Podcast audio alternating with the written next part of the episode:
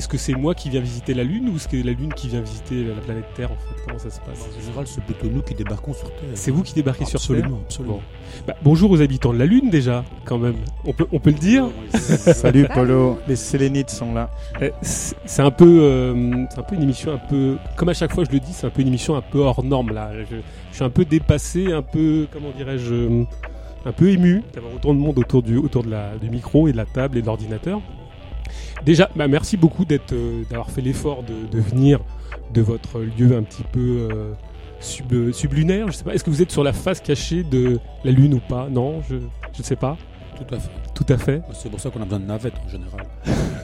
Donc merci, merci d'être présent.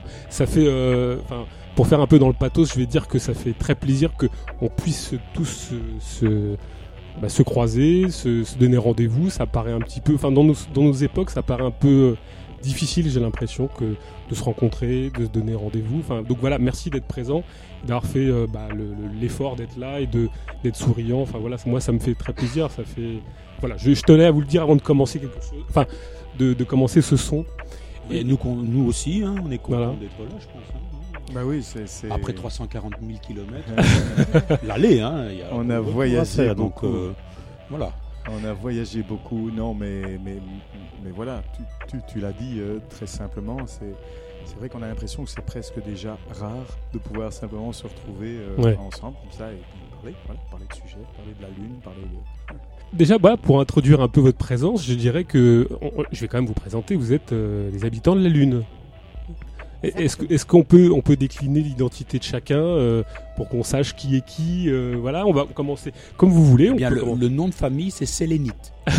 donc ça, c'est le nom de famille, et puis ça se décline avec des petits prénoms. D'accord, euh, voilà. quoi. Les mythes. On, on commence par le. On fait un petit tour de table, ça serait sympa. Alors euh, ici Moi, j'ai sur la Lune, je m'appelle et Mélisse. ça, Euh, moi, sur Terre, c'est Georges, tout simplement. tout simplement Georges, Soraya. Soraya, Moi c'est Michel. Michel et Sylvie Sélénite. Euh, première question qui peut intriguer, c'est euh, qui est un peu introductive, mais euh, pourquoi vous êtes des habitants de la Lune en fait? Et est-ce que vous pouvez nous expliquer pourquoi bah, vous êtes des habitants de la Lune tout simplement? Ça, ça paraît un peu, un peu premier, un peu, un peu basique, mais est-ce que vous avez une explication? Ça, serait intéressant de la voir. C'est une longue histoire, en fait. Quoi. Donc, c'est une histoire qui remonte déjà ouf, bien avant 1914. Euh, Il y avait des grands-pères, en fait, euh, à nous, qui étaient déjà euh, habitants de la Lune, hein, si je me souviens bien. Et donc, c'était une époque difficile, j'allais dire, hein, puisqu'on est, on est au tout début de la Première Guerre mondiale. Donc, ça massacre bien, quand même, hein, dans les tranchées ou sans les tranchées. Enfin, bon, voilà, il y a, y a un beau bain de sang qui se déroule.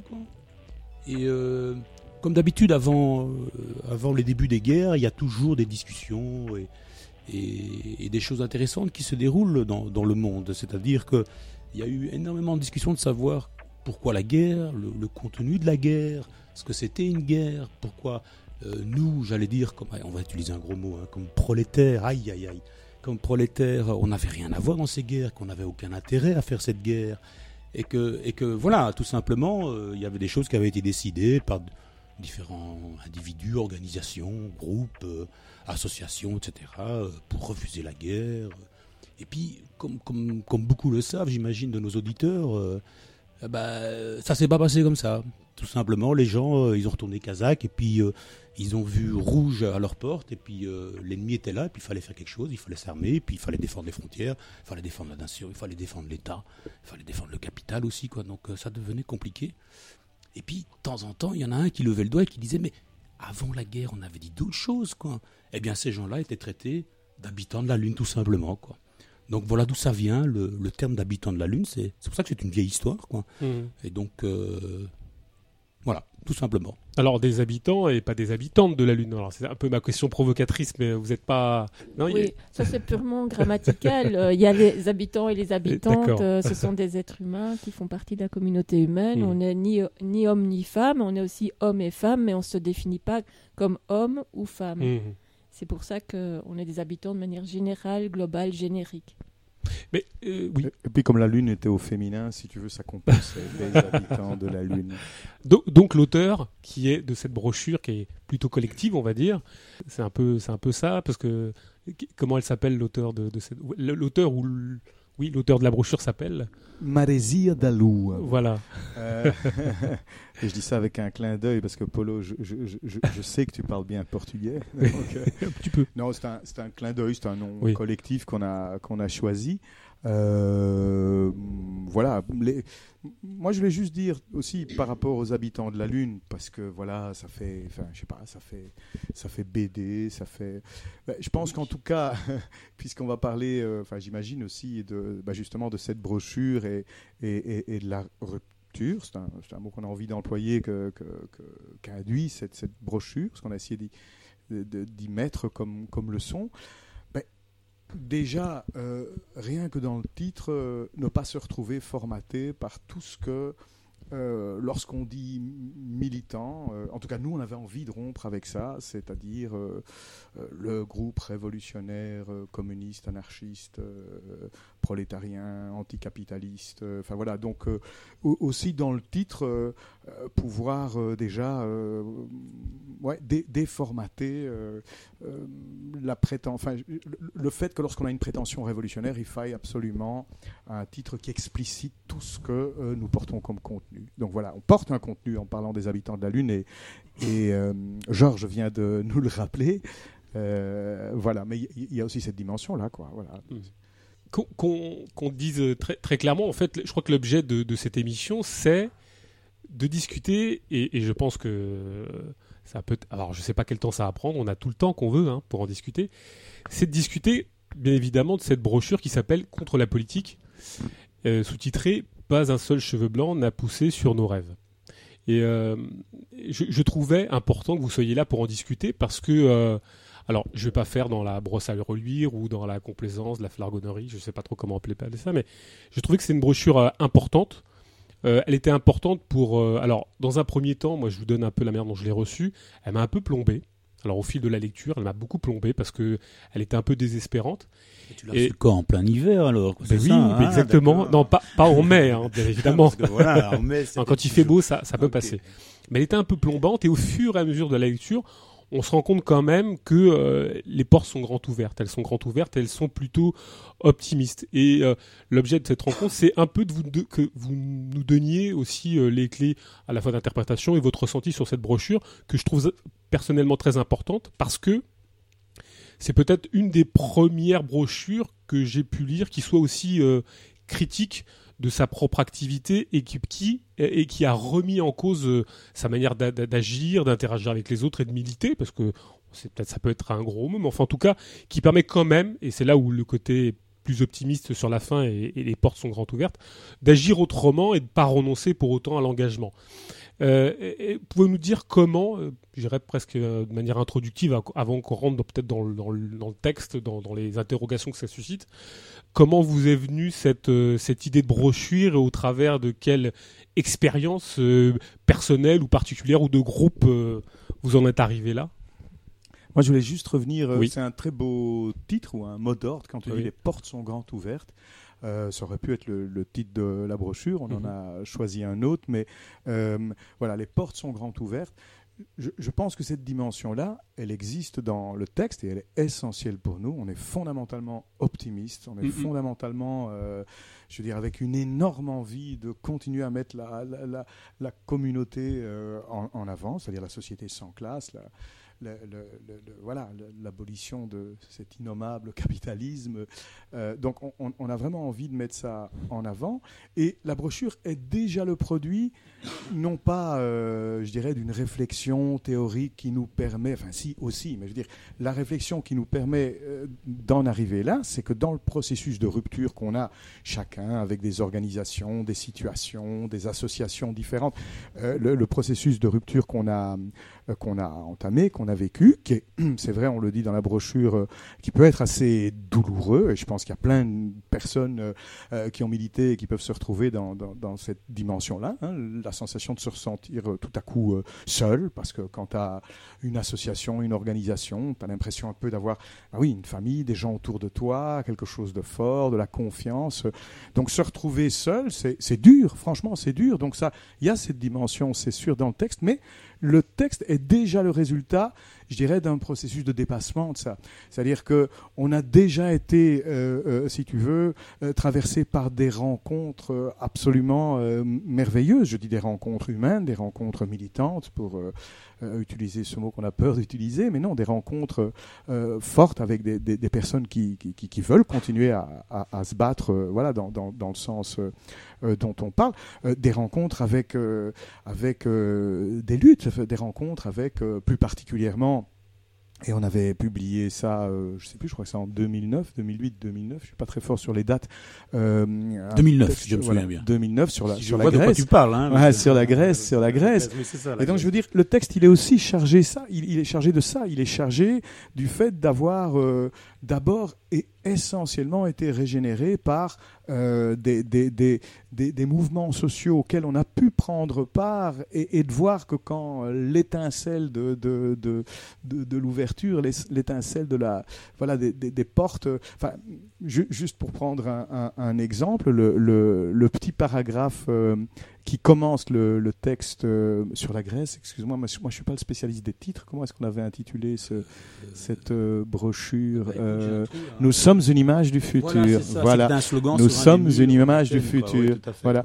Et le texte commençait par cette, euh, ce témoignage, donc c'est quelque chose qu'on a, on a vécu avec d'autres compagnons, où euh, en Grèce, à Athènes, euh, ben, En décembre 2008. hein, en décembre quand même. 2008, donc au moment des, des- des événements qui ont suivi euh, la- la- l'assassinat d'Alexis par, euh, par, par la police à Athènes et tout le Mhm. soulèvement qui s'en est suivi, il y a eu en quelques jours un basculement incroyable des, des- des- des- des rapports de force, dont témoignait un, un compagnon sur place et qui dit, je vais vous expliquer comment j'ai occupé la mairie d'un quartier d'Athènes.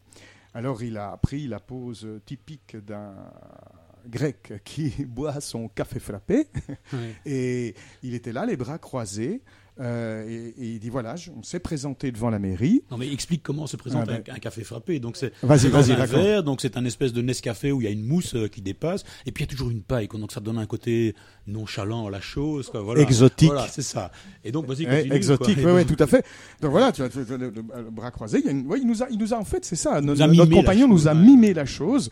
Le, le, le, le- le gars de la mairie, le fonctionnaire est arrivé. C'était euh, le maire, hein, je m'excuse. Ouais, c'était le maire. hein. Ben voilà, le maire est arrivé et notre compagnon a dit bonjour. Nous sommes venus euh, occuper euh, cet, euh, cet édifice. Ah ben non, écoutez, c'est pas possible parce que voilà. Non, non, nous allons l'occuper. Ah, je vous en prie, entrez. Alors, je, je Ah non, caricature il a même donné Ouais. 5 secondes pour quitter les donné lieux. cinq secondes pour quitter les lieux. Ouais. Et je veux dire, mais c'était merveilleux parce que notre compagnon le racontait avec humour, mais avec réalisme, avec vérité. C'est-à-dire que tout à coup, en quelques jours, euh, quelque chose d'im- d'impensable, d'improbable se, se produit. Euh, ben, évidemment, il n'est pas seul à parler. Il a derrière lui tout un mouvement, toute une force, toute une joie qui vient d'éclater pour dire non, on va remettre tout ça en question. Donc voilà, c'est ça que je voulais dire. C'est ce que le maire a compris dans ses yeux, Hmm. parce que lui tout seul, évidemment, avec un petit café frappé euh, à la main, ça fait pas rapport de force. Quoi. Ça Mais fait pas très menaçant. Il y avait, voilà, c'est ça. Mais derrière, bon, il y avait eu les émeutes quelques jours auparavant, quoi. Il y avait des milliers de gens dans la rue. Il n'était pas venu tout seul, évidemment aussi, quoi. Donc euh, directement, il y, y a quelque chose qui a basculé, quoi. Et c'est ces moments-là qui sont vraiment des moments extraordinaires sur lesquels on voit un autre monde. C'est pour ça que le titre de Nous sommes une image du futur nous a, nous a émerveillés aussi. C'est que quelque part, on, a pu toucher autre chose. On a pu toucher autre chose que l'on rencontre pas dans la vie de tous les jours, quoi. Et donc là, le monde bascule, quoi. Et c'est vraiment des moments comme ça, avec des gens qui ont vécu ces moments-là aussi, quoi, qui vraiment nous intéressent aussi et nous permettent finalement de se dire, eh bien, ce qu'on pense, c'est pas simplement de la branlette ou de la théorie ou des choses comme ça, quoi, mais c'est vraiment des moments où on touche la réalité. Et on touche la réalité que l'on peut changer, où nous-mêmes nous sommes plus bêtement spectateurs, quoi, mais nous sommes acteurs aussi, quoi, de notre propre changement et de notre propre réalité qu'on change, quoi.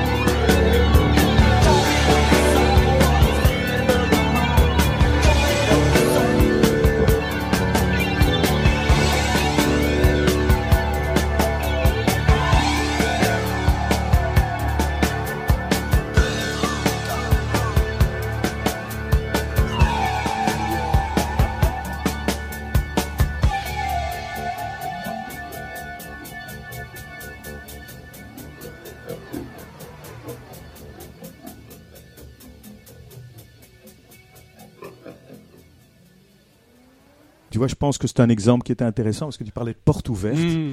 Mais voilà, si je te reprends cette anecdote par rapport à la Grèce, c'est de ces portes ouvertes-là, réelles, sociales, Mmh. euh, compagnonnes, euh, dont on a été traversé et qui ont permis au fur et à mesure, évidemment, de, re- de, de jeter un regard rétrospectif, encore brûlant, hein, sûr. sûrement, sur notre expérience passée et, et- et en faire quelque chose de, de moteur, de porteur qu'on voulait effectivement euh, absolument pas plombant, même si je comprends bien que lire le texte qui relate euh, ce qu'on a ressenti nous-mêmes comme Mhm. une défaite, mais qui s'est transformé en un quelque chose, on pense, euh, de, de- plus, après un plus, après, euh, oui, au départ, ça peut, voilà, ça peut paraître, euh, ça peut, ça peut effectivement avoir, ça peut être un peu décourageant de dire, enfin, bon, voilà, vous saviez, ça avait l'air assez sympa ce que vous racontiez, de ce que vous avez pu être et faire et tout. Alors, comment est-ce que ça a pu s'arrêter, etc. Ben voilà, ça c'est l'exercice qu'on a, a essayé de faire, mais sur cette base sociale. Je crois qu'on a d'abord été nettoyé euh, par la, la saine lutte de classe. Ça nous a beaucoup aidé, beaucoup aidé. Oui, parce qu'on on sent bien dans la brochure que vous avez tous des experts. Enfin, euh, en vous connaissant un petit peu et en, lisant votre brochure, on a, on a, moi j'ai bien compris que vous aviez des expériences bon, très différentes, mais que vous aviez réussi à conjecturer sur des, choses qui euh, traversaient toutes vos expériences et qui relevaient de quelque chose d'assez similaire dans, dans ce que vous aviez traversé, des expériences militantes, dans ce qu'elles ont de plus terrible et de plus, je dirais, peut-être plombante dans le sens où on n'a pas forcément envie d'y revenir. Euh, c'est ce travail-là que vous avez effectué dans cette brochure, c'est-à-dire vous avez tous euh, mis à plat ce que vous aviez vécu ou même peut-être des expériences communes et vous êtes dit on va on va faire. Alors est-ce que je, je vais employer ce mot-là Est-ce que c'est une forme d'autocritique euh, que cette brochure un petit peu? Oui. C'est plus qu'une autocritique, c'est une critique, autocritique. quoi. Ça, c'est évident. quoi. C'est vraiment une, une, une autocritique, c'est Mm. évident. quoi. Oui. Mais il faut, il, faut, il faut que tu comprennes, et il faut que les auditeurs comprennent aussi que ça n'a pas été facile, en fait. C'est, quelque chose qui nous a demandé beaucoup de temps. Je crois qu'on a, on a mis une bonne dizaine d'années à, peut-être pas 10 piles, parce que bon, on va fêter bientôt nos plusieurs 10 ans. phases, il y a eu plusieurs phases. Voilà, c'est ça. C'est ça. Et, et- et non seulement plusieurs phases, mais aussi des contradictions avec d'autres compagnons aussi qui ont vécu la même chose et qui nous aiguillaient par exemple vers d'autres types d'autocritique qui, qui eux euh, voulaient plus une autocritique, euh, comment on peut dire ça quoi, qui, qui ne soit pas euh, le travail que l'on a fait, c'est-à-dire qui traverse un ensemble d'organisations, un ensemble de périodes quoi, et qui soit plus une autocritique basée sur le rapport que chacun de nous avait eu avec le groupe dont Mhm. il était en rupture. Quoi. Et donc, ça nous avait semblé pauvre parce que c'était un règlement de compte, en fait, cette chose-là. C'était, on règle ses comptes avec ses anciens camarades, ses anciens compagnons, quoi. Et ça, c'est quelque chose qu'on a beaucoup lu chez d'autres et qui nous laissait toujours sur notre faim, dans le sens où on n'arrivait pas à essayer de relier tous ces autocritiques individuelles de chacun de tous ces, tous ces, tous ces personnages qui avaient fait ça, qui avaient publié sur Internet, etc. Il y en a, il y en a plein, hein, il suffit de, de, de, de googliser un peu quoi, pour se rendre compte que il y en a plein, quoi, hein, et chacun règle ses comptes avec euh, ses anciens compagnons et camarades. Mais que il était plus important pour nous d'essayer de comprendre quelle était la dynamique sous-jacente à toutes ces ruptures, à toutes ces, oui, ces, ruptures euh, militantes, euh, j'allais utiliser encore un autre gros mot, programmatique, euh, ou ces tentatives de se remettre en question par rapport à ce qu'on avait été auparavant, quoi.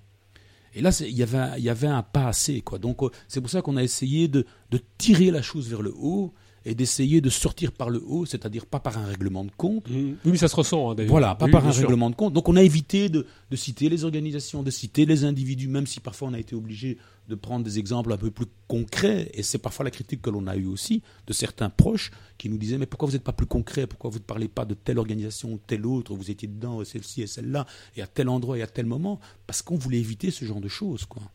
Et on voulait arriver à un autre niveau qui était un niveau plus, plus fort, quoi, qui était pourquoi cela se passe-t-il?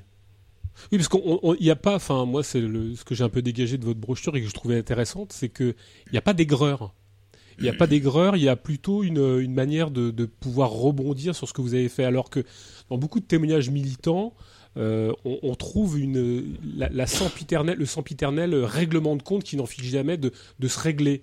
Et on a l'impression on a l'impression que quand les, les gens sortent des organisations militantes, ils passent leur vie à cracher sur les organisations qu'ils ont quittées sans jamais passer à autre chose et sans jamais ouvrir la porte de- de- d'une action possible, d'une rencontre possible.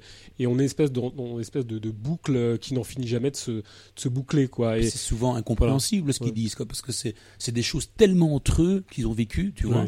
Et euh, c'est des choses tellement particulières aussi, quoi, que ça en devient une chamaillerie entre deux Ouais. enfants euh, qui se sont disputés. On comprend pas le- le ten- les, tenants, les tenants et les aboutissants des choses. Quoi. Et donc, On voulait que notre expérience euh, puisse euh, servir à d'autres aussi.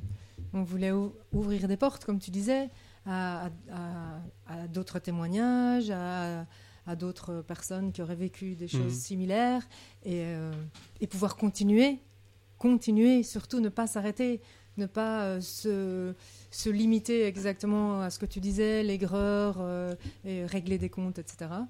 Ça ne nous intéresse pas. Mhm. Franchement, ce qui nous intéresse, c'est de pouvoir tirer les leçons de ce, de ce à quoi on a participé, comment on y a participé, comment on en est sorti et comment ne pas reproduire Mhm. pour nous, mais aussi pour, euh, pour tous ceux qui, qui veulent s'associer, s'organiser, etc. Ne pas reproduire, ne pas se laisser rebouffer par les mêmes, les mêmes pièges. Mhm.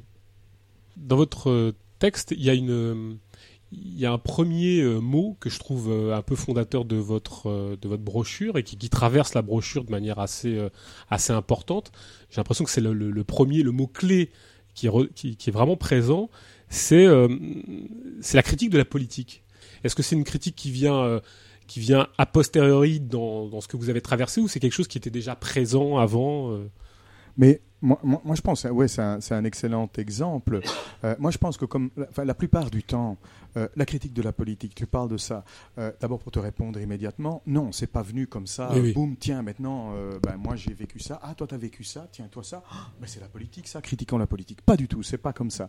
Ce qui, s- ce qui se produit. Mais par contre, ce qu'on peut dire, c'est que tous, venant d'organisations plus ou moins formelles, plus ou moins informelles, di- différentes, euh, on a pu lire, évidemment, comme tout le monde, la critique de Marx, euh, Mhm. la critique de la politique faite par Marx, la critique de la politique faite par les anarchistes. Mhm. Je pense que simplement, euh, le fait, euh, ben, je veux dire, d'être dans une organisation, dans une association, dans un groupement à un certain moment et d'épouser une, une totalité, euh, bon voilà, dans laquelle peut-être tu te retrouves, fait que tu les lis pas de la même manière tu ne lis pas de la même manière. Donc c'est évident qu'au fur et à mesure des leçons qu'on a tirées, on a pu alors regarder, retrouver une critique qui en fait est à la, la base de, de, de, ce que euh, devrait être une, activité ou, ou, ton effort, enfin, ou tout le temps à essayer de cha- changer le monde.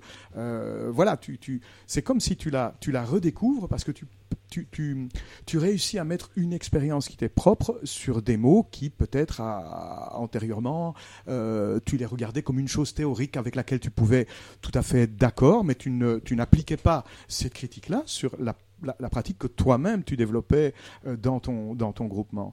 Donc ça, je pense que je pense qu'effectivement, c'est pas euh, et je reviens avec à, ce que j'ai dit au départ. Je je pense pas que notre critique, enfin comment dire, que le travail qu'on a fait, il est d'abord et avant tout euh, théorique, euh, si on peut comme ça séparer théorie et pratique, il, il vient vraiment d'abord de d'un- travail de déformatage. euh, voilà, quand tu quand tu Mm. quittes quelque chose, quand tu tu arrêtes quelque chose, tu es tu es quand même bien conscient que si tu as, euh, je sais pas, milité ou ou euh, fait partie d'une association, d'une organisation pendant 5 ans ou 10 ans, enfin c'est évident que tu charries avec toi une espèce de, de, de, de, plastique euh, euh, lié au groupe dans lequel tu étais et, et- dont tu dois vraiment, je, dirais presque physiquement te, te débarrasser.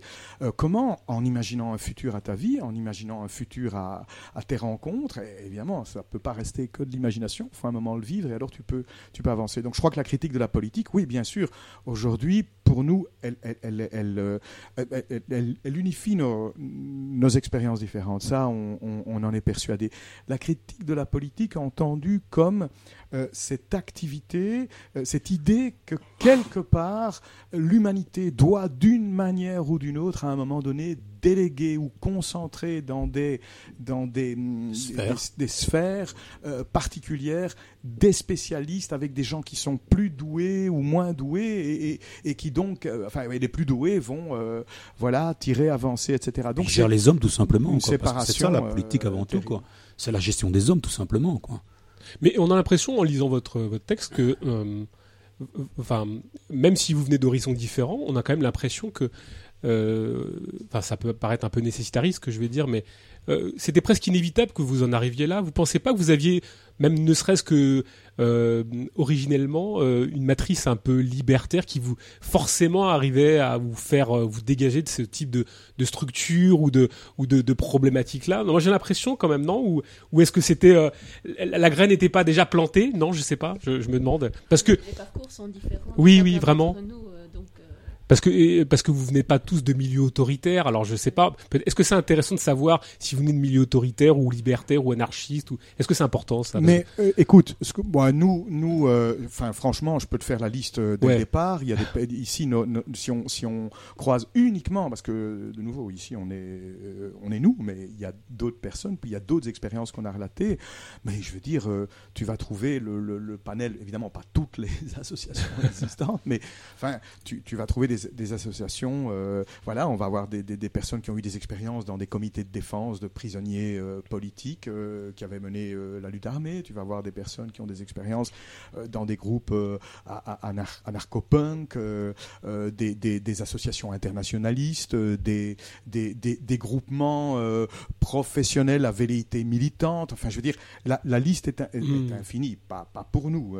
Après, évidemment, j'ai élargi à tout. Mais ce qui, je ne sais pas si c'est une question de- d'avoir dans l'ADN euh, le, le- le- comment dirais-je, le- la, fibre euh, anti-autoritaire. Je pense qu'effectivement, dès le moment où tu te bats contre l'autorité de ce monde, bah, quelque part, voilà, tu, tu, Mm. tu- tu- tu- tu as envie d'espérer que chacun euh, puisse un jour, enfin, puisse conserver la, la comme disait euh, François Béranger, je crois, la, la fleur qui nous pousse à l'intérieur. Euh, sans doute, on a tous envie de, de conserver ça. Ce qu'on voit, c'est que c'est pas toujours évident. Mm. On, on voit. On voit que voilà, des choses peuvent se, se- transformer.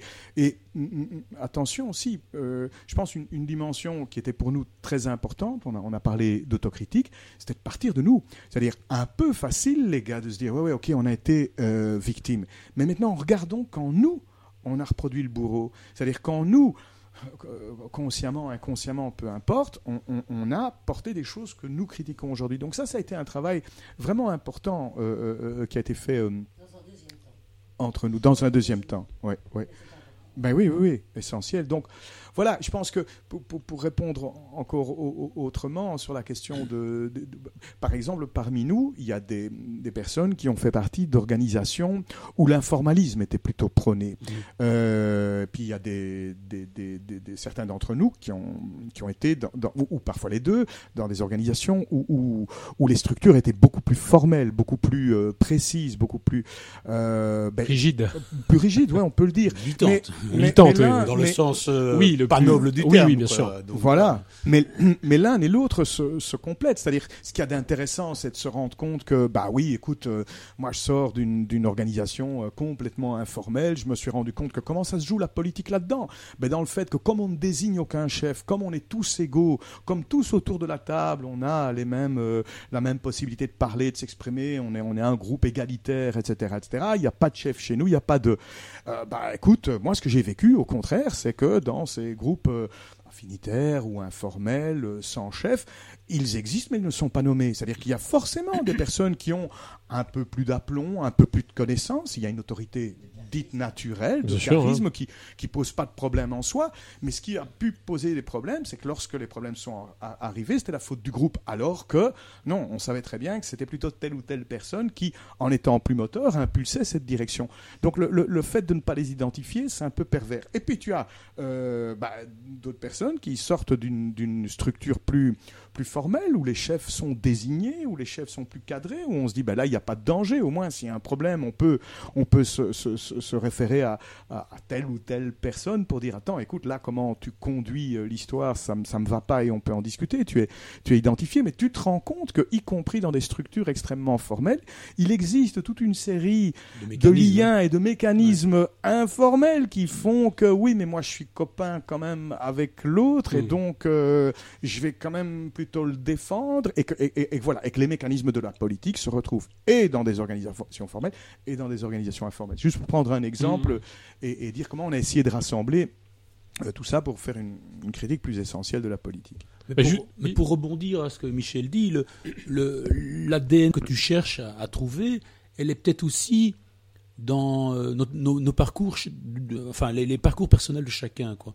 Dans le sens où beaucoup d'entre nous, ou même la plupart d'entre nous d'ailleurs, quoi, s'étaient retrouvés dans des associations, des organisations qui étaient en rupture avec le militantisme gauchiste des années 70, quoi. Début 80, on va dire, quoi. D'accord? Donc, chez nous, il y avait eu déjà un premier pas par rapport à ça, de se dire, on ne veut plus ça, en fait, quoi. Et le pire, c'est qu'à la fin du parcours, on s'est retrouvé dans ce qu'on critiquait, nous, peut-être 10, 15, 20 ans plus tôt, quoi. Tu vois ça? Et donc, peut-être ça le facteur commun entre nous, de se dire, Bien sûr. mais comment nous-mêmes, alors qu'on avait compris cette chose-là, quoi, hein, qu'on avait capté cette chose-là, c'est ce que tu parles de histoire réfléchissante parfois, toi. Oui, oui, Souvent, oui. ça te revient à la bouche. C'était de dire que, mais comment est-ce possible, quoi? Et donc là, là, c'est clair qu'on a, on a un terrain commun entre nous tous, c'est de se dire, euh, mais comment on a pu faire pour quand même retomber dans ces mêmes pièges, dans ces mêmes âneries, dans ces mêmes euh, imbécilités, dans, dans ce même militantisme qui vient quand même de militaires. Il faut jamais oublier euh, Ouais. l'origine du terme aussi, quoi. La caserne, les militaires, le marché ou pas, les chefs, les directions, et puis tout ce que tout ce qu'on vient de dire ici. Oui, pour autant, est-ce que, est-ce que, bah, par exemple, Sylvie, je vais te poser la question, est-ce que tu te considères comme, comme militante? Ou pas Non, mais franchement, Mais voilà, c'est une question de terme. En fait, si, si militant est synonyme de ce qu'on peut imaginer Ouais. euh, d'une organisation comme on vient de le décrire, militaire, mhm. euh, non. Non. Dans ce cas-là, je ne me considère pas comme une militante et, et je suis très fière de ne pas me considérer comme telle. Mais si militant, euh, tu, tu y mets un, un terme qui est de quelqu'un qui essaye de- de trouver par tous les moyens qu'il peut, je sais pas, des, des- des ouvertures pour changer ce monde, oui. là, Oui, je- bien sûr. Je, je suis dans ce niveau-là. oui. Une grève surprise, bravo. 30 tonnes de barbac sur le carreau alors qu'on meurt de faim à Chandernagore, hurrah. Monsieur Grafouillère, vous êtes un meneur et vos petits camarades des inconscients. Vous semblez oublier en effet, mes amis, que vous n'êtes que des salariés, c'est-à-dire les êtres les plus vulnérables du monde capitaliste, des chômeurs en puissance. Le chômage. hmm? Le chômage et son cortège de misère. Y avez-vous pensé? Fini la petite auto. Fini les vacances au crottoir. Fini le tiercé. C'est pourquoi, mes amis, si vous avez des revendications de salaire à formuler, vous m'adressez une note écrite et je la fous au panier et on n'en parle plus. Nous sommes bien d'accord? J'ai envie d'aborder un, un premier terme qui que je trouve important euh, dans, dans, dans ce que vous dites dans votre brochure. C'est la conception de, de ce que vous avez comme étant la politique. Comment vous analysez ce qu'est euh, euh, faire de la politique ou la politique, parce que vous avez une critique assez, assez profonde, enfin assez intéressante de la politique. C'est la, la première notion que je trouve vous, dé- vous défaites, vous, vous critiquez et vous remettez en cause. Qu- comment vous définiriez euh, ce qu'est euh, faire de la politique ou la politique dans le sens le plus euh, critique que vous avez hein, d'ailleurs hein, parce que Ah, je- moi, je prendrai, mais je te laisserai parler. Tu sais.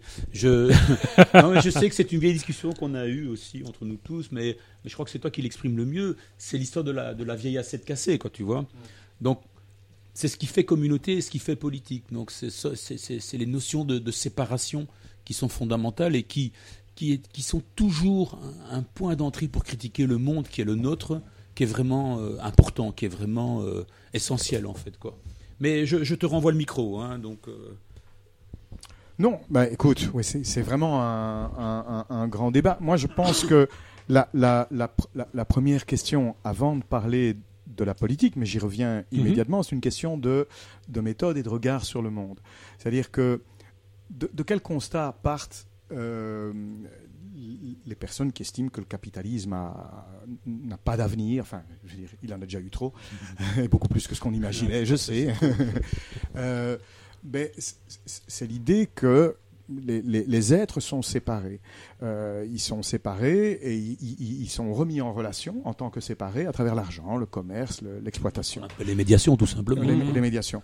Et euh, euh, cette médiation Le centrale, la, la question de la question de, de, de l'exploitation, enfin du fait qu'on on vit et on a complètement naturalisé, enfin tous les jours. Le, le mot même est, est presque le mot exploitation est presque un, un gros mot aussi. Hein, Mais ça l'est, hein, ça l'est. c'est difficile de le dire parce qu'on te renvoie euh, à, à les, les- voilà aux caricatures euh, euh, finales gauchistes ou un, vieux truc euh, post-soviétique. Enfin, je veux dire, d'accord, d'accord, mais maintenant parlons de comment fonctionne le monde. Il fonctionne su- sur cette base-là, sur le fait qu'une partie de l'humanité exploite une autre partie de l'humanité. Ça, qu'on le veuille ou non, c'est incontournable. Ce qui fait la croissance, c'est l'exploitation, c'est le fait qu'il y a du travail qui est créé et qu'on une, une- une- une partie, euh, la plus grosse partie est prise pour, pour gonfler le capital. Alors, pourquoi je parle de ça? Ben, Parce que, évidemment, cette séparation, cette séparation euh, historique euh, terrible, euh, terrifiante, enfin, il y a d'un côté des maîtres et de l'autre des esclaves, on vit là- là-dessus tous les jours,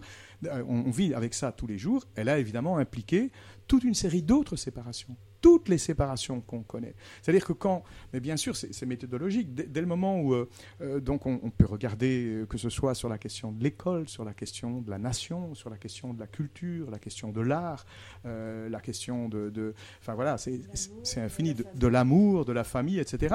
Tout, tout a été euh, séparé. N'hésitez pas à continuer. Moi, moi- effectivement, la question de la politique là-dedans, ce n'en est qu'une de plus. C'est-à-dire que là où on peut se dire qu'un groupe humain, alors je sais que c'est compliqué aujourd'hui parce que directement on va venir avec les, je ne sais pas combien milliards de- de- d'habitants qu'il y a sur la planète. Donc euh, voilà, on va vraiment nous prendre pour des habitants de la Lune si on dit euh, il est tout à fait Loin, possible. Donc c'est pour ça qu'on voit Il ça est- de loin aussi. voilà. quoi, hein. Il est Oui, c'est pour ça peut-être, oui. On voit ça avec des lunettes. Donc, euh. il est tout à fait possible en tant qu'humanité de, de nous gérer nous-mêmes. Bon, ça fait comme ça euh, un truc un peu euh, où vous avez pris du LSD. Mais euh, D'ailleurs, il faudrait que je vous pose la Oui. question de savoir s'il y a des, vraiment des habitants de l'autre côté de la face de la Lune. Il faudrait que vous me répondiez à la fin de l'émission d'ailleurs. Ah, D'accord. C'est la question que je me C'est pose. une vieille euh, question qui t'obnubile, on va voir. on va Avec les des Illuminati d'ailleurs. Bon, on en parlera à la fin. Ils Ouais. sont là, hein, ils sont là. hein. C'est vrai Ah oui, ils Bon, à d'accord. bureau, là, hein, ils recrutent. Non, mais donc, donc voilà, donc c'est c'est clair que c'est clair, on, on- on est bien conscient que les, les choses ne sont pas simples entre guillemets, mais en même temps, c'est intéressant euh, de revenir à la simplicité, c'est-à-dire de comprendre que euh, lorsque euh, lorsqu'on est un, un groupe d'êtres humains, il est tout à fait possible, et on, l'a vu dans l'histoire. Alors on peut parler des communautés premières, de nouveau pas avec l'idée de retourner aux communautés premières. Premier argument qu'on nous met, c'est un peu d'être rétrograde, Mm. etc. Non, non, non, non, non. Simplement de comprendre qu'il y a eu des moments euh, de l'humanité, et il y a toute une série d'anthropologues qui en ont parlé et qui en parlent encore, qui en ont encore parlé même récemment à exemple, certaines. euh, On en parle pas mal. Quoi. voilà, et certaines, certaines sociétés qui ont continué à être analysées avec surprise de la, de la part de ces anthropologues en voyant euh, ce qui était au cœur de ces communautés, l'amour, euh, pas le travail, ça c'est sûr, pas le travail, ça c'est sûr, le, le- le- La le- vie. le- le- la vie, le, vie. le- euh, Et la le vivre reproduction et la ensemble, production la vie, quoi. la reproduction de Sans l'existence séparation. sans séparation. Et, et- et donc, quand, quand- quand on voit ça, on se dit, ben oui, euh, euh, euh, qu'est- qu'est-ce que fait la politique dans, dans toutes ces questions-là? Bien, c'est le moment où, dans un groupe humain, se détache euh, l'une ou l'autre personne ou un, un groupement par rapport à un autre pour décider que ce n'est plus la communauté dans son ensemble qui va décider de son futur, mais des spécialistes, des personnes qui, sous prétexte euh, d'avoir euh, je ne sais quelle intelligence, Une ou connaissance quelle- infuse voilà. ou un lien avec un dieu. voilà, ou- ou un lien avec un dieu, ça peut présenté être dans magique. en fait. hein. Exactement, de- deviennent ceux qui dirigent. Donc la, la- la- la critique de la politique, elle part d'abord de la critique des séparations. Elle part de, de l'exploitation et de ce que l'exploitation provoque comme ensemble de séparations. Et ensuite, elle critique toutes les séparations. Mais on pourrait parler de l'art. Enfin, pour dire, on pourrait parler de l'art pour expliquer Mmh. pourquoi euh, on est contre, on est contre l'art. Moi, je dis, je suis contre, contre l'art. Bah oui, c'est normal, j'en fais. Donc, euh, non, mais dans le sens, euh, qu'est-ce que ça veut dire? Bah oui, aujourd'hui, on on, a, on a naturalisé le mot art. Je, je- je prends ça parce que c'est un autre exemple. On a naturalisé le mot art comme étant l'expression même de la créativité, et de, de- de quelque chose qu'on qu'on ferait, qu'on aura envie de faire, un bel objet. Une belle- Mais ce n'est, ce n'est- je veux dire, ça, c'est, c'est- ça n'a rien à voir avec ce que pourrait être, euh, euh, comment dirais-je, ce qu'est l'inventivité, la créativité, lorsqu'elle n'est pas euh, soumise à des nécessités de commerce, à des nécessités de travail. Donc, quand Perniola, c'est un auteur que j'aime beaucoup sur ce thème-là, bah, explique que c'est absolument idiot, l'espèce de musée imaginaire que la bourgeoisie a inventé et qui relie les premiers dessins rupestres, les dessins dans les grottes, à une œuvre d'art actuelle en disant, ben voilà, c'est juste une progression artistique. Non. Euh, L'art, c'est aujourd'hui, mais quand on parle d'un dessin rupestre, on fait plus référence peut-être à la magie, à quelque chose que la communauté est en train d'exprimer parce que c'est un moment de son vécu. Elle l'exprime à travers une chasse ou à travers la flèche qui va, euh, en la dessinant, renforcer la communauté pour partir à la chasse le lendemain, etc. Donc ce n'est pas séparé. Donc là, la créativité, les dessins, l'homme qui dessine dans, dans les grottes n'a rien à voir avec un type tout seul qui se dit je vais créer une œuvre qui va impressionner mes compagnons. Non, je suis un moment de la communauté. Ce que je, ce que, ce que je projette sur, sur, sur la grotte en le dessinant euh, fait partie de l'humanité qu'on est en train de vivre.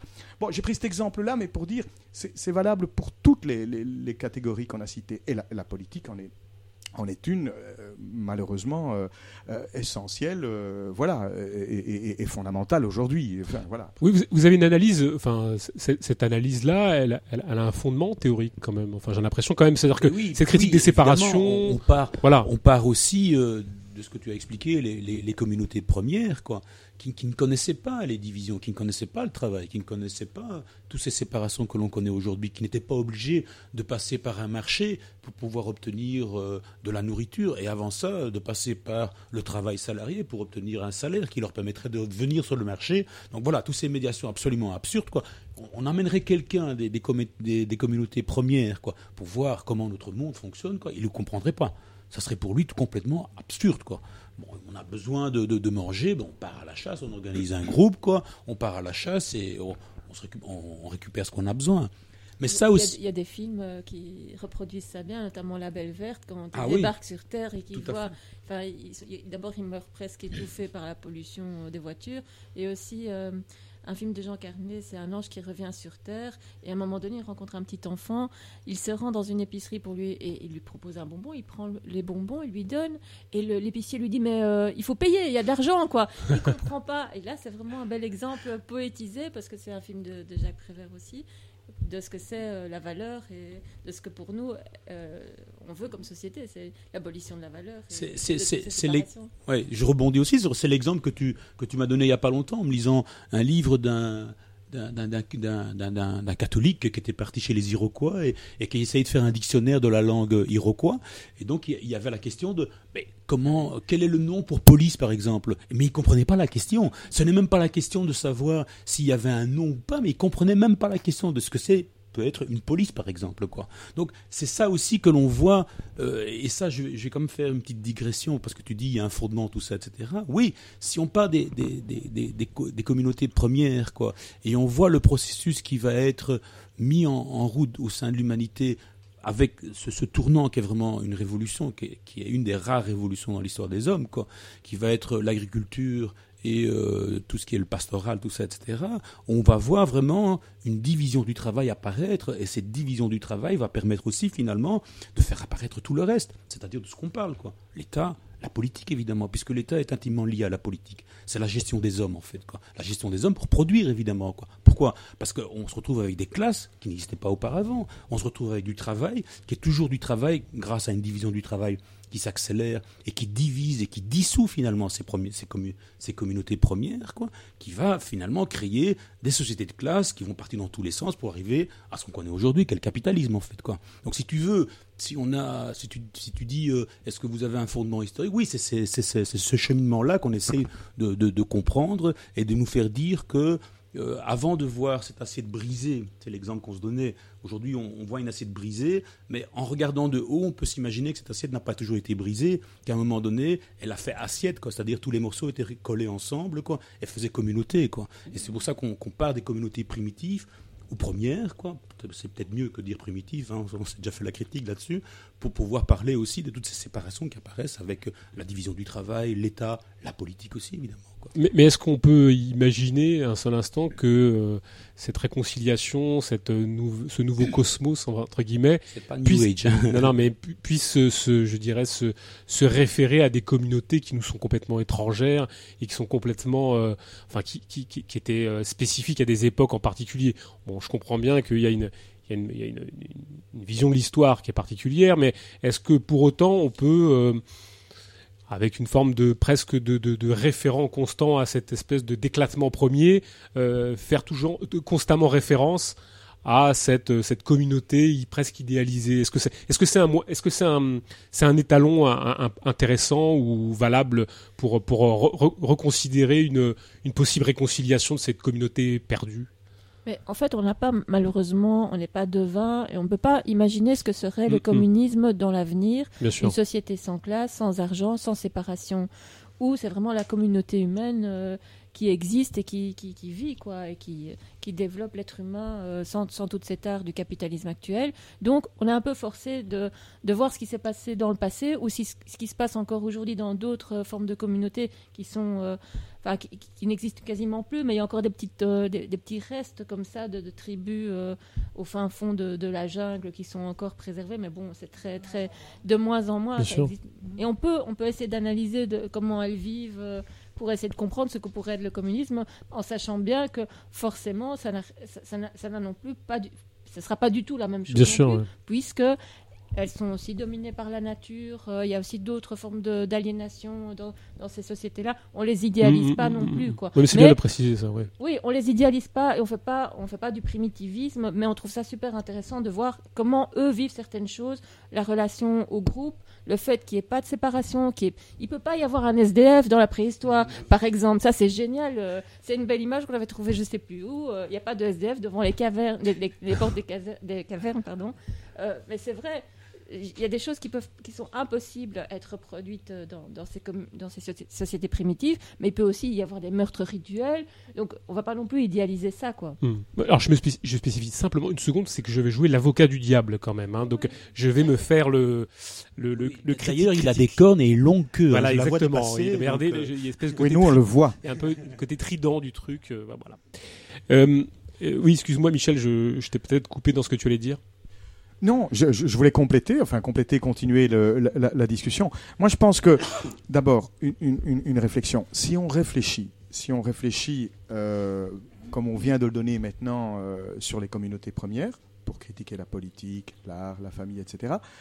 Euh, le point de départ, c'est lequel?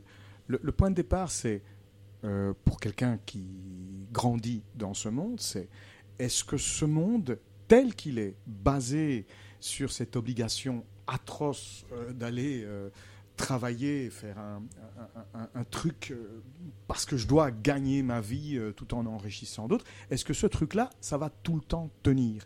Est-ce que ça va tout le temps exister? Est-ce que vraiment c'est le, but ultime atteint de, de l'humanité Non.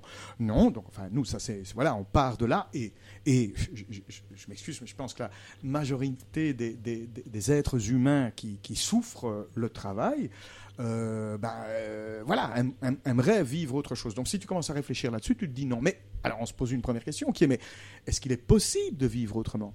De savoir qu'il a existé, qu'il ait pu exister, comme tu l'as dit, sans romantisme, sans... c'est juste de savoir qu'il ait pu exister des communautés où l'argent n'existait pas, où l'État n'existait pas. Ça, c'est vraiment où la politique n'existait pas. Oui, c'est ça. C'est pas, c'est pas, c'est pas, c'est des scientifiques, des anthropologues où le travail n'existait pas, etc.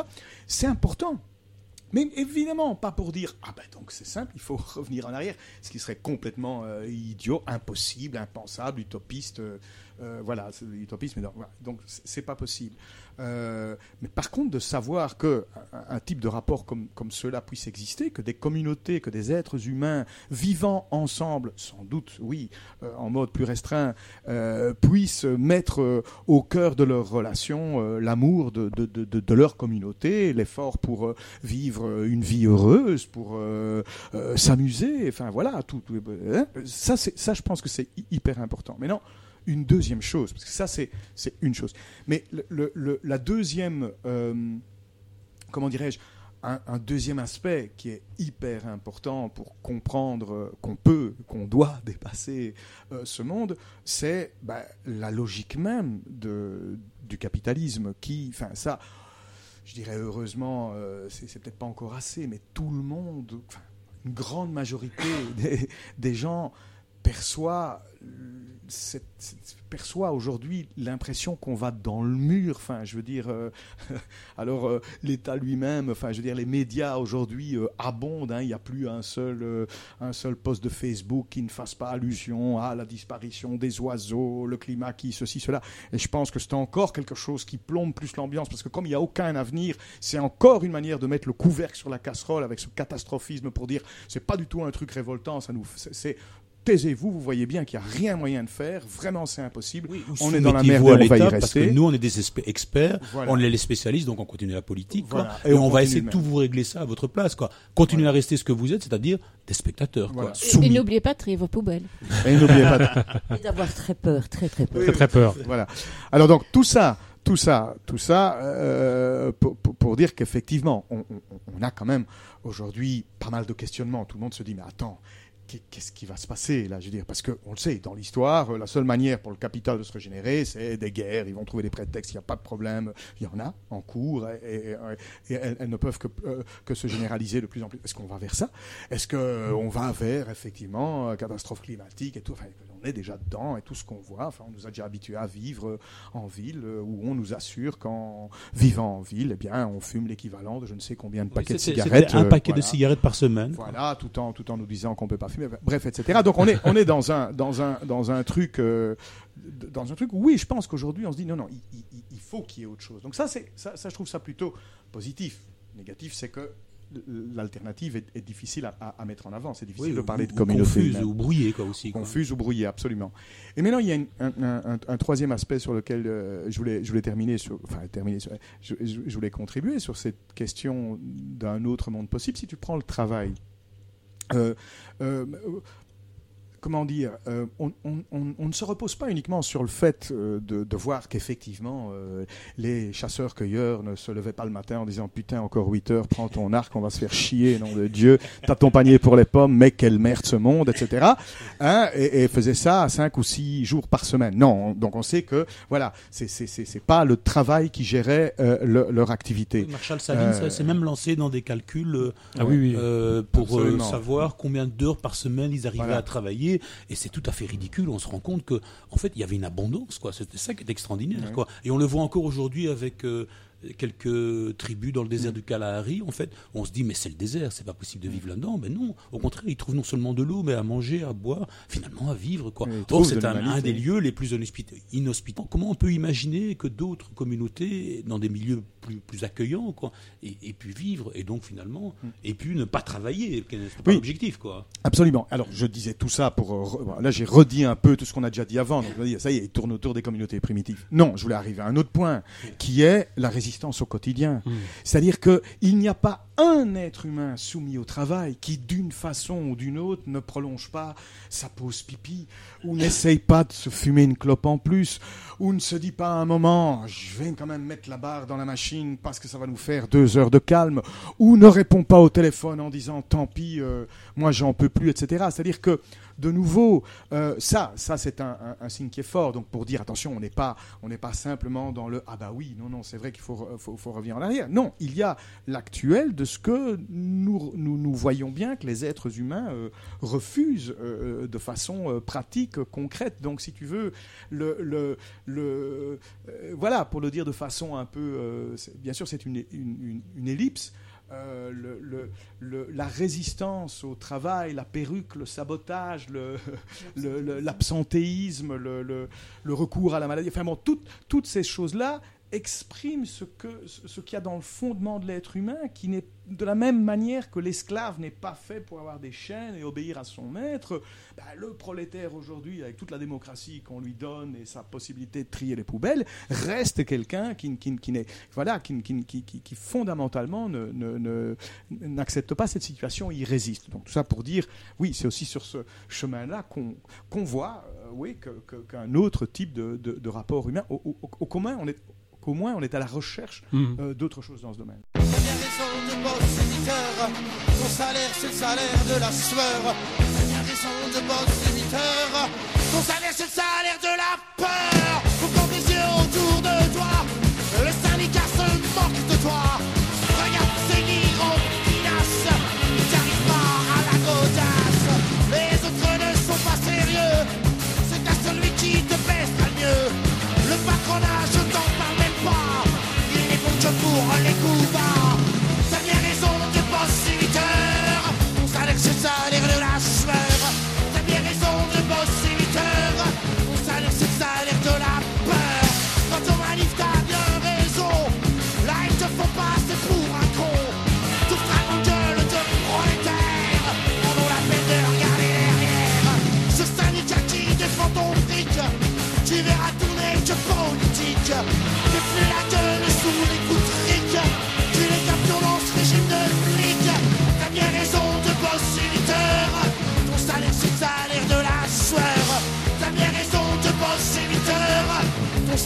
Salaire,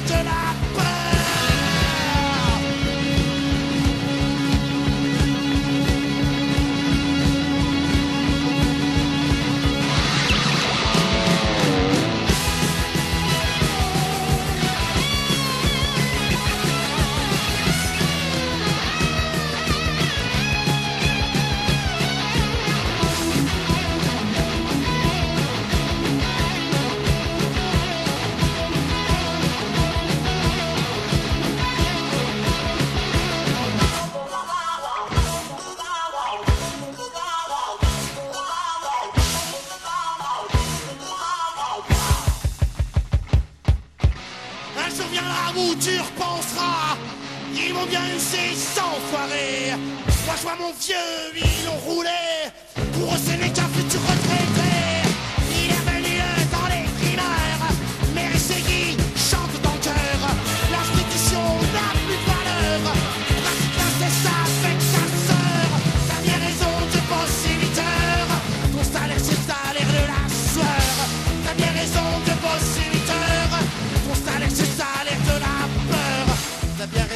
bosser 8 heures. Ton salaire c'est le salaire de la sueur. T'as bien raison de bosser 8 heures. Ton salaire c'est le salaire de la peur.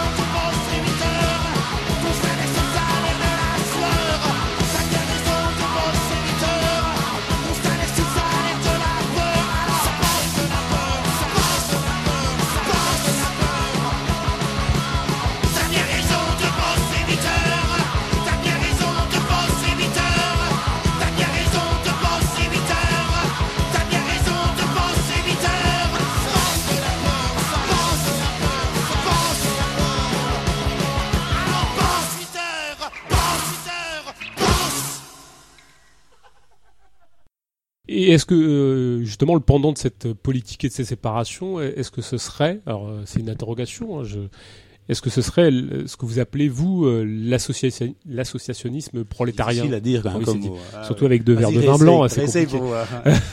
Mais est-ce que c'est ça le pendant de la politique? C'est ce que vous appelez la- l'associationnisme prolétarien C'est ça? Ce serait ça Ouais, ou pas? moi, moi je, je pense qu'il faut se méfier, il faut Oui. se méfier des, mots. Oui. Donc c'est vrai, mais tu, tu- tu as raison de le relever. C'est vrai que dans le, le- le texte qu'on a écrit, dans la brochure, c'est vrai qu'à différents moments, on, on oppose euh, à la politique et donc à, cette question de laisser aux spécialistes le soin de gérer nos vies, on oppose l'associationnisme. Moi, je ne suis pas persuadé que ce soit le mot euh, enfin trouvé pour qualifier quelque chose qui serait de l'ordre de, de, de- voilà, de, de- de décisions qui véritablement euh, font collectivement avancer nos vies. J'en sais rien. Mais en tout cas, euh, le, C'est le processus qui est Voilà, c'est le processus, c'est le, c'est le fait de voir que, euh, et de nouveau, on le remarque, euh, euh, ben, on le remarque de nouveau quand, la société est en mouvement, c'est-à-dire que quand elle ne se limite pas à simplement constater, voilà, le désir d'autre chose, mais qu'elle se met en mouvement, ben, à, chaque fois, effectivement, tu, tu vois que euh, dans le processus d'association, les barrières tombent, les séparations s'atténuent, tu, tu te retrouves, euh, allez, on est, on, est, on est en anniversaire 68, euh, on se retrouve filles et garçons sur les barricades sans penser qu'il y en a une qui doit faire la popote et l'autre aller gagner sa vie. La On se concurrence aussi avec euh, disparaît. tout quoi. ça, quoi. C'est ce que un vieux, un, vieux, un vieux barbu de nos amis expliquait autour de 1848 euh, en disant que parce qu'il parlait d'associationnisme déjà à l'époque, c'est pas quelque chose de neuf que nous on aurait inventé. Hein. Donc dans l'histoire du mouvement révolutionnaire, ce, ce mot-là a déjà été utilisé. Oui, alors c'est Euh, quoi l'association alors? C'est Attends, comment attends, vous l'entendez? arrive, quoi. Oui. Donc euh, il expliquait déjà que par exemple quand, quand dans, dans chaque grève il disait il expliquait qu'il y avait l'hydre du communisme évidemment quand tu entends ça tu te dis mais attends euh, les, les pecnos qui se mettent en grève dans, dans, dans- dans- par exemple on va prendre la SNCF aujourd'hui quoi bah il n'y a pas le communisme là derrière il faut pas déconner quand même quoi on voit bien que la, la faiblesse du mouvement et, et le contenu du mouvement mais ce qu'il voulait expliquer c'est que déjà la première victoire quoi quand, les prolos se mettaient en lutte quoi c'était déjà de ne plus voir dans l'autre le concurrent au contraire c'est de s'associer à l'autre pour pouvoir se dire on a un ennemi, un ennemi qui est commun, c'est le patron, c'est le capital. quoi.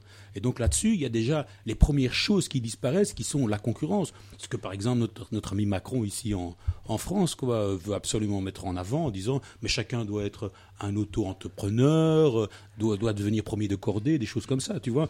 Donc c'est ce processus-là qui va qui se met en route à chaque fois qu'il y a des luttes. On l'a vu en 68, mais on l'a vu à d'autres moments, hein, 1870 et des choses comme ça. On l'a vu à d'autres moments aussi, quoi, où les prolétaires refusent d'être ce qu'ils sont. C'est-à-dire des prolétaires, c'est-à-dire des, spectateurs de leur vie, quoi, c'est-à-dire des gens soumis au capital, à ses besoins et à ses caprices, quoi, et se disent mais on a une vie, quoi, on a envie de la reprendre en main, quoi. Et dans ce moment-là, en fait, quoi, ils s'associent à d'autres parce qu'ils comprennent très bien que leur force, c'est dans le nombre. C'est aussi le fait qu'ils se retrouvent dans des positions sociales qui sont les mêmes aussi. Oui, et je je peux juste, je voulais juste donner un exemple aussi pour que ce soit concret, parce que quand on parle d'associa- d'associationnisme, d'association, donc nous on fait, enfin je sais pas, j'ai l'impression qu'on fait simplement référence au fait que lorsqu'il y a un élan pour prendre en vie, euh, non, pour prendre en main nos vies, quand il y a un élan collectif pour prendre en main nos vies, bah, il y a un saut de qualité à, à tous les niveaux. Euh, J'adorais l'exemple, je sais plus, c'est un journaliste britannique qui assistant, qui avait assisté à, aux, aux constructions de barricades euh, durant la commune de Paris et qui avait fait une espèce de calcul en disant, en voyant les barricades qui avaient été construites et qui avait, qui, a- qui- qui avait formulé un truc, alors c'est de mémoire que je cite, mais euh, que s'il avait fallu que des ouvriers communaux euh, assument la même construction des mêmes barricades, il aurait fallu deux mois. Il l'avait fait en trois jours. Donc il y a un saut de qualité dans l'élan, c'est-à-dire dans le fait qu'il y a une motricité commune qui est incomparable. Ça, on l'a vu dans toutes les révolutions, dans tous les mouvements révolutionnaires, dans tout ce que euh, on, peut parler euh, à, ce propos-là. Donc voilà. Et ici, on parle évidemment, j'en suis conscient, de mouvements sociaux. On dit associationnisme, mais ça commence. Enfin, c'est ça l'associationnisme. C'est-à-dire qu'après, sur cette base-là, que les personnes euh, cherchent des, des- des formes d'association pour poursuivre euh, leur lutte, eh bien, on, on est là-dedans. Donc, on- on- pour moi, c'est la même, euh, c'est le même principe lorsque, euh, lorsque aujourd'hui, on essaye de faire, euh, voilà, fonctionner une, une- une association. Mais ça doit partir de là. J'ai envie de poser une question à Soraya. Mhm. Euh, Est-ce que, est-ce que le, est-ce que la, l'association c'est l'antidote à, et puis j'espère que vous pourrez me répondre à cette question. Est-ce que l'association c'est une, est-ce que l'association c'est un peu l'antidote à, à ce que serait une secte politique et, et est-ce que vous pouvez nous définir avec vos expériences ce qu'est une secte politique? Il n'y a pas d'antidote. Il n'y a pas d'antidote? Il n'y a pas d'antidote. Ça n'existe pas. Ça n'existe pas? Ça n'existe pas, non. Franchement, non. Euh, ça dépend avec qui tu t'associes, ça dépend pourquoi tu t'associes, ça dépend dans quel contexte euh, qui est autour de toi, historique, social. euh, c'est pas du tout, euh, c'est pas du tout une antidote, non. Franchement pas. Pas du tout, non. Je Ouais. pense pas, non. Oui, oui, oui. Non, non, je pense pas. Il n'y a pas d'antidote. On est, on est soumis, on est soumis tous aux mêmes, euh, aux mêmes contraintes, euh, aux mêmes horreurs, euh, aux mêmes, euh, à la même, euh, au même, voilà, au même système. Et, et puis on se débat comme on peut. Alors si on trouve des personnes qui sont euh, dans le même, euh, dans la même optique, euh, qui, qui veulent, qui veulent absolument ne pas retomber dans des pièges dans lesquels ils sont tombés ou, ou qui ont tiré des leçons même d'autres, si c'est même pas eux qui l'ont vécu, on peut s'associer. Mais c'est pas une garantie qu'on va pas redevenir une secte. Il n'y a pas de garantie. Hmm. La, la seule garantie, c'est la révolution. Franchement, c'est des grands mouvements qui remettent tout en question, qui éclatent tout ce qui existe, qui dépassent tout ça. Mais sinon, il n'y a pas de garantie, non? Oui, parce que les phénomènes de, de sectarisme, ils, ils viennent aussi parce que la, la- la- la vague révolutionnaire redescend. Et c'est pour ça qu'apparaît ce genre de... Donc, bon, je suis d'accord, oui. Oui, et donc justement, comment, comment vous avez euh, vécu et comment vous avez euh, identifié que vous, vous étiez dans, dans, une, dans une secte alors? Comment vous avez identifié que c'était une secte et que, euh, que. Enfin, une secte au sens euh, politique du terme, bien évidemment. On parle pas de. Quoique. Est-ce Parce qu'il- y avait de moins en moins de place pour, euh, pour la remise en question. Oui. Pour le doute. Pour l'imagination. Pour l'initiative. Il y avait de moins en moins de place. Il fallait de plus en plus répéter, un- répéter tous la même chose. Et de plus en plus d'obéissance était de- demandée. Donc peu à peu, tout se fige, en fait. Puisque puisque tu, tu ne peux plus euh, dire euh, je comprends pas pourquoi tu dis ça, je suis pas d'accord. euh, tu peux plus. Si tu, si tu n'es pas d'accord, c'est que tu changes, tu, passes de l'autre, sur l'autre bord. C'est peu, peu à peu, ça devient si tu n'es pas avec moi, tu es contre moi. Si tu, si tu remets en question ce qu'on dit, le, programme, ce qui est écrit, ce qui est scellé dans Le dans le marbre. Euh, ben tu, on commence à douter de toi, on commence à te mettre sur le côté, on ne t'écoute plus, ou, euh, ou même on fait. euh, et puis au départ c'est comme ça, mais peu à peu ça devient. on commence à t'injurier, à faire des campagnes de calomnie jusqu'à ce, que- tu t'en ailles parce que t'en peux plus, parce qu'il y a des, il y a même parfois des tribunaux qui se mettent en, en place pour dire enfin comment tu peux dire des choses comme ça, penser des choses comme ça, tu sais bien la ligne, la ligne, la ligne. Donc voilà. Je sais pas si je réponds. hein. Et Si, puis- si, mais, euh, d'ailleurs, la je- secte, oui, oui. attends, parce que moi j'ai un autre vécu. Et, et puis la, la secte, c'est différent de l'association. Quand on est rentré dans les différentes associations dont on a fait part, c'était aussi dans une volonté de s'associer à d'autres pour être plus fort, pour pouvoir continuer ce, ce processus révolutionnaire qui avait démarré autour des années 60, euh, 70 Mhm. Et, le poursuivre et aller plus loin euh, dans différents types de tâches. Hein, C'était pas un problématique. Quoi. Or, à un moment donné, on se rend compte que ça devient une secte dans le sens où ça devient une organisation politique, c'est-à-dire où c'est l'organisation qui prime. Ce n'est plus la révolution pour laquelle on s'était engagé dans une association avec d'autres pour pouvoir poursuivre ce projet révolutionnaire, le mener le plus loin possible, mais c'était vraiment l'organisation qui prenait le pas et donc qui obligeait chacun de ses membres à ne plus travailler que pour l'organisation, pour le renforcement de son organisation, comme euh, recruteur de son organisation, comme propagandiste de l'organisation. Et donc finalement, c'était la révolution qui nous avait euh, associés à d'autres qui étaient au centre de nos préoccupations, c'est devenu l'organisation. L'organisation politique, évidemment. Quoi. Donc là, on bascule dans autre chose. C'est pour ça qu'on peut parler d'organisation politique ou de secte, quoi. C'est-à-dire, on bascule dans quelque chose qui essaie de se reproduire tout simplement, quoi, comme n'importe quelle institution de ce monde pourri, quoi, dans lequel on vit, quoi. Oui, et C'est pourtant, ça dans, la différence. et pourtant dans votre dans votre propos, vous dites, alors moi je vous cite, combative et, vivant- et vivante, une secte politique est d'abord et avant tout euh, lorsque l'époque est à la capitulation des exploités devant leur maître. Est-ce que ça sonne pas un peu la boétien Est-ce que ça sonne pas un peu à la boétie? Est-ce qu'il suffit simplement de se révolter à l'intérieur des des sectes politiques pour en sortir euh, parce qu'on a l'impression que c'est un peu ça. Est-ce qu'il suffit simplement de le vouloir pour en sortir finalement? Est-ce que c'est pas plus vous le disiez c'est c'est une période j'ai l'impression que c'est une période c'est quelque chose de beaucoup plus profond. On a l'impression d'être ancré dedans on a la tête dans le guidon parce que moi en vous écoutant on est en parler un petit peu avec vous euh, vous étiez presque vacciné presque contre ça.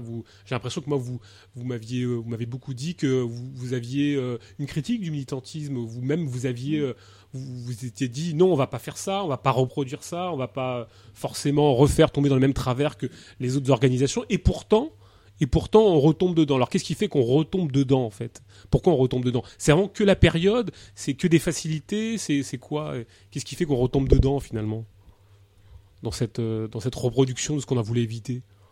Moi, je pense que la période euh, Ouais. sociale est, est évidemment déterminante. Mm, mm. Évidemment, il y a de moins en moins de, il y a de moins en moins de, ben de, regroupements militants, appelons-les comme ça, associations, organisations. Il y en a de moins en moins. Euh, géographiquement, ça se, ça, menuise. Euh, Il y, a, il quelque chose au niveau du contexte social, politique et géographique qui fait que peu à peu, il y a de moins en moins de lutte et donc un repli sur soi. Et sur la secte, évidemment, aussi. et donc, oui, c'est ça, c'est le repli sur soi qui va pe- petit à petit devenir, faire qu'on devient une secte. Je pense que c'est ça. Oui, euh, oui, je pense. La question de la période, elle est, elle est essentielle, mais c'est pas un mot magique qu'on inv- qu'on invente. Enfin, je veux dire, c'est c'est une réalité extrêmement concrète, quoi. Le fait de, de tout à coup, euh, ben voilà, avec tous nos élans. Enfin, moi, j'ai fait partie d'une- organisation euh, où euh, la question de, de, l'international était extrêmement important. Où bah, c'est une, voilà, des choses qu'on a relatées dans dans la brochure, où le fait de pouvoir euh, l'initiative, euh, le fait d'aller à la rencontre d'autres d'autres situations, d'autres réalités, d'échanger, de, de, de, prendre, de manger euh, la culture et l'expérience de l'autre pour grandir, etc. Dans toute cette dynamique-là, tu as quelque chose d'inclusif, tu as quelque chose qui se développe avec l'idée de mettre en avant euh, ce qui nous unit. Je, je sais qu'on utilise ça beaucoup, mais c'est essentiel, c'est-à-dire de d'abord voir ce qui nous unit pour ensuite éventuellement, euh, sur cette base-là, discuter de, de- de- des mille nuances que chacun peut avoir quant, à, quant au devenir de, de, soi et de l'humanité. Donc, euh, et, je pense que effectivement, euh, mais c'est compliqué. Je, crois qu'à un moment, les choses deviennent difficiles parce que dans la société elle-même, le- la place qui est, qui est laissée au- à la transformation, qui est laissée au, euh, voilà, au, changement, au bouleversement, se, se, se, restreint, se réduit. Donc, je veux dire, tu as un glissement où à un moment, euh, il te semble extrêmement important de ne pas perdre ce à quoi tu es arrivé comme niveau de rupture et niveau d'association. Et bon, enfin voilà, euh, Georges l'a dit, c'est l'idée que c'est l'idée qu'à un moment donné. Voilà, à un moment donné, il y a un glissement qui fait que euh, tu fais exactement le contraire de la méthode qui a été impulsée en termes d'association. Plutôt que de mettre en avant ce qui nous unit, on met en avant ce qui nous sépare, sous- sur l'idée de la protection de, de, de l'organisation.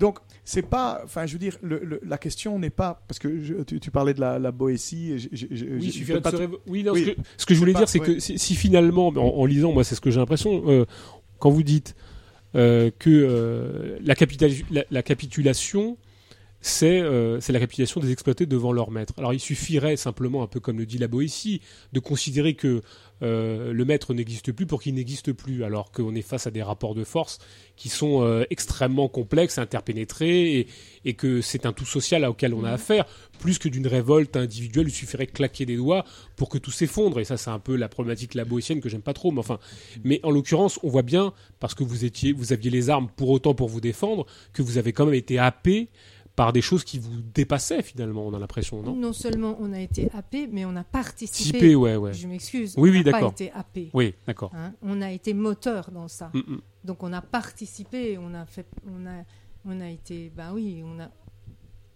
on fait partie de, ce- de cette secte qui est Oui. de ce qui est devenu une secte. Après, on en est sorti, mais euh, oui, on n'a pas été happé. D'accord, d'accord, d'accord. On a, on a, on a, comment je peux dire ça Vous êtes des acteurs actifs pas- de- Voilà, exactement. C'est pas subir. Oui, oui, bien sûr. C'est vraiment. euh, on Vous avez été des bourreaux alors Mais bien sûr. Victime et bourreau. Avant d'être victime, on a été bourreau. Ouais. Ça, c'est clair. Surtout toi, hein, surtout toi.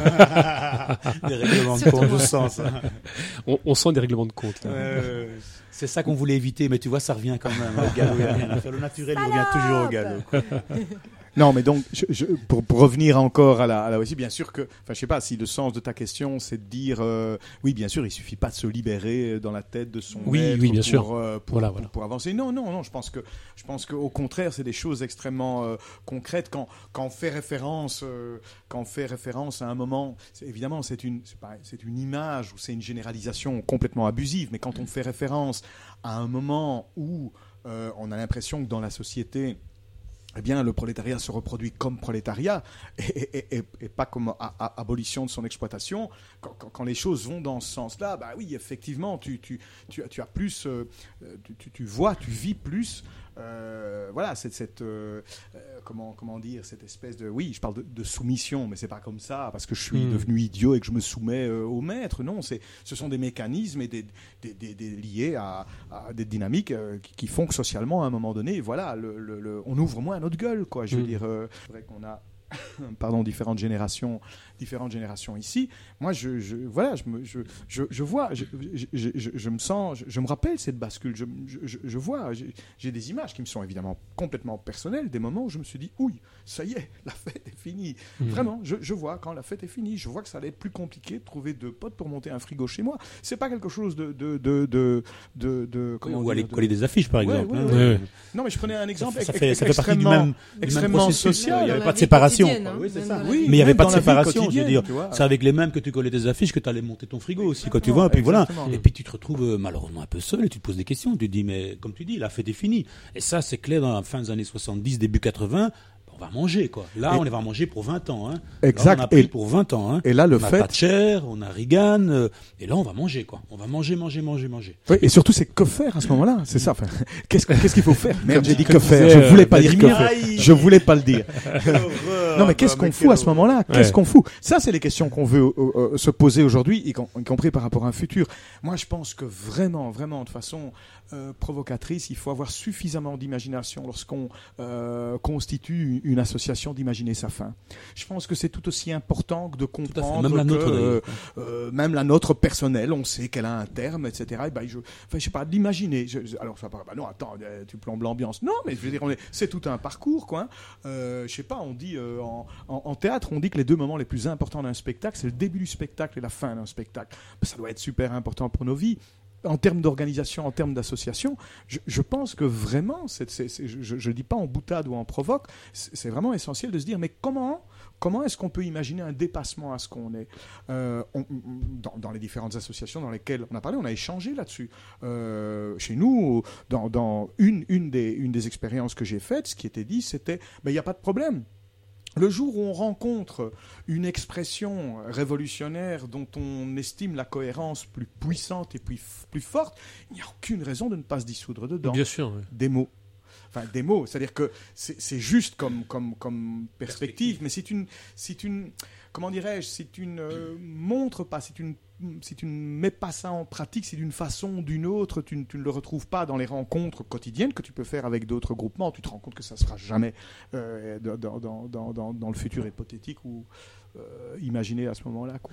Vous utilisez une, une très belle image, moi que j'aime beaucoup, que c'était qui, qui dit euh, l'apparition de l'eau dans le désert. Alors comment, parce que vous en avez un peu parlé, comment on s'aperçoit et à quel moment on s'aperçoit qu'il n'y en a plus d'eau dans le désert. Enfin, c'est comment, comment ça se ça se De manifeste? la même Quand on trouve plus de potes pour monter le frigo. Donc c'est ça. Oui, mais là, euh, oui. Non, mais ça c'est pour faire des glaçons le frigo. Il y a déjà plus d'eau, donc c'est c'est c'est mort. c'est pas possible. Mais comment comment ça se manifeste même d'un point de vue Mais politique de la même façon qu'on a, Ouais. qu'on a rencontré l'autre, c'est-à-dire quand, Ouais. le, quand le désert a été pris par l'eau, en fait. Quoi. Ouais. On, a, on a le même ph- phénomène, c'est comme pour les marées. Quoi. Il y a bien la mer qui monte, tu, tu vois ce processus, tu vois ce processus qui monte, ça c'est les années 60. Hein, c'est, on peut pas, c'est ça qui est terrible aussi avec les commémorations actuellement, quoi, c'est qu'on va tout limiter à 68, on va tout limiter... On va tout limiter aussi euh, aux étudiants, on va tout, on va tout restreindre à ça, quoi. Tu Ouais. vois, on va tout restreindre aussi à Paris, donc même pas ou la France, des choses comme ça. Et donc, ce processus, certains l'ont vu parmi nous, hein, les, les plus vieux par exemple, l'ont vu aussi, quoi. C'est-à-dire c'est cette vague qui montait, quoi, ces luttes qui montaient. Et ça, c'est vrai que la guerre du Vietnam a joué un rôle extrêmement important aussi, quoi, avec son refus, ses massacres et des choses comme ça, quoi. Donc, on, on a vu cette vague monter petit à petit, mais déjà très tôt, hein, dans les années 62, 63 pour certaines régions du monde, quoi. 66, 7 déjà, quoi. Donc, c'est pas tombé comme, comme certains journalistes ont pu l'écrire en 68 dans un ciel tout bleu. euh, hop, il y a 68 qui apparaît qu'en France et à Paris, quoi. Et surtout pour les étudiants, c'est pas ça du tout, quoi. On a vraiment une vision internationaliste, on essaie de voir ça comme un processus, une vague mondiale de lutte, comme on dit souvent, quoi. Oui, c'est, c'est, c'est- Et puis ça part. Et puis ça repart. Oui, et, et- mais je veux dire après. Bon, ça, effectivement, euh, ça. euh, Donc Enfin, ça moi, je- reviendra. et donc ça reviendra. J'espère. la porte est ouverte. La porte est ouverte. Oui, mais ça serait bien qu'il s'accélère un peu parce qu'on commence à vieillir. hein, Bon, pour on, nous, va, hein. on va donner quelques coups de pour les jeunes, ça pose pas de problème, mais nous. euh, Moi je traîne dans le désert depuis plus de 28 jours et déjà quelques mirages me disent de faire demi-tour. La fée des neiges me suit tapant sur son tambour. Les fantômes du syndicat des marchands de certitude se sont glissés jusqu'à ma lune, reprochant mon attitude. C'est pas très populaire le goût de la solitude. Quand t'es dans le désert, depuis trop longtemps. Tu te demandes à qui ça sert, toutes les règles un peu truquées du jeu qu'on veut te faire jouer Rapaces du pouvoir menés par un gros clown sinistre plongent vers moi sur la musique d'un piètre accordéoniste. Je crois pas qu'ils viennent me parler des joies de la vie d'artiste. L'autre côté, voilà qu'un toujours aussi lunatique, son œil est rempli de sable et sa bouche pleine de verdict. Il trône dans un cimetière de vieilles pelles mécaniques. Quand t'es dans le désert,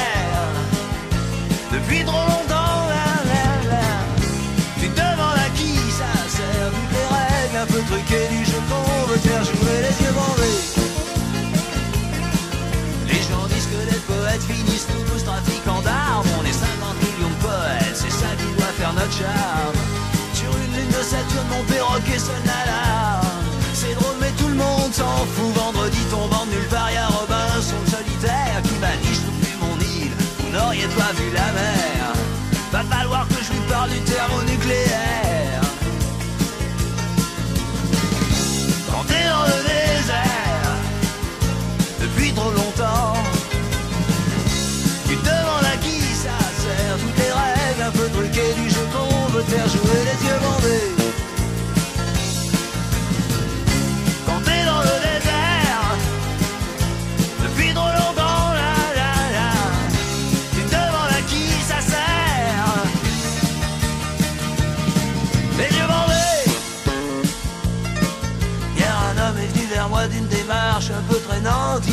Tenu combien de jours J'ai répondu bientôt 30.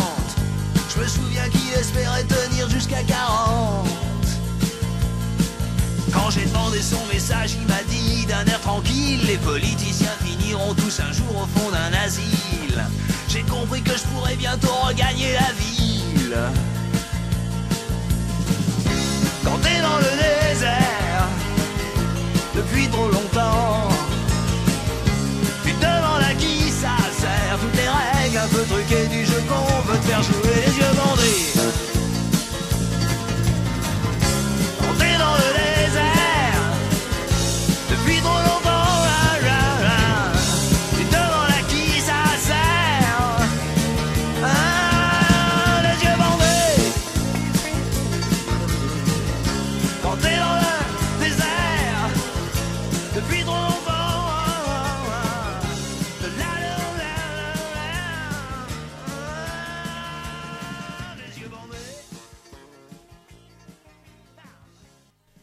Non, mais, mais je, je voulais dire là-dessus, oui, bien sûr. D'abord, vraiment, c'est tellement essentiel. Ça, je trouve encore euh, euh, extrêmement compliqué aujourd'hui et dommageable. C'est le manque de perspective au niveau Ouais. international. Ça, c'est terrible. Je veux dire ça parce que justement, euh, dans nos différentes expériences ce qu'on a discuté, mis en commun, en tout cas, là, ici, les, les quelques habitants de la Lune et plus toutes les, les expressions qu'on a rencontrées, c'est cette dynamique-là. Il y a quelque chose qui, qui en tout cas, nous a semblé euh, euh, tellement essentiel, de- de- de- qui, qui nous semble tellement essentiel de se rendre compte que lorsque tu regardes dans l'histoire, plus elle est contemporaine et plus c'est fort, les, les, les, les, luttes se sont déclenchées partout. C'est d'une tristesse infinie que de voir euh, euh, je sais pas, le monde francophone se replier sur mai 68 à Ouais. Paris. Non pas pour, pour, pour, pour, euh, comment dirais-je, oui, non, c'est bien de, de, de- de- d'en parler, mais de se replier là-dessus. Mais comment peut-on ne pas parler du, du Cordobazo, de, l'insurrection euh, ouvrière euh,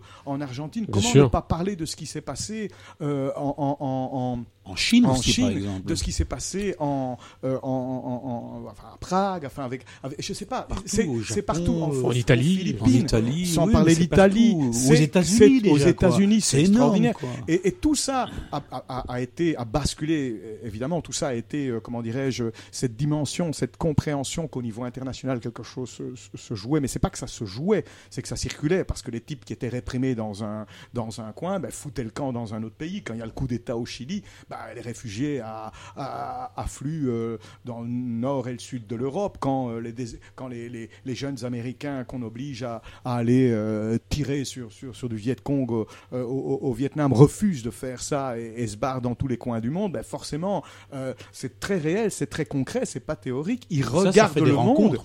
Et, ils regardent le monde d'un autre point de vue. Ils regardent le, le monde en étant à un autre endroit de la planète pour comprendre ce qui se joue. Et ils ont envie que les choses bougent. Ils ont envie. Donc, Donc cette une autre expression de l'associationnisme aussi ici, Mm. quoi, tu vois.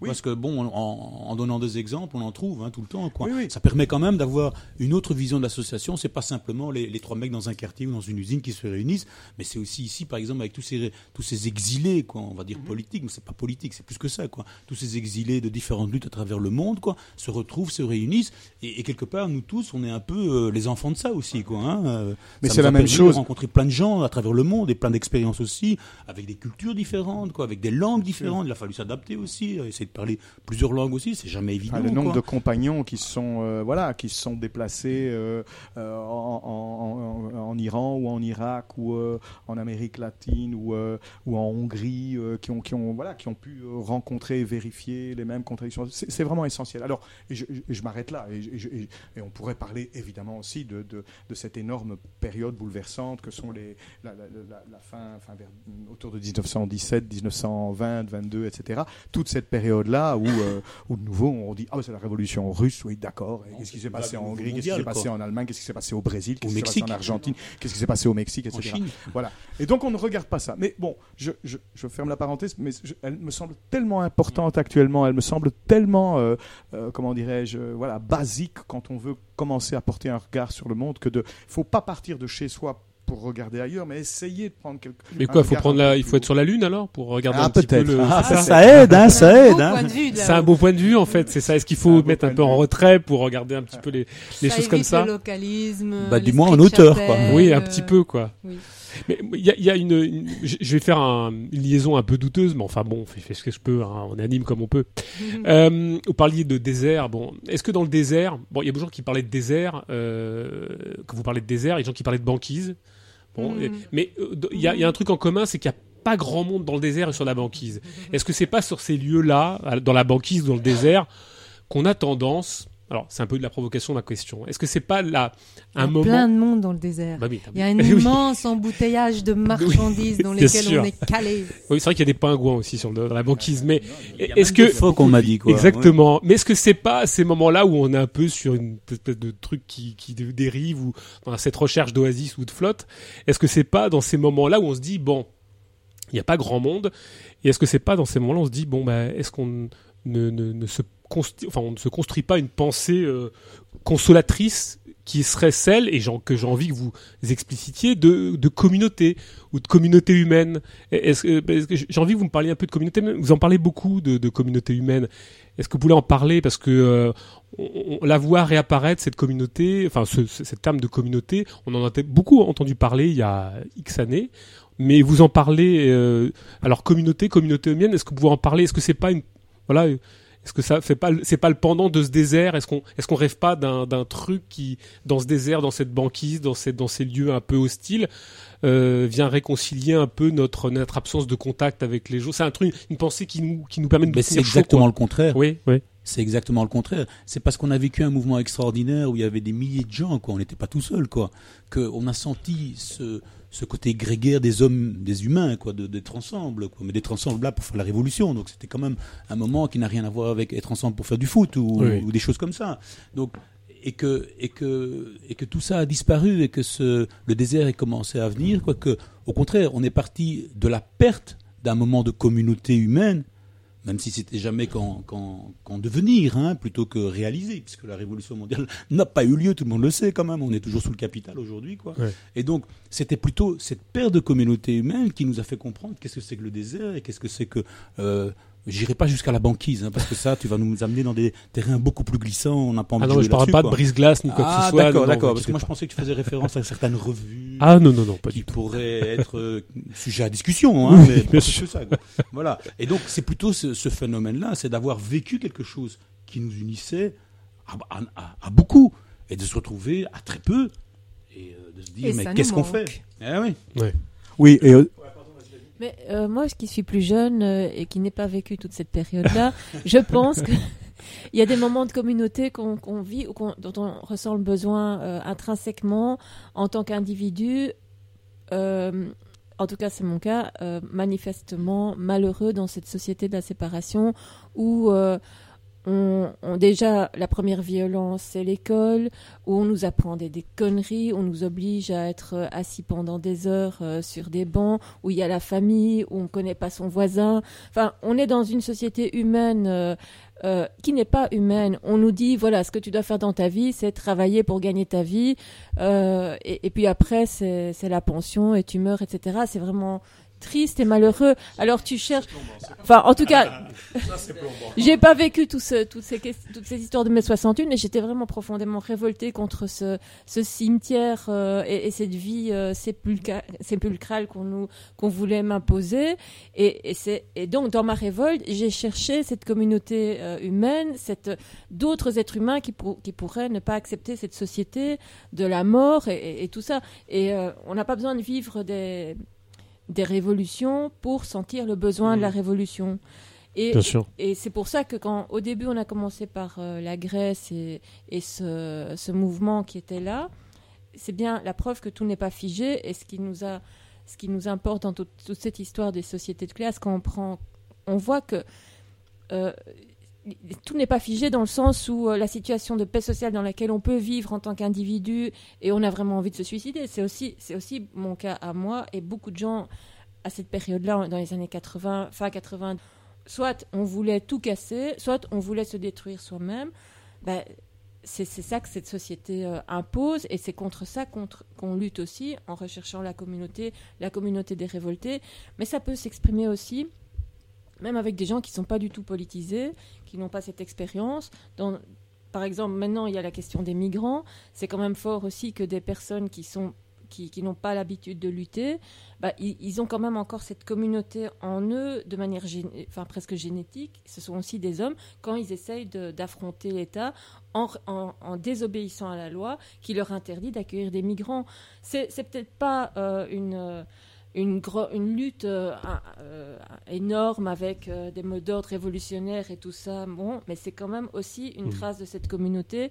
Donc tout n'est pas perdu. L'homme est encore là en, en chacun d'entre nous et ce besoin de communauté est là. Donc Alors oui, alors justement la communauté, quelle communauté? Parce que on entend beaucoup parler euh, et, et c'est un mot qui traverse un petit peu euh, jusqu'à la nouvelle droite, l'extrême droite. On entend beaucoup parler de communauté. Alors la communauté laquelle? On parle de communauté Faisons dire humaine. La ici. différence entre communauté et communautarisme. Voilà, C'est aussi. ça que tu veux Oh, nous amener. quoi. Pas forcément, mais, mais, je te dirais que oui. par exemple, même un club de football qui réunit Oui. euh, 100 000 personnes dans un stade, ben, c'est une communauté, évidemment. C'est une communauté de supporters. Et tu as des communautés aussi qui sont des communautés politiques, avec des partis. On réunit 100 000 personnes dans les rues avec leurs petits drapeaux pour aller voter gentiment, bien sagement, etc. C'est aussi une communauté. Mais c'est pas de cette communauté-là qu'on Voilà, oui, c'est important de, spécifier parce qu'on pourrait Ouais. parler. Les, les communautés, elles sont mises à toutes les sauces. Ça pourrait être la sûr, communauté nationale, la communauté Mais raciale. c'est le communautarisme Voilà. aujourd'hui qui est Voilà. mis à la Oui, oui, sauce. hein, bien aussi sûr. bien Parce que la- sur le, Ce serait bien, vous parliez, vous définissiez euh, ce que vous entendez par communauté humaine qui s'opposerait vraiment à- à- aux fausses communautés, celles qui nous ont proposées, celle de la marchandise, celle de la race, celle de la nation, celle de la patrie, enfin toutes Mais ces Le capital est obligé de, de donner sûr. ces fausses communautés-là, puisque finalement, la division du travail, tout ce qu'on expliquait auparavant, quoi, la division du travail qui a détruit la communauté humaine, finalement, a produit des tas d'autres communautés. L'État a bien été obligé, quand même, de faire communauté, dans le sens où essayer de regrouper les hommes, quand même, quoi, de leur donner une continuité. La concurrence qui s'est développée avec la division du travail, etc., ne pouvait pas faire que tous les hommes se prennent un, un flingue et ça devient le Far West, quoi. Donc il fallait faire État, il fallait continuer à essayer de les gérer, à essayer de donner une communauté. Alors ça a été euh, différentes communautés. Par exemple, la communauté nationale continue à être une de ces communautés qu'on appelle nous fictives, quoi, qui n'a rien à voir parce qu'elle est basée sur quelque chose qui n'existe pas, qui est idéologique, qui est la nation, quoi. Donc Mais c'est voilà. bien, de le- c'est bien de le préciser parce qu'on a l'impression quand même que ça. Ah, on n'est pas avec Alain de Benoît. voilà, non, non, mais ça. surtout pas. parle de communauté. Non, mais c'est vrai. Oui, oui, mais c'est Ils- important ils, de le essayent préciser, oui, toujours oui. de prendre des thématiques qui sont proches Oui, des nôtres, évidemment, pour y, y distiller leur, leur propre venin et leur saloperie. Quoi. Donc, c'est pas de ça qu'on parle. Parce que il y a- Mais- y a tout, oui. Non, juste, non, non, ben effectivement, c'est-à-dire, bon, alors nouveau, on va, on va un peu regarder au, au ni- au niveau des, des termes et des sens. Euh, quand on parle de, de communauté humaine, c'est à un niveau, à un niveau d'abstraction, c'est euh, un autre mot pour parler de société sans classe. C'est Voilà. un autre mot pour parler de communisme. Après, c'est un autre mot pour parler d'anarchisme. Oui, bien C'est un sûr. autre mot pour, voilà, pour, pour parler d'une société euh, non basée sur l'exploitation. C'est un autre mot pour parler d'une société où ce sont des contradictions humaines qui la définissent et la font avancer, et non des contradictions inhumaines basées sur l'ex- par l'exploitation, euh, sur l'exploitation d'une partie de la population par l'autre. Donc, premier temps, quand- moi, quand je dis- on parle de communauté humaine, on parle simplement d'une- communauté où euh, il n'y a plus de classe sociale et où les êtres sont réconciliés. Réconciliés ne voulant pas dire sans contradiction, sûr. mais non basés sur l'exploitation euh, de l'un par l'autre. Ça, c'est un premier niveau. Alors après, évidemment, on, parle aussi de, de, de communauté. Euh, Mélissa parlait de sa propre expérience et, et du fait de trouver, je dirais, du sens et de la communauté dans le fait de se rebeller, de se serrer les coudes et de faire des choses ensemble. C'est un autre niveau d'abstraction, mais qui rejoint exactement celui dont on vient de parler. Là, on parle de mettre en commun ce que nous avons d'humain. Qu'est-ce qui reste d'humain en l'homme? Bah, ça révolte contre l'inhumanité à laquelle il est soumis. Donc c'est ça. Pour moi, c'est ça, c'est la définition de la, la communauté. Et donc, donc euh, non, non, mais pour dire que voilà, c'est c'est- c'est- c'est ça. Et, et- et- et- après, euh, voilà, nouveau, on peut, on peut, on peut changer à, à- de niveau d'abstraction. Il, il s'agit simplement de, de- enfin, je, moi, je prends toujours cet exemple qui est complètement trivial, mais enfin, quand on est autour d'une table, si on se met, euh, comme j'espère, on va le faire, euh, euh, manger, euh, on se met à manger ensemble. Enfin, je veux dire, je, je- je sens bien que dans les rapports que nous avons, il n'y a personne qui va euh, prendre la casserole en disant écoute, moi je vais prendre d'abord ce, ce dont j'ai besoin pour moi, et puis éventuellement on en parle avec toi. Non, enfin, je veux dire, c'est un acte évident que de euh, par- partager ce qui va nous permettre de, de rester en vie demain.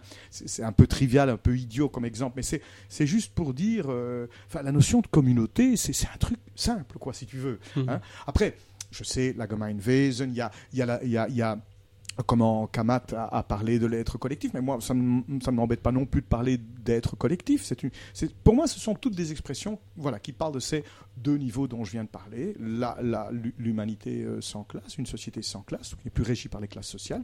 Et puis aujourd'hui, bah oui, euh, non pas les fausses communautés, parce que quand on parle de communauté, tu prenais l'exemple d'un club, d'un d'un tifo, bon, voilà, bon, je, je sais, je sais bien, j'ai fait, j'ai fait partie d'un tifo, donc tu vois. On va pas le savoir. on passe là-dessus. On va couper ça. Non, mais donc, je veux dire, ben, c'est évident. Je dire, déjà, ton, ton, ton premier truc, c'est, insulter euh, l'autre. Enfin, voilà. D'accord, ils appellent ça, c'est une communauté, comme tu le disais, une fausse communauté, une communauté fictive. Parce que, et, moi, je pense qu'encore, il y a encore un lien avec ce qu'on vient de dire, et, je, m'arrête là, c'est qu'on a tous besoin de communauté. Donc, je pense qu'aussi, euh, pour, ceux qui ont été dans des situations où tout à coup, tu es un peu dépassé presque émotionnellement, même dans un stade de foot, quand tu as, je sais pas, 50 000 personnes qui chantent une même chanson, tu as beau avoir ta raison qui te dit Attends, c'est pour des conneries, c'est une chanson de guerre. euh, Il y a quelque chose qui te prend en disant Waouh, comment est-ce que ces 50 000 personnes ont fait pour se relier, chanter une même chanson ensemble? Oui, mais est-ce que justement c'est pas le signe de au- au- au-delà de ce que ça porte de, dégueulasse, de pourri, je ne sais quoi, enfin et même dans le côté euh, dans, dans les sectes politiques, est-ce qu'il n'y a pas justement c'est pas le signe de quelque chose qui fait que fondamentalement au-delà des options politiques de chacun, il y a quand même un recherche, une recherche quoi. Tout à fait, mais de quelque chose dire. quoi. en C'est- fait. Un besoin. Mais Il y Voilà. a un vrai manque. Je Oui, il y a c'est un ça que manque, ouais, dire. ouais, voilà.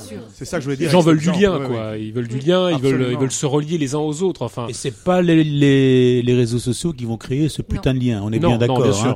Eux participent aussi euh, à essayer de nous le casser, évidemment. Ce Oui, bien lien-là, sûr. quoi. Le seul lien qui l'autorise, c'est avec l'État. C'est pour ça que le, le- que le capitalisme est si fort, parce qu'en fait, comme on a vraiment ce besoin de, de communauté, Mhm. on le cherche, donc il peut nous proposer n'importe quelle euh, merde. euh, Et surtout, que- et surtout la marchandiser. et la Parce que euh, Zuckerman, c'est ça qui l'intéresse. C'est que tu crées des liens sociaux avec Zuckerberg. Zuckerberg, Zuckerman, enfin, peu importe. On s'en fout. Mais enfin, vous voyez de qui on parle. Oui quoi. oui. Donc euh, c'est simplement c'est ça qu'il recherche quoi. C'est que tu crées des liens, mais lui euh, ce qui l'intéresse c'est le nombre de gens qui vont De le cliquer. marchandiser, ce lien. Voilà, Voilà. Et, et de le revendre à qui quoi? Bah, À des vendeurs de, de Camelot quoi, à des vendeurs de, de, de, de- de gadgets Oui, quoi. mais C'est ça qui l'intéresse. Et c'est ça l'humanité. de, de- de Ouais. communauté, quoi. Oui, oui, c'est ça. Et c'est là, là que tu vois l'expression de, de, de l'humanité qui cherche sa communauté, qui l'a perdue depuis longtemps, et qui a des ersatz, parce qu'il faut parler de ça. Mmh. Ce sont des ersatz. La nation, c'est un ersatz de communauté. Le, le club de football, comme notre copain en parle là maintenant, quoi, c'est un ersatz de communauté. Quoi. Je sais pas, moi, les, les différentes associations euh, punk, euh, euh, skin et des choses comme ça ont, ont été à un moment donné aussi ces ersatz de communauté, parce qu'on en parlait tout à l'heure. bien sûr. Concert. Euh, Les concerts, et il y en a plein des, des fausses communautés. Oui, je veux puis dire, il y a- on peut en trouver à différents étages. Jusqu'au marché de la rencontre, puisque les gens sûr. peuvent plus se rencontrer euh, dans des lieux de sociabilité. euh, les gens se rencontrent par application, je ne sais quoi. Enfin, on, on- on se, la marchandise se ressaisit de l'incapacité que nous avons à nous rencontrer. à créer du lien, mais Et du à- vrai, Bien sûr. à bien sûr. créer du lien communautaire, j'allais dire non, de, de, de communauté, de, de entre entre les hommes, quoi. Tu vois, c'est ça qui est qui est terrible, quoi. Et eux interviennent là-dedans pour, pour, pour faire de l'argent, tout simplement. oui, bien sûr. Ils sont forts, hein. Comment vous en êtes arrivé à cette euh, conception de la communauté humaine Enfin, que- comment vous en êtes arrivé, vous, à votre, euh, à votre niveau de critique de la politique, à, à ce que la communauté humaine refasse sens Parce que vous l'aviez, enfin, cette, cette conception-là, non Ou vous- c'est vraiment une critique des médiations C'est vraiment une critique de, de, de la séparation, c'est ça? C'est Ça se situe à ce niveau-là? Ça fait un tout, hein. Oui. Je sais pas. Oui, oui, je pense, je pense aussi. Enfin, comment te dire? Moi, je pense que le parcours, il n'est, il n'est jamais uniquement théorique. hein. Comme tu, tu, tu- tu as fait référence à l'idéologie. En plus, enfin, idéologie, on, même c'est un, c'est un- c'est un mot. On, Oui, faut voir ce que ça veut dire. plutôt négativement, négatif, c'est un gros mot. sûr, un-. Oui. Voilà, un, un- un groupe de, de pensées qu'on doit défendre et donc qui n'est pas spécialement lié au Bien sûr, réel. vraiment fausse, quoi. Voilà, hein. c'est ça qui n'est pas lié Qui au donne réel. une fausse explication de la réalité. Exact. Donc moi, je pense que le, enfin, franchement, le, je, je- je pense pour chacun. Après, moi, je vais parler de moi. Le, le- le- le parcours, il est d'abord et avant tout, euh, comment dire, euh, perso- enfin, personnel. Euh, moi, je pense que l'idée révolutionnaire, enfin, la, volonté de changer le monde, euh, d'abord, elle repose sur deux, choses. Bien sûr, les, liens collectifs et, l'idée qu'on puisse trouver une, place complètement euh, valorisante dans ces liens collectifs. Il y a, les deux, c'est vraiment, vraiment important. On a envie de se battre, et en même temps, on sait qu'on n'a qu'une vie, on a envie de vivre une, belle vie en se battant. Donc ça, c'est les, deux dimensions. Donc moi, je crois que dans, le, parcours qu'on a, a chacun suivi, euh, je, crois que c'est essentiellement les, pratiques qu'on a rencontrées, les portes qu'on a prises dans la gueule, les murs contre lesquels on s'est cogné, qui font que tu te dis non, faut que je regarde autre part, faut que je bouge quelque chose, etc. Alors après, comment, comment tout ça fait qu'à un moment donné, on, arrive à- à parler de société sans classe? Euh, moi, je crois que c'est parce que d'abord, ça s'ancre dans, dans- dans ton vécu. Ça m'a beaucoup aidé, je mets beaucoup de guillemets, à me retrouver euh, tout à coup euh, jeté de l'école à, à 17 ans, euh, jeté de chez moi et devoir euh, bosser pour gagner ma vie. De me dire, attends, il y a un truc qui marche pas dans, dans, dans ce monde là. Comment comment comment comment c'est foutu ça ça fonctionne pas. Alors avoir lu le manifeste ou quelqu'un ou manifeste ou, ou un, un ouvrage un art où on parle d'abolition de l'État, abolition des classes sociales, on parle de d'une- humanité De réconciliée. l'aliénation aussi, la réification. Mmh. Voilà. tout ça. Oui, tout ça. Mais ça, ce sont, ça, ce sont, si tu veux, ce sont des. C'est une rencontre où tu dis tiens, des mots qui expriment quelque chose que que, que je que, que je ressens ou, ou, ou auquel je- j'aspirerais. Mais je, je- pense que c'est d'abord ton, ton, ton parcours, tes, tes- tes- rencontres, ce, que- tu vis, qui fait qu'à un moment donné, tu peux rencontrer une idée qui te satisfait. Moi, j'imagine que, voilà, j'imagine, après, je crois que les ruptures, elles, elles viennent de, de façon très, très variée, mais que si, euh, peut-être j'avais vécu, euh, voilà, avec des... des, des, des, si j'avais été le fils de, de Monsieur Macron, on va revenir sur lui, et que, j'avais passé ma vie euh, autour d'une piscine, ou en tout cas en m'occupant de problèmes de banquier et, et, et de, et de- de choses de, celui-là, je- peut-être effectivement je ne me poserais pas les mêmes Ouais. questions, ça j'en, j'en suis persuadé. Donc voilà, je pense que oui, tu arrives à quelque chose où à un moment donné, on va dire avec des mots, tu, tu, tu revendiques la nécessité d'une, société qui ne soit plus basée sur les, classes et, l'argent et l'État. Euh, mais c'est d'abord et avant tout ton, ouais, ton, ton, ton parcours, le parcours que tu fais avec d'autres qui te permet de, de- d'arriver à, à ça. Après, oui, bien sûr, il y a beaucoup de lectures. Tu, tu as raison quand tu parles sur Simplement, c'est des rencontres aussi. Quoi. Oui, oui. Et voilà, on, on a, on, a, on a eu cette chance, entre guillemets, de, de vivre une époque qui était quand même plus riche que l'époque qu'on vit aujourd'hui, qui nous faisait rencontrer quand même des, des gens quand même qui avaient...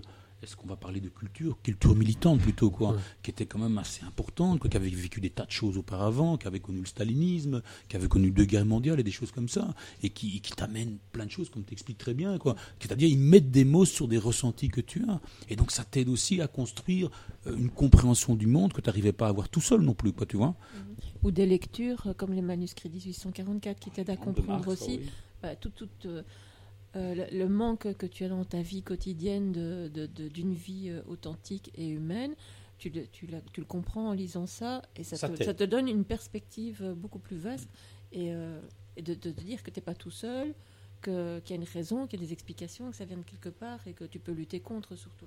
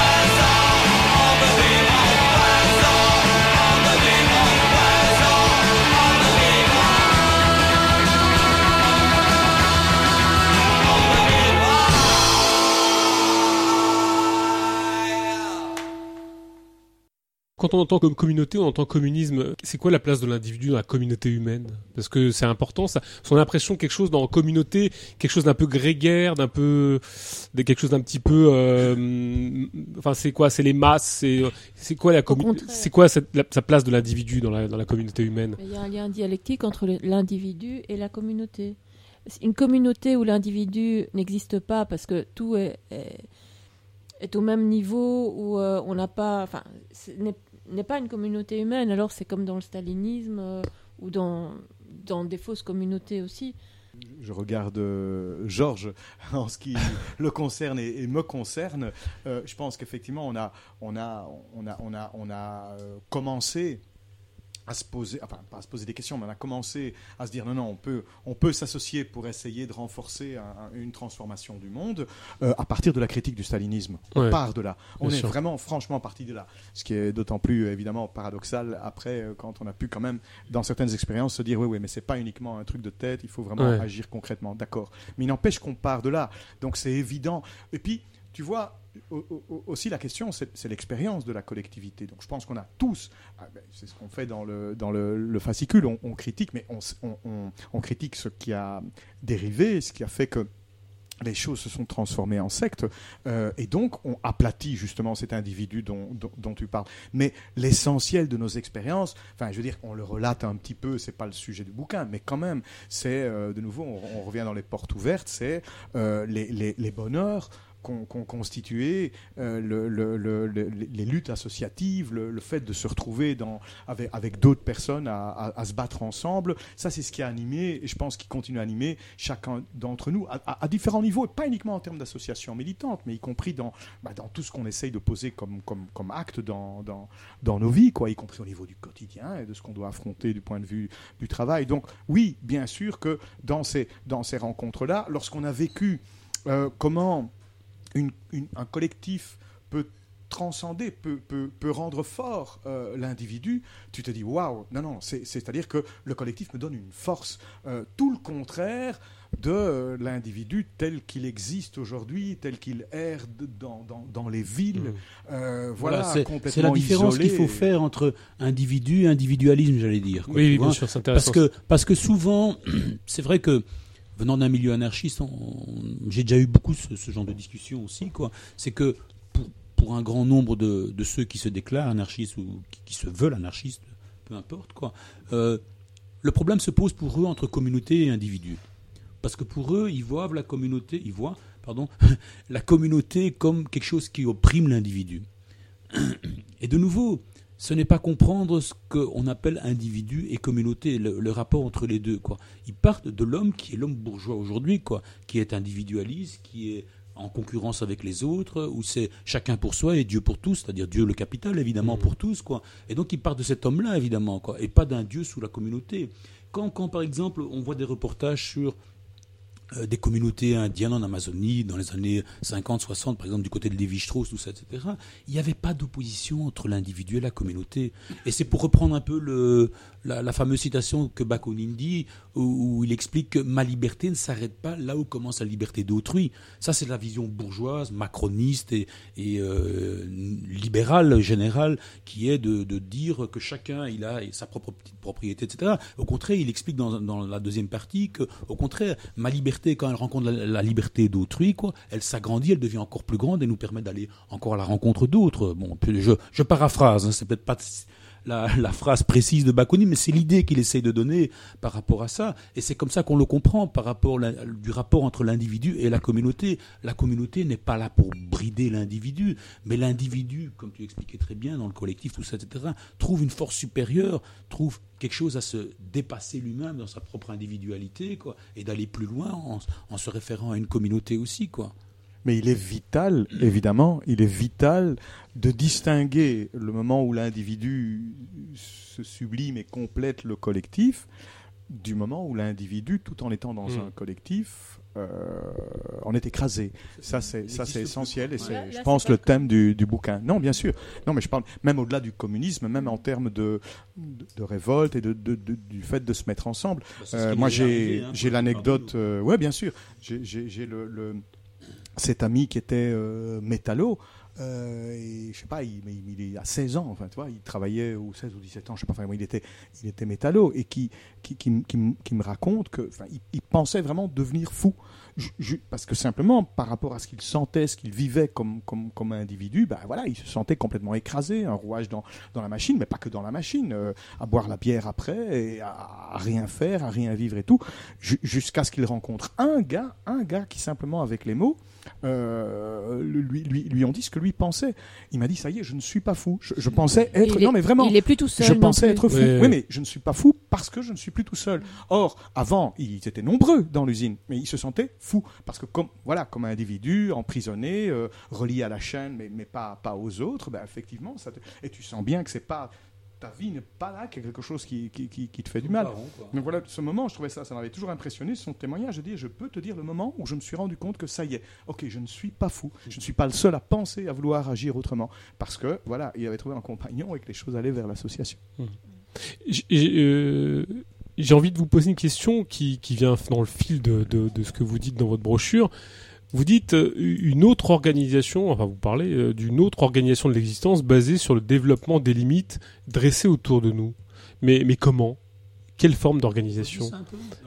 Non, vous dites une autre, vous, pensez, vous parlez d'une autre organisation de l'existence qui serait basée sur le dépassement des limites dressées autour de nous. Mais comment vous voyez cette chose-là? Comment vous voyez ce, ce dépassement de, des limites dressées autour de nous?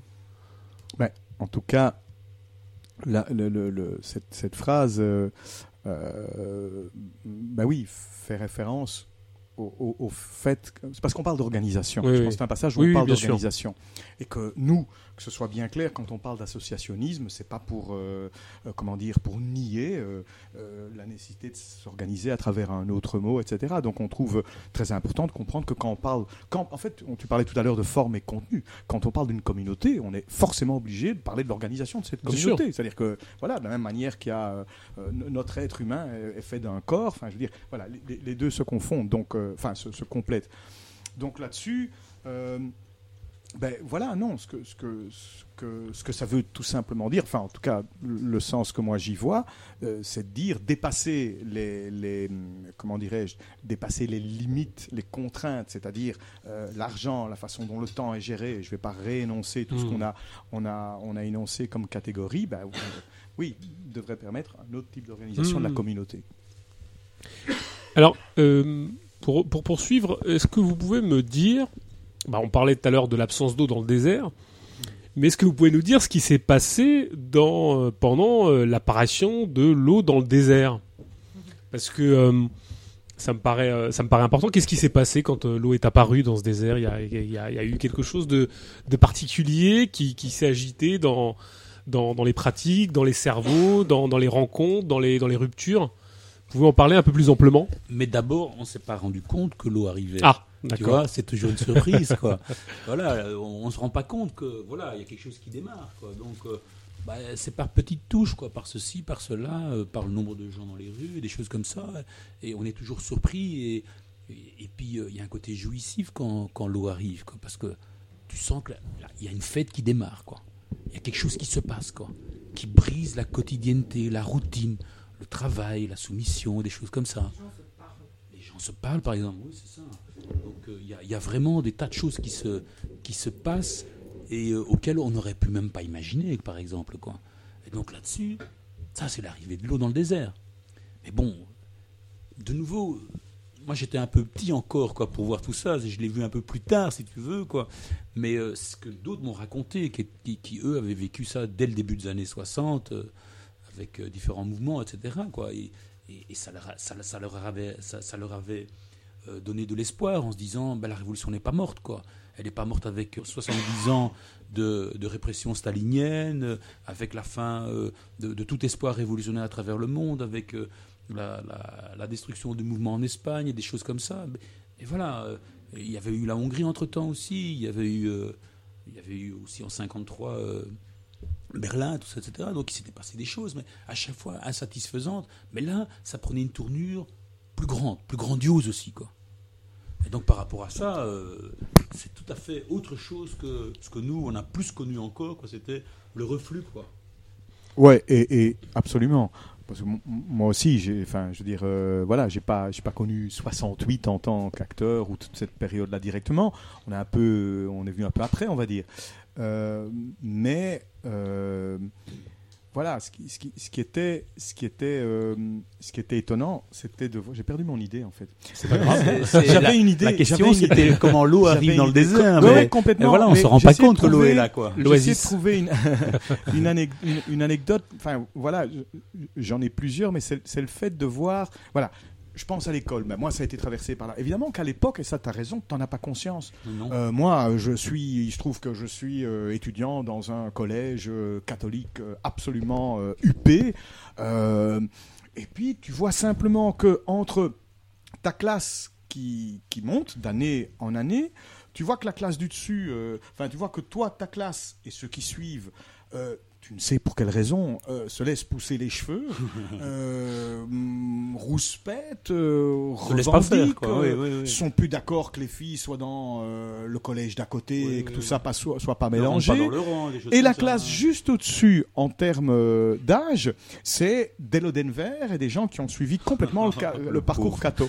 Non, mais pour dire que donc c'est curieux parce que tu vois ça monter. Mais alors bon, donc le fait de se retrouver tout à coup avec des, des enseignants dont on nous a dit dès le départ, avec lui, vous n'allez pas faire les malins, c'est le préfet de discipline.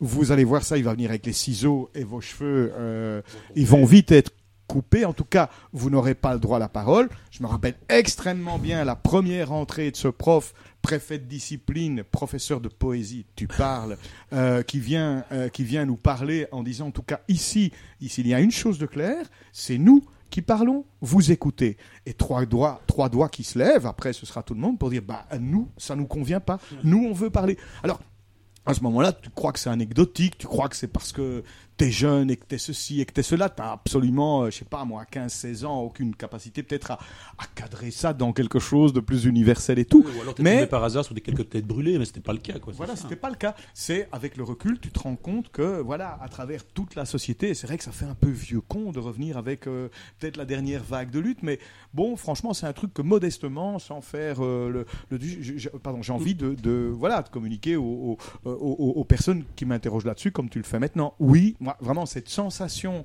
que dans toutes les ports de la société se joue à tous les niveaux euh, dans un petit bal euh, en province parce que euh, on vient faire chier un chevelu à l'école parce qu'on nous empêche de parler dans les enfin voilà dans, dans tous les, les, les- lieux il y a une contradiction qui est votre ordre on n'en on, on veut plus. Un truc qui est excuse-moi encore, mais justement parce que c'est la commémoration euh, 68, lamentablement résumé, résumé euh, d'un point de vue sociologique euh, à une question qui fait partie du réel, mais qui est juste une partie, c'est euh, la société est en train de changer, les 30 glorieuses, la question d'une voilà d'une autorité qui, qui devait sauter, enfin bon, toutes des explications sociologiques qui conviendraient si ça avait été un fait unique et local. Non, c'est international et c'est historique. Hmm. Est-ce que Et puis, Oui. et puis c'était pour une autre expérience que la mienne, c'était le fait de se retrouver pas en, en classe de cours, se retrouver dans la rue pour manifester, pour affronter les flics. Parfois même pour affronter d'autres qui étaient dans la manifestation aussi, parce qu'on n'était pas d'accord, tu vois, on était des anarchistes. Et, et là, les Mao, ils voulaient faire autre chose, quoi. Voilà, c'est ça. Et donc, ça, ça c'est, un moment jouissif dans le sens où euh, on, sort de cette quotidienneté, de cette réalité qui est pesante, quoi, qui est grise, quoi, qui, qui est tout ça, quoi. Donc, moi, je me souviens que j'ai passé, par exemple, bon, je vais pas donner de date, hein, mais j'ai passé la moitié de mon année dans la rue, à organiser des manifs, tout ça, etc. J'avais 15 ans. hein. Donc, euh, ça veut dire que tu as un rapport au monde différent, qui a changé avec la génération d'avant. Moi, moi je, je, vois, entre guillemets, mes enfants, ben, ils n'ont pas ce bonheur-là, quoi. De putain se dire, on est organisé, on ferme l'école, et non seulement on ferme l'école, mais on allait emmerder d'autres écoles, on mettait des cadenas, on foutait les autres élèves dehors. Donc, euh, ça, ça devenait euh, quelque chose de, de festif aussi, quoi. Donc, un rapport au monde, un rapport au prof, un rapport à l'autorité qui changeait, quoi, qui changeait parce qu'il y avait un changement de rapport de force, quoi. Donc ça, c'est l'arrivée de l'eau dans le désert, sans qu'on essaye de, Hmm. de, de faire des théories dessus ou de mettre des mots. Tu t'imagines, j'avais 15 ans, donc même les plus grands, ils me racontaient des choses, je comprenais pas tout. Mais je sais que foutre le chambard et pas devoir aller s'asseoir pendant 8 heures à l'école, quoi, c'était un bonheur, hein. c'était indicible, quoi. On ne pouvait pas trouver de mots pour dire ça, quoi. Voilà, ça c'est Mmh. Comment un- comment le le- l'eau est arrivée dans le désert, si tu veux, avec quelques exemples, quelques petites touches, quoi. Euh, Non, justement, l'écart, il- l'écart, il est pas d'autant plus euh, dingue. J'ai envie de, de faire une dégression par rapport à mes questions, mais est-ce que l'écart, il est pas d'autant plus dingue parce qu'on est arrivé dans des moments où même, et c'est très basique ce que je vais dire, même critiquer l'institution école devient inconcevable, même dans, dans, dans les milieux libertaires au sens le plus large du terme. Enfin, critiquer euh, Comment- Comment l'institution, t'expliques ça? Con- Concevable, tu dis? inconcevable. Ah, d'accord, parce que moi, c'est ça que inconcevable. j'entends, quoi. C'est un oui, grand silence, ça- quoi. Oui, un- Même dans les milieux radicaux, entre guillemets, qui se autoproclament radicaux. c'est terminé. On n'entend plus rien. c'est impossible. Sur l'école, on n'entend plus rien. Comme oui. sur beaucoup de choses Oui. d'ailleurs, quoi. Oui. On n'entend plus rien, quoi. Donc c'est silence absolu. C'est le, ouais, je pense que c'est le. En fait, euh, pour moi, le, le- bah, deux choses, je veux dire. Sur juste parce qu'on on évoquait un peu, tiens, qu'est-ce que ça peut être l'eau dans le désert et, Oui, oui, bien sûr. enfin, c'est vrai que ça peut faire euh, romantique et vieux 68 arts ou tout, alors que je te dis, je suis pas vraiment de la génération. Mais moi, juste un conseil, c'est lire. euh, J'apprécie beaucoup euh, ce qu'écrit sur le sujet Eri De Luca, cet écrivain italien qui est connu pour ses poèmes, ses poésies et tout. Mais dès qu'il parle de son expérience, c'est intéressant parce qu'il est sans doute autre chose aujourd'hui, même s'il continue. Je je sais pas- je sais pas très bien ce qu'il est devenu. À l'époque, il était membre du service d'ordre de l'OTAN. Ah oui, ouais, mais ça n'a pas c'est pas ça qui est important c'est l'entendre parler il fait je pense il y a quelques pages où il donne une succession d'exemples de tout ce qui était possible à cette époque-là qu'il ne veut pas nier qu'il ne veut pas nier parce qu'il est peut-être autre chose aujourd'hui mais il dit mais ça je l'ai vécu personne ne me l'enlèvera. C'est euh, vraiment une, lecture à, à conseiller. C'est pas dans un bouquin c'est dans plusieurs euh, livres euh, qu'il en parle. Je trouve que c'est une belle manière de parler de ces années-là et, puis sinon, non, voilà, tu parlais, par exemple, tu donnais l'exemple de l'école ou d'autres sujets. Je pense qu'effectivement, euh, aujourd'hui, pour qualifier, comment dire,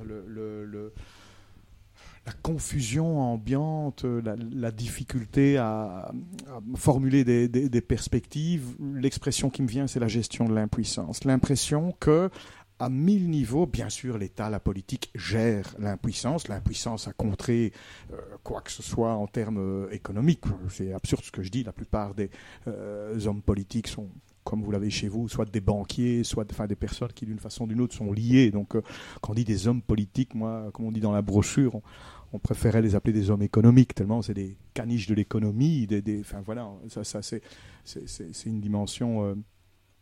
Euh, voilà, tout à fait, clair. Donc, gestion de l'impuissance, mais c'est pas valable uniquement euh, du point de vue des, comment dirais-je, de l'économie ou de, ce que je dis en termes hommes politiques en général. Je pense que la confusion, c'est ça aussi, et que malheureusement. euh, il y a beaucoup de petites organisations ou grandes organisations ou, même dans nos rangs, on va dire, dans, les personnes qui ont envie de bouger les choses, parce que je, je bon, on méprise pas ça, on est à la recherche, on veut, il faut, faut, faut élargir, mais il y a quand même beaucoup de ça, c'est-à-dire on gère l'impuissance, donc on, on se fait une illusion, on se raconte la fable du colibri, on, on se trouve une bonne conscience, on... C'est ce que je voulais voilà. dire, moi. Moi, Oui. je pense que si on s'il y a un silence assourdissant, pour faire un bel oxymore, euh, sur euh, la critique fondamentale de l'école, puisque c'est, enfin, pour reprendre ton exemple, c'est parce que je pense, hein, je, me, je me pose la question, est-ce que c'est pas parce que justement tout, toutes, nos, toutes les colères, tous les,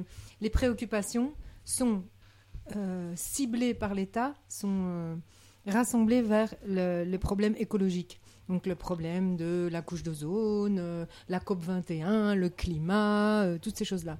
Et c'est comme si l'énergie que provoque la colère contre ce monde était canalisée par l'État vers, euh, vers l'écologie, en gros, Mmh. si je peux m'exprimer ainsi. Et donc voilà, donc on touche plus à rien d'autre parce qu'il faut qu'on se batte là-dessus, il faut qu'on faut qu'on se réveille, il faut qu'on change le monde, il faut qu'on arrête avec les énergies fossiles et ceci et cela, etc. Et qu'on continue à trier surtout. Hein. Oui. Ah oui, c'est important. Et Ça. les déchets. Et avoir très, très, très peur.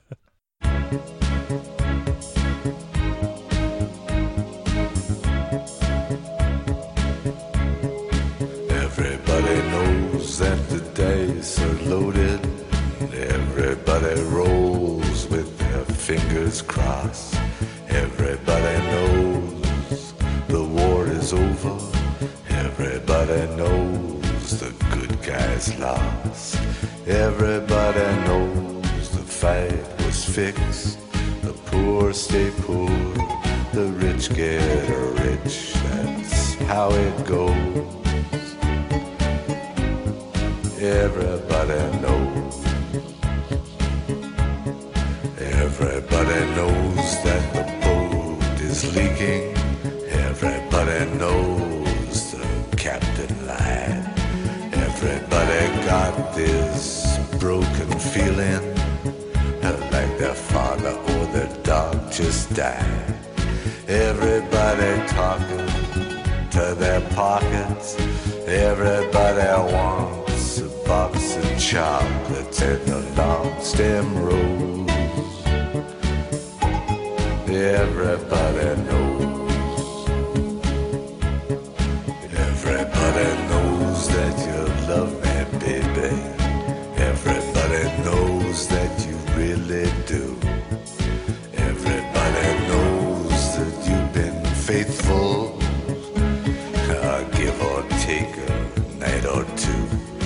Everybody knows you've been discreet, but there were so many people you just had to meet without your clothes.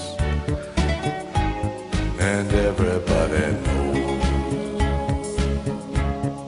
Everybody knows. Everybody knows. That's how it goes.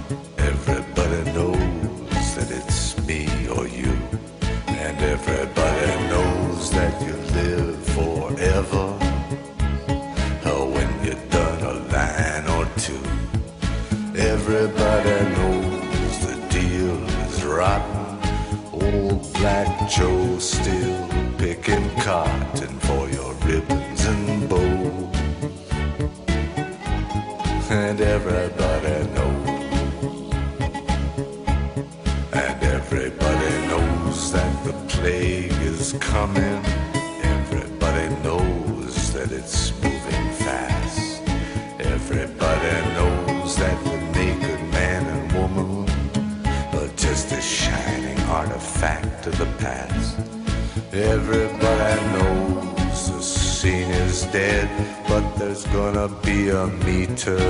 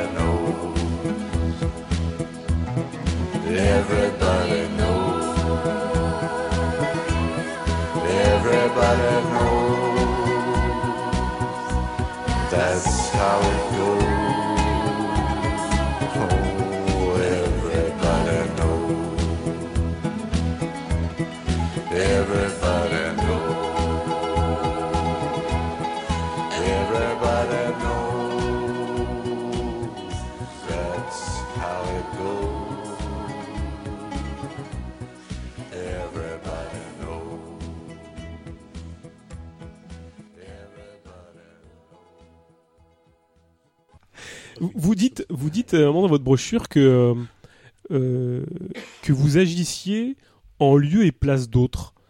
Vous pouvez m'expliquer ça Euh, Mais ça, c'est. Moi, perso, c'est un. C'est un. C'est un. Je ne sais plus le nom. C'est une revue euh, d'un groupe américain qui définissait ainsi l'activisme. Et je crois que Mhm. c'était une extrême. C'est une très belle Ouais. euh, définition, l'activisme. C'est-à-dire. Euh, bah, redis-moi la phrase agir. en agissant en lieu et place d'autres. Voilà, agir en lieu et place, Place des autres. Et en faire une spécialité. Et j- J'aime bien cette définition parce qu'il faut agir, mais quand on met le isme derrière, voilà, l'activisme, c'est euh, être tellement obnubilé par l'idée d'être en mouvement, de faire, de trouver un résultat concret, que tu en arrives à produire euh, son contraire et trouver une autre forme d'impuissance. Donc voilà, oui, agir à, à la place des autres, alors qu'il s'agirait de convaincre, c'est pas un mot euh, que j'aime, mais enfin, je veux dire, en tout cas, euh, essayer de trouver d'autres personnes pour, pour essayer ensemble de transformer les choses. Je, je défile mes, mes questions, hein, parce que j'ai mes Il y questions. avait des groupes qui disaient euh, nous, on ne se substitue pas à la classe Oui, voilà, ouais. aussi. Ouais, oui. Et puis, Bah, euh, euh, t'en avais d'autres qui disaient euh, non, non, non, non, non, on va montrer l'exemple et ils vont nous suivre. Si on, si on fait ça, ça, ça, on va réveiller le. Mais comment on peut se dégager d'une forme d'extériorité tout en étant des acteurs euh, concernés? Enfin, je- Parce qu'on on n'est pas extérieur à la classe, hein, on va dire ça comme ça. Co- comment on peut se dégager à la fois du- d'une forme d'extériorité euh, sans sombrer euh, bah, dans, euh, je sais pas moi. enfin, enfin, l'alternative, c'est quoi? C'est soit il y a l'idéologie de l'absence, et on n'est pas là, il n'y a plus personne, soit il y a de l'avant-gardisme et, il y a de la substitution, il y a machin. Comment on peut éviter ces alternatives ça? C'est compliqué, non? Ouais, plutôt. Enfin, je veux dire, oui, c'est. Enfin, de nouveau, je pense que le, le- la clé de tout ça, c'est la capacité d'être dans le mouvement réel. Et je pense qu'il est aussi dangereux euh, de, par volontarisme, euh, de vouloir absolument, et ça fait partie de l'expérience qu'on critique, euh, avoir une activité qui ait un sens et lui donner un sens en se donnant chaque fois des buts et des trucs, etc. C'est tout aussi dangereux d'être dans, dans, ce, dans ce type de, de dynamique alors que peu de choses se- se- se passent, que, voilà, que de ne rien faire quand tout se passe. Je pense que vraiment la question, c'est, c'est, mais une grosse problématique, c'est comment, on va dire, euh, Être en phase. être en phase avec ce qui se passe dans la société. Nous, enfin, je sais pas, on en a discuté entre nous. Euh, quand on regarde certaines périodes de nos expériences militantes passées, on va dire, bah oui, on se rend bien compte que on n'a pas, si tu veux, une activité, si on entend par activité les réunions, les lectures, les machins, etc., aussi intense qu'on a pu en avoir à d'autres périodes. Et je ne parle pas des périodes euh, révolutionnaires et d'ébullition, je parle plutôt des, années qui ont suivi. Euh, et, et ben moi, je me dis que paradoxalement, euh, on- on colle plus au réel. Ça, ça, ça laisse aussi plus de place pour rencontrer le monde réel. Euh, on le dit avec d'autant plus de force qu'on s'est rendu compte que notre parcours, c'est un, parcours qui a abouti à un moment donné à se couper du monde et des autres. Donc le délire dans lequel certains d'entre nous ont pu rentrer, en tout cas là je parle pour moi, c'est à un moment donné d'aboutir à une situation où je, je m'étais, à travers une activité permanente, complètement coupé euh, de la vie et, des autres. Je ne veux pas faire l'apologie euh, du dilettantisme et de l'idée de ne rien faire. Donc, bien sûr, il y a chaque, chaque pôle à, son contraire, euh, chaque pôle son, à son contraire. Euh, mais voilà, c'est c'est pour ça que j'ai envie de dire, euh, c'est euh, voilà important, avec évidemment des compagnons, parce que leur regard est hyper. euh, c'est pas que leur regard, leur activité est, est, est- est- est- est- est essentielle parce qu'elle te permet d'avancer, bah, d'avoir une bonne évaluation de ce qui est, ce qui est en train de se passer et d'agir en, en relation. Je fais mon défilé. hein. Euh, autre petite question. Je, je... Et puis, et puis oui. pour, pour compléter un peu, je, je pense que c'est pas quelque chose que nous, en termes d'habitants de la Lune, on va, on va trouver une formule toute faite, on va trouver la recette toute faite pour euh, pouvoir euh, Mm. la proposer à d'autres, pour qu'ils l'acceptent ou la, ou l'amendent, tout ça, etc. Je crois que c'est quelque chose qui va être fait euh, avec d'autres, quoi, tu vois, dans, à travers différentes rencontres, comme, comme, comme celle que l'on a avec toi ici, Mhm. par exemple, ou on a avec d'autres, quoi. Je crois que c'est quelque chose que, que ça va être porté plus collectivement. C'est pas des recettes que nous-mêmes on va pouvoir pondre dans dans, de manière académique dans un bureau ou à l'université ou des choses comme ça. C'est pas comme ça que ça va se faire en fait. Quoi. Ça va se faire sur le terrain concret, réel, des luttes, euh, des luttes avec d'autres qui vont faire que on va, on va, se- on va se poser des questions qui seront différentes déjà des questions que nous on se pose, quoi, et peut-être dépasser notre problématique et d'aller plus loin et donner des réponses qui seront des réponses en, en cohérence et en adéquation avec ce qui se passe réellement dans le monde réel, je veux dire, quoi, à ce moment-là. Quoi. Oui, dans ce monde réel, d'ailleurs, vous dites, euh, vous, dans votre brochure, que il faut partir du tout et partir du planétaire. Euh, comment il fait le prolétaire moyen, sans le sou, sans, sans argent, pour partir du, du tout et du planétaire? C'est- un processus. Non, mais c'est vrai. Non, mais je... Oui, Non, non, il non, est mais- provocateur, non, mais- ça se voit tout de suite. Non, mais tu vois, je veux dire, c'est évidemment. Je fais mon côté ouvririste hein, places à Georges. Non, c'est c'est évidemment un processus. Oui. C'est un processus. Et justement, ce qui est beau lorsqu'on regarde l'histoire, c'est de voir comment ça se passe. Comment, à un Mm. moment donné, des dockers en Afrique du Sud, euh, voilà, refusent de euh, débarquer, euh, je sais pas, ou de charger des armes qui vont aller dans, dans un autre pays. Donc, je veux dire, c'est un processus dans le sens où, euh, voilà, évidemment, ça ne se passe pas comme ça immédiatement. Mm. Il n'y a pas, euh, comme euh, le Saint-Esprit, une espèce de saint communisme qui tombe sur l'ouvrier en se disant, bon sang, mais c'est bien sûr, j'aurais dû réfléchir d'un point de vue international. Non, Oui, on oui. se rend compte que c'est voilà. Mais c'est important, c'est- intéressant quand même de, de savoir. Ça, c'est une notion que- qui nous plaît beaucoup. C'est de comprendre que tu peux avoir dans différents endroits du monde des, des prolétaires, enfin des, des- des personnes exploitées qui, d'une façon ou d'une autre, luttent pour telle ou telle raison, mènent des, combats euh, tels que, ceux qu'on a évoqués, euh, et, et, forment en fait, parce qu'on a beaucoup parlé de communauté, comme une forme de communauté, sans pour cela qu'elles aient encore des liens. Donc la question des liens est hyper importante. Mais même si les liens ne sont pas là, il y a déjà comme une espèce de forme de euh, une activité commune, même si elle n'est pas encore reliée très très concrètement. Je peux préciser un truc? Quand on parle de prolétaires, quand on parle de, travailleurs, de gens qui ont du boulot, etc., on inclut toutes les personnes qui n'ont pas de travail, toutes les personnes qui vivent sur cette planète et qui dépendent du travail et qui dépendent de l'argent, même s'ils n'en ont pas ni du travail ni de l'argent, parce que c'est quand même ça qui est leur, qui est leur Dieu, si je peux, si je peux prendre une image euh, un peu stupide. Mais donc voilà, je veux dire, euh, ça inclut trava- les personnes qui ont du boulot et ceux qui n'en ont pas. Et elles sont majoritaires, celles qui n'en ont pas, soyons clairs. Oui, c'est la même réalité, quoi. Je veux dire, c'est quand même le travail qui est au cœur de, de toute leur insomnie, de tous leurs fantasmes, de tout leur aussi bien dans, dans le sens où euh, pour le détester pour ceux qui en ont que les autres qui en rêvent d'en avoir, parce que malheureusement, ce sont des prolétaires, ils sont obligés de devoir vendre leur force de travail sur le marché pour Et sans réserve. C'est ouais, c'est des sans réserve, quoi. C'est ça aussi, quoi, le sans réserve, quoi. Des exploités.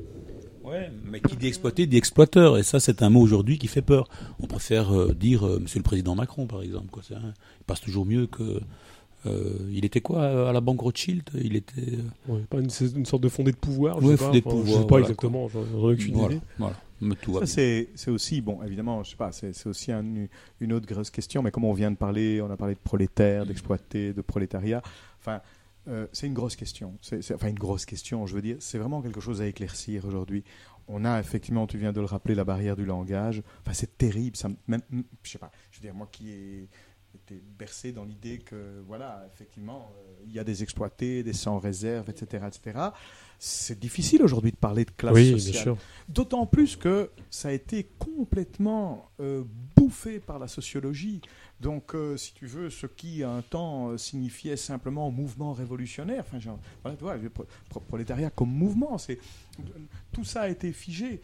Or, euh, je veux dire, le, le- le- le- le fondement, en tout cas, de, de- de- des combats qu'on mène de- depuis toujours, c'est l'idée de ne plus l'être. Euh, c'est, enfin, je veux dire, c'est évident que Spartacus et les esclaves, ce qu'ils veulent, c'est ne plus être esclaves. C'est pas, euh, je sais pas, ils ne veulent plus être esclaves. C'est pour ça qu'ils se révoltent. Donc c'est c'est exactement de là que, part euh, l'importance, à un moment donné, d'identifier dans la société ceux qui sont, pour vivre, obligés de bosser, produisent la, plus-value et non euh, rien en retour, si ce n'est un, salaire pour les faire euh, euh, pour, pour les faire revenir bosser le lendemain. Donc leur, leur, leur but ultime, c'est ne plus être prolétaire. Nous, nous- enfin, je veux Ne dire, être subir contre l'exploitation, ouais. c'est être pour la destruction totale de cet état lamentable, etc.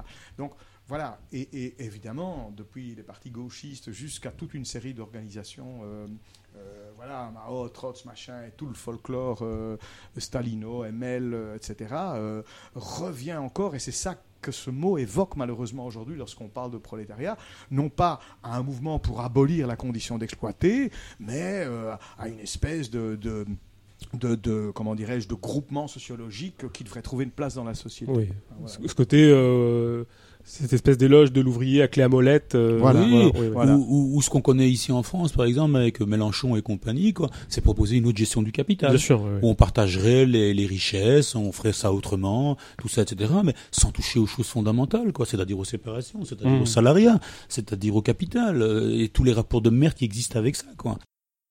Pour rebondir un peu, je fais toujours mes, mes sauts de coq à l'âne, mais euh, vous définissez ce- ce- enfin vous parlez de besoins humains. C'est quoi les besoins humains Euh, Qu'est-ce qui les caractériserait, euh, les besoins humains Oh, la vaste question. Non, c'est ça. Ah, C'est le lien c'est de liens, c'est avoir de- des rapports de chair, des rapports d'affection, des rapports humains. Ah, c'est pas manger plus de pommes de terre? Moi, je croyais c'était ça. C'est la quoi. première chose. Ouais, mais qu'est- qu'est-ce qui différencierait ça de, de, de, de l'étymologie. Excusez-moi, vous êtes plus loin, donc j'y arrive Non pas. mais hein. qu'est- qu'est- qu'est-ce qui pourrait le différencier de, de même de, étymologiquement, par exemple, du mot euh, religion? Parce que religion, c'est religaré, c'est relié. Oui, c'est quoi qui relier le... le séparer Oui, bien sûr. C'est mais- relier le séparer. Ouais, ouais, justement. Donc ça, c'est les sociétés de classe. Nous, quand on parle de sociétés sans classe, quand on ne va pas relier le séparé, Ouais. puisque le séparé n'existe plus. Parce qu'à la mode, en ce moment, à la mode, c'est les liens qui libèrent, hein, parce que c'est un peu, on est face à ça.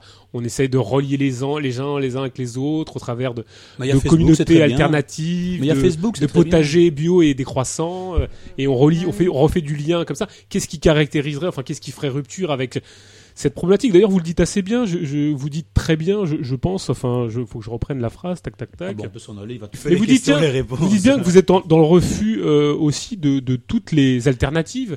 Et, euh, et je pense que c'est assez, c'est assez juste. Je pense qu'il faut. euh, comment on peut refuser les alternatives et justement, re- euh, je veux dire, combattre ce, ce côté euh, niant du lien, euh, du lien qui nous libérerait, quoi. Parce que C'est ça. des fausses alternatives. Oui.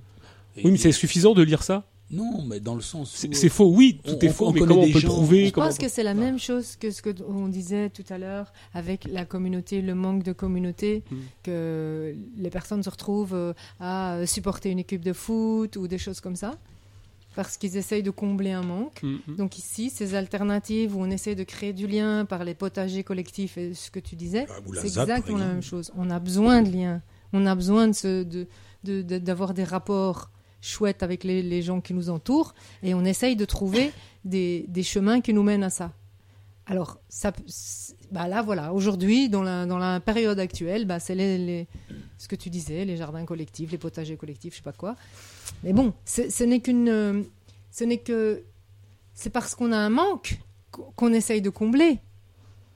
Pour moi, c'est ce- ça. Après, que- je, je pense que ça, ça peut créer un lien entre les gens, mais c'est pas. Nous, on cherche plus que ça, évidemment.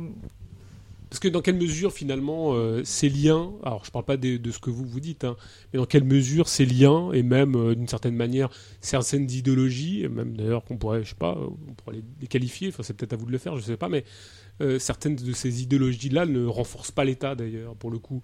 Euh, Est-ce que c'est pas aussi une manière de, euh, on parle de ces fameux liens qui libèrent, de recherche de liens sociaux, est-ce qu'elles sont pas là pour euh, réinjecter un sang neuf à une machinerie qui elle-même a déjà du mal à se reproduire? Est-ce que ça en fait pas partie tout ça? Si. Oui, mais tu, tu, tu donnes la, la réponse. Oui. D'abord, quand même, le premier truc, parce que tu parlais de besoins humains, euh, je crois que c'est- intéressant de le définir en opposition aux besoins de l'économie. Voilà. C'est-à-dire que la première chose à dire, c'est qu'aujourd'hui, quand tu travailles, tu ne, tu, ne, tu ne réponds pas à un besoin humain. Tu, tu, tu réponds, enfin oui, tu réponds toi, parce que tu, comme tu es contraint de travailler pour vivre, puisqu'il y a la médiation de l'argent et du salaire, tu es obligé de faire ça. Mais sinon, franchement, je veux dire, ça n'a aucun sens de, travailler pour engrosser le capital et faire fonctionner la machine euh, de, cette manière-là. Donc, effectivement, aujourd'hui, ce qu'on voit, ce qu'on vérifie avec la politique, c'est que euh, tout ce qui est mis en avant, c'est pour répondre aux besoins de l'économie, pas aux besoins euh, de l'être humain. Bon, alors ces besoins, effectivement, euh, bah oui, Soraya disait, le, besoin essentiel, c'est le besoin de lien, c'est le besoin de communauté, euh, et c'est tout à fait juste. Mais comme toi, tu as complètement raison, c'est-à-dire qu'aujourd'hui, le, comment dirais-je, la catégorie de la citoyenneté, de la laïcité, ou en tout cas de la République et des liens, etc., c'est-à-dire d'essayer d'unifier dans une nation, comme le fait euh, si bien Mélenchon avec son produisons français et tout ça, euh, favorisons le français, c'est, voilà, c'est, bah, nouveau, on est nouveau dans, un, espace de, de, de fausse communauté. Bien sûr que aujourd'hui, quand on te dit il faut faire du lien social, on est en train de dire il faut absolument relier euh, les laissés pour compte, euh, les, les, les, voilà, les personnes qui, qui, qui, qui, n'acceptent pas leur situation, euh, coincées dans des banlieues euh, euh, voilà, pourries, euh, avec des, des, des boulots sans, sans perspective. Bah, il faut absolument les relier au projet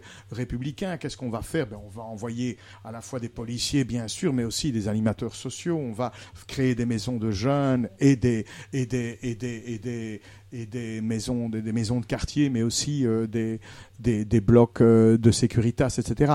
Donc, euh, je, dis- l'autre parce que pour bien montrer que ce n'est que, que, que- l'un n'est que le, pendant de l'autre. Donc, quand on dit créer du lien social aujourd'hui, on part de l'idée que sur base de l'exploitation, sur base du fait qu'une minorité puisse voilà, jou- jou- jouir d'un ensemble de richesses et faire fructifier, en, en faisant fructifier le, le, le- le capital, puisse avoir quelque chose en commun en termes d'identité avec euh, l'identité nationale, avec euh, le, voilà, des, des- personnes complètement euh, laissées pour compte. Quoi. Donc oui, le, lien social, euh, c'est- terriblement utilisé aujourd'hui comme terme, mais c'est euh, voilà, c'est quelque chose qui relie euh, ce qui ne, dev- ce, ce qui, ce qui ne l'est pas de fait. On Et essaie- puis, et- Non, juste pour dire aussi que le fantasme du capitalisme, c'est que tout fonctionne. Mm. Il, a- il aimerait Ouais. vraiment Ouais. que ce système fonctionne parfaitement. Juste qu'il n'y a pas moyen d'y arriver. quoi. C'est ça. Il doit, il, doit, il doit gérer toute ces cette contradiction-là. C'est ça, mais c'est ce que c'est ce qui défait qu'il essaye de refaire. C'est ce qui désunit qu'il essaie de réunifier. Marx avait une très bonne réponse par rapport à certains bourgeois qui le critiquaient. Mais vous êtes contre la famille, monsieur Karl Marx, tout ça, etc. Quoi. Mais oui, je suis contre la famille. Mais c'est pas moi le premier qui va commencer à déliter la famille, à la, à la détruire. C'est vous-même, monsieur les bourgeois. Je peux utiliser le mot cette fois-ci. hein. C'est vous-même, monsieur les bourgeois ou monsieur les capitalistes. Quoi. Pourquoi? Bah Parce que, évidemment, vous obligez déjà euh, le, le père euh, et, et la mère euh, à, à mettre ses- les enfants toujours euh, dans des âges toujours plus bas au boulot parce qu'ils s'en sortent pas autrement. Quoi. Vous obligez même la femme à aller se prostituer parce que son salaire ne suffit pas. Donc vous détruisez le lien du mariage et les liens sacrés que la bourgeoisie met toujours au pinacle en avant en disant mais c'est la famille, c'est la, c'est, c'est, le noyau de la société, c'est la chose la plus importante. Mais il en est de même ici quoi. Ce que, ce que le capital défait, isole les individus, etc. Quoi. On a besoin de religarer, donc on a besoin toujours plus de religion. Et, et comme la religion d'hier bah, ne fonctionne pas et, et relie de moins en moins, bah, il en faut de nouvelles. Quoi. Et donc dans les nouvelles, on a tout ce que tu as cité. Quoi, hein. Donc euh, c'est clair, euh, même le dernier rapport Borloo, par exemple, il travaille là-dedans. Quoi, hein. Euh, donc euh, d'essayer de relancer euh, les, les banlieues en réinjectant de l'argent, en réinjectant du lien et des choses comme ça, ben, ça dépasse pas ça.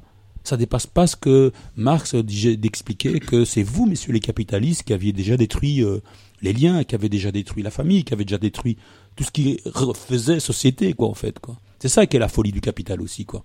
Et ce que disait euh, aussi euh, Sylvie sur la question euh, de, de relier, enfin, de, que le capitalisme aimerait bien que tout fonctionne bien, c'est essentiel. C'est-à-dire que l'idéal du, du- capital et de ceux qui le représentent ou, ou- ou le gèrent sans cynisme, c'est-à-dire que je pense que sincèrement, toute une série de personnes qui, qui gèrent cette impuissance euh, voudraient un monde où il n'y ait que le pôle, on va dire, positif du capital, à savoir son pôle richesse, sans la pauvreté.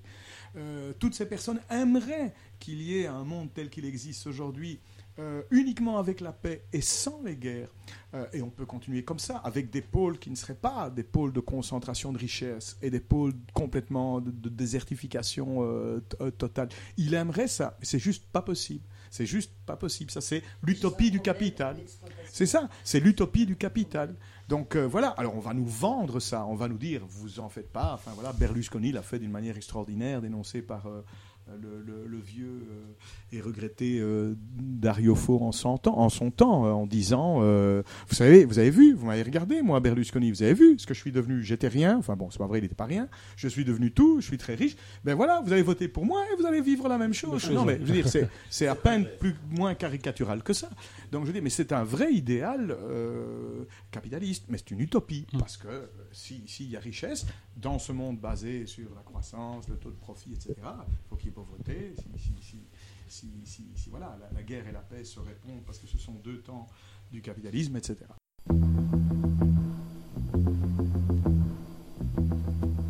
This is an African tribal chant that we wrote called Suppose They Give a War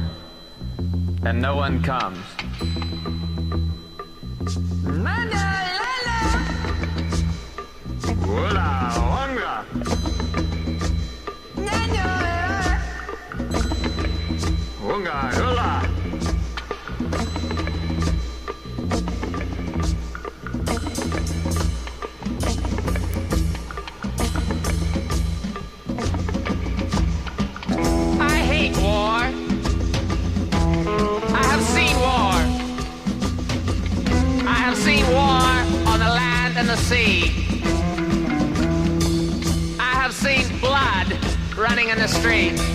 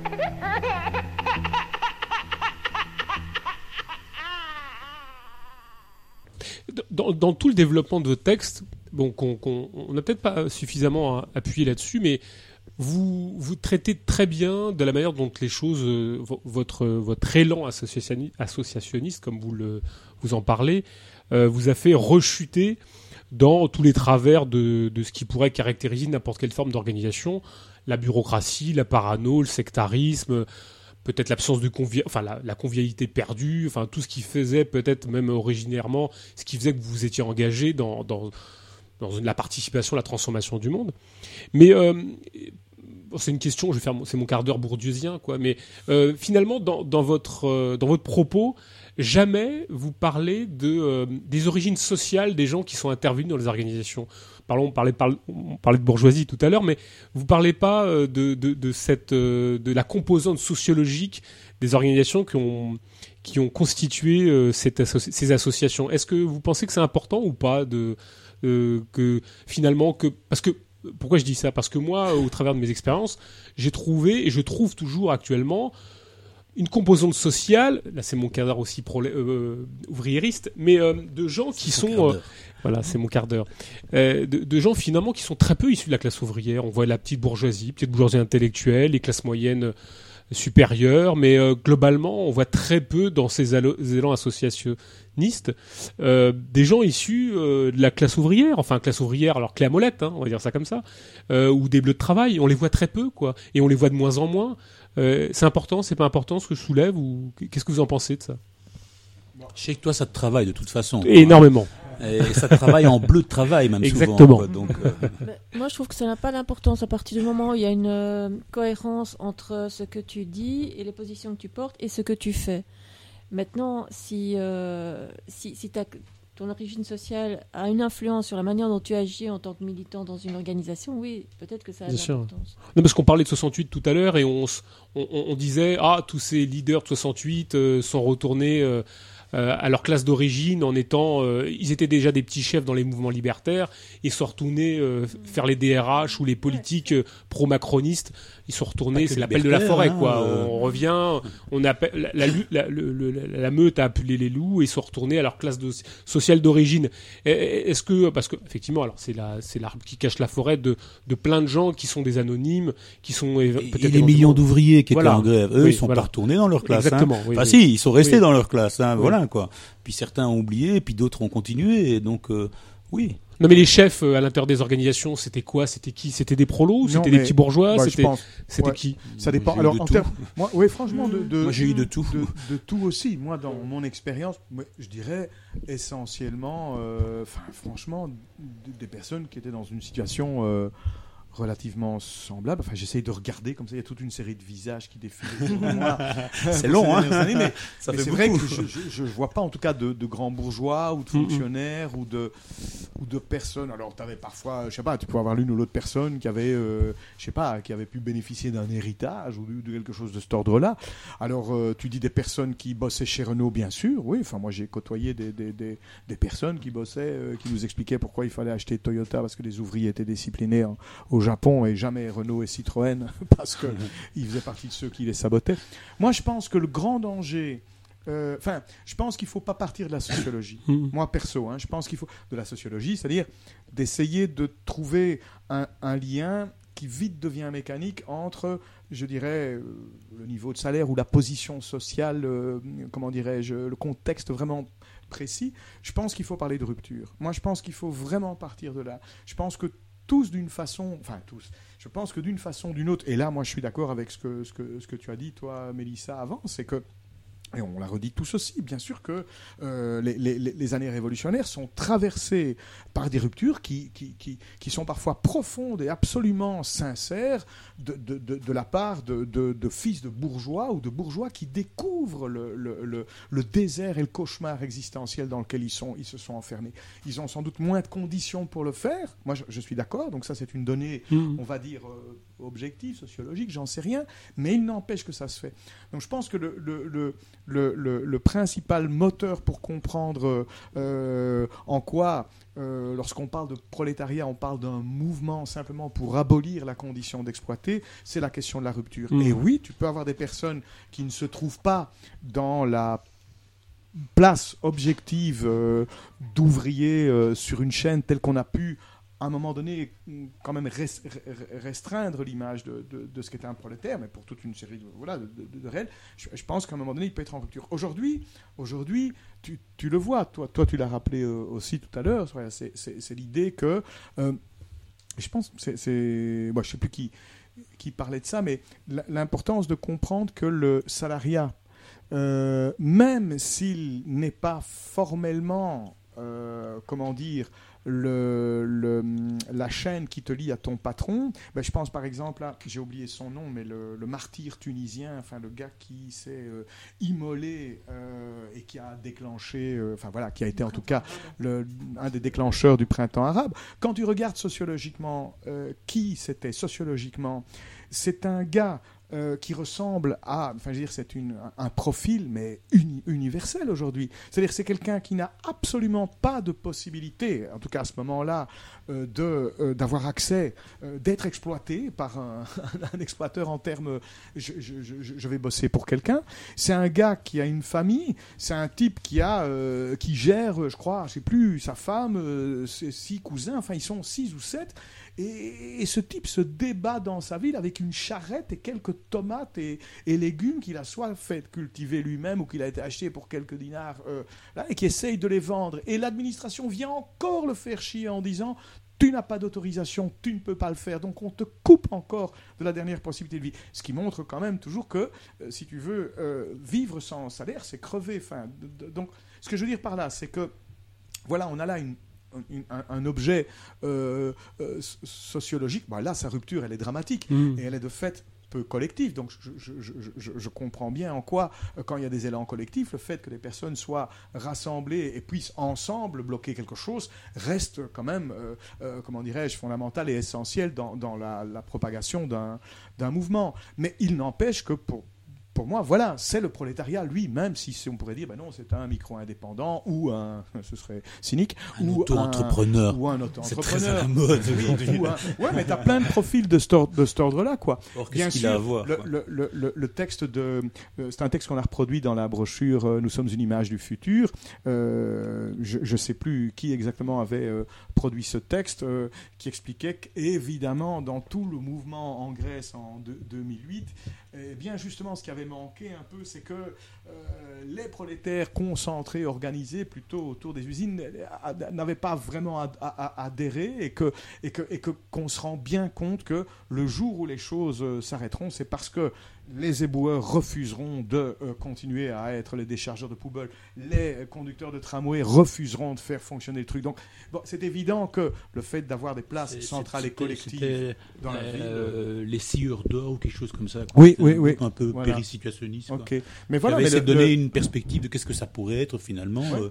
euh, une grande, Mais une grande sujet, grève. Quoi. Non mais je dis ça parce que en fait dans, dans, dans ma, mon propos que je voulais exprimer c'était surtout d'une manière est-ce que nous nous-mêmes enfin là dans cette espèce un peu caricatural est-ce que justement nous-mêmes nous n'avons pas sombré même dans une forme de marxisme dans une espèce d'utilitarisme? C'est-à-dire qu'en l'occurrence on aurait on aurait considéré que le communisme serait euh, généré par la volonté d'avoir euh, 100 euros de plus ce que je comprends bien quand on est exploité non mais ce que je veux dire c'est bien légitime pour quelqu'un de vouloir euh, Mais, mais la question. pouvoir survivre. Il n'y a aucun problème là-dessus. Ouais. Mais est-ce que le communisme se- ne, ne peut pas se rester à un niveau de, de, de, de volonté de vouloir simplement gagner 100 euros de plus et que la- mais là, c'est pas ce du communisme, c'est la lutte de classe quotidienne, Bien en fait, sûr. tout simplement entre, le bourgeoisie- entre la bourgeoisie et, et le prolétariat. Mais- faut pas cracher dessus non plus, Bien quoi, sûr. mais c'est une réalité. Voilà, exactement. Mais, Mais, mais prends l'autre exemple Oui, qui oui. est, on sort de 68, quoi. Les accords de Grenelle sont signés. Si je me souviens bien, c'est une trentaine de pourcents d'augmentation euh, que les prolos ont gagné, quoi. Ça ferait rêver aujourd'hui. Vous imaginez 30%. Essayez d'imaginer un peu nos salaires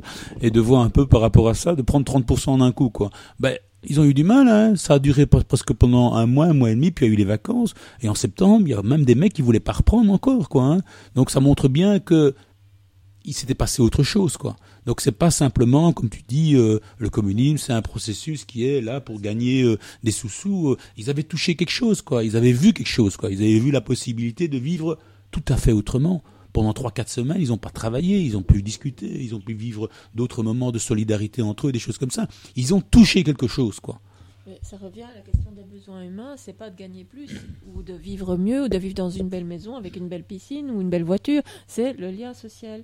Le lien humain, l'amour euh, collectif de l'espèce, dont, toute l'espèce humaine a besoin. C'est ça le communisme? Non, mais c'est-à-dire que, en, en gros, si je, si je peux reformuler mon propos, ce serait de dire que globalement, on peut bien concevoir que, au-delà du fait de, de gagner plus, qui est légitime, bien évidemment, on peut bien comprendre aussi que ce qui fait l'engagement de gens qui ne sont pas des prolétaires à l'intérieur d'organisations pro- ouvrières soit mu par quelque chose qui soit d'un autre ordre. Simplement un mal-être, un refus de l'existant, euh, quelque chose. enfin, Il y a plein de pistes pour arriver à, à la critique de cette société. Que ce soit mécaniquement, et encore je reste très dubitatif là-dessus, sur le fait de vouloir simplement euh, avoir un salaire supérieur en, se rendant compte que c'est pas possible, donc demandant plus, ou simplement un mal-être euh, existentiel, une inadéquation entre ce qu'on peut euh, être et ce qu'on peut ressentir par rapport aux relations interhumaines qui sont désastreuses, on peut bien comprendre que les gens aient, au travers de différentes pistes, soient arrivés à, vouloir simplement foutre cette société en l'air.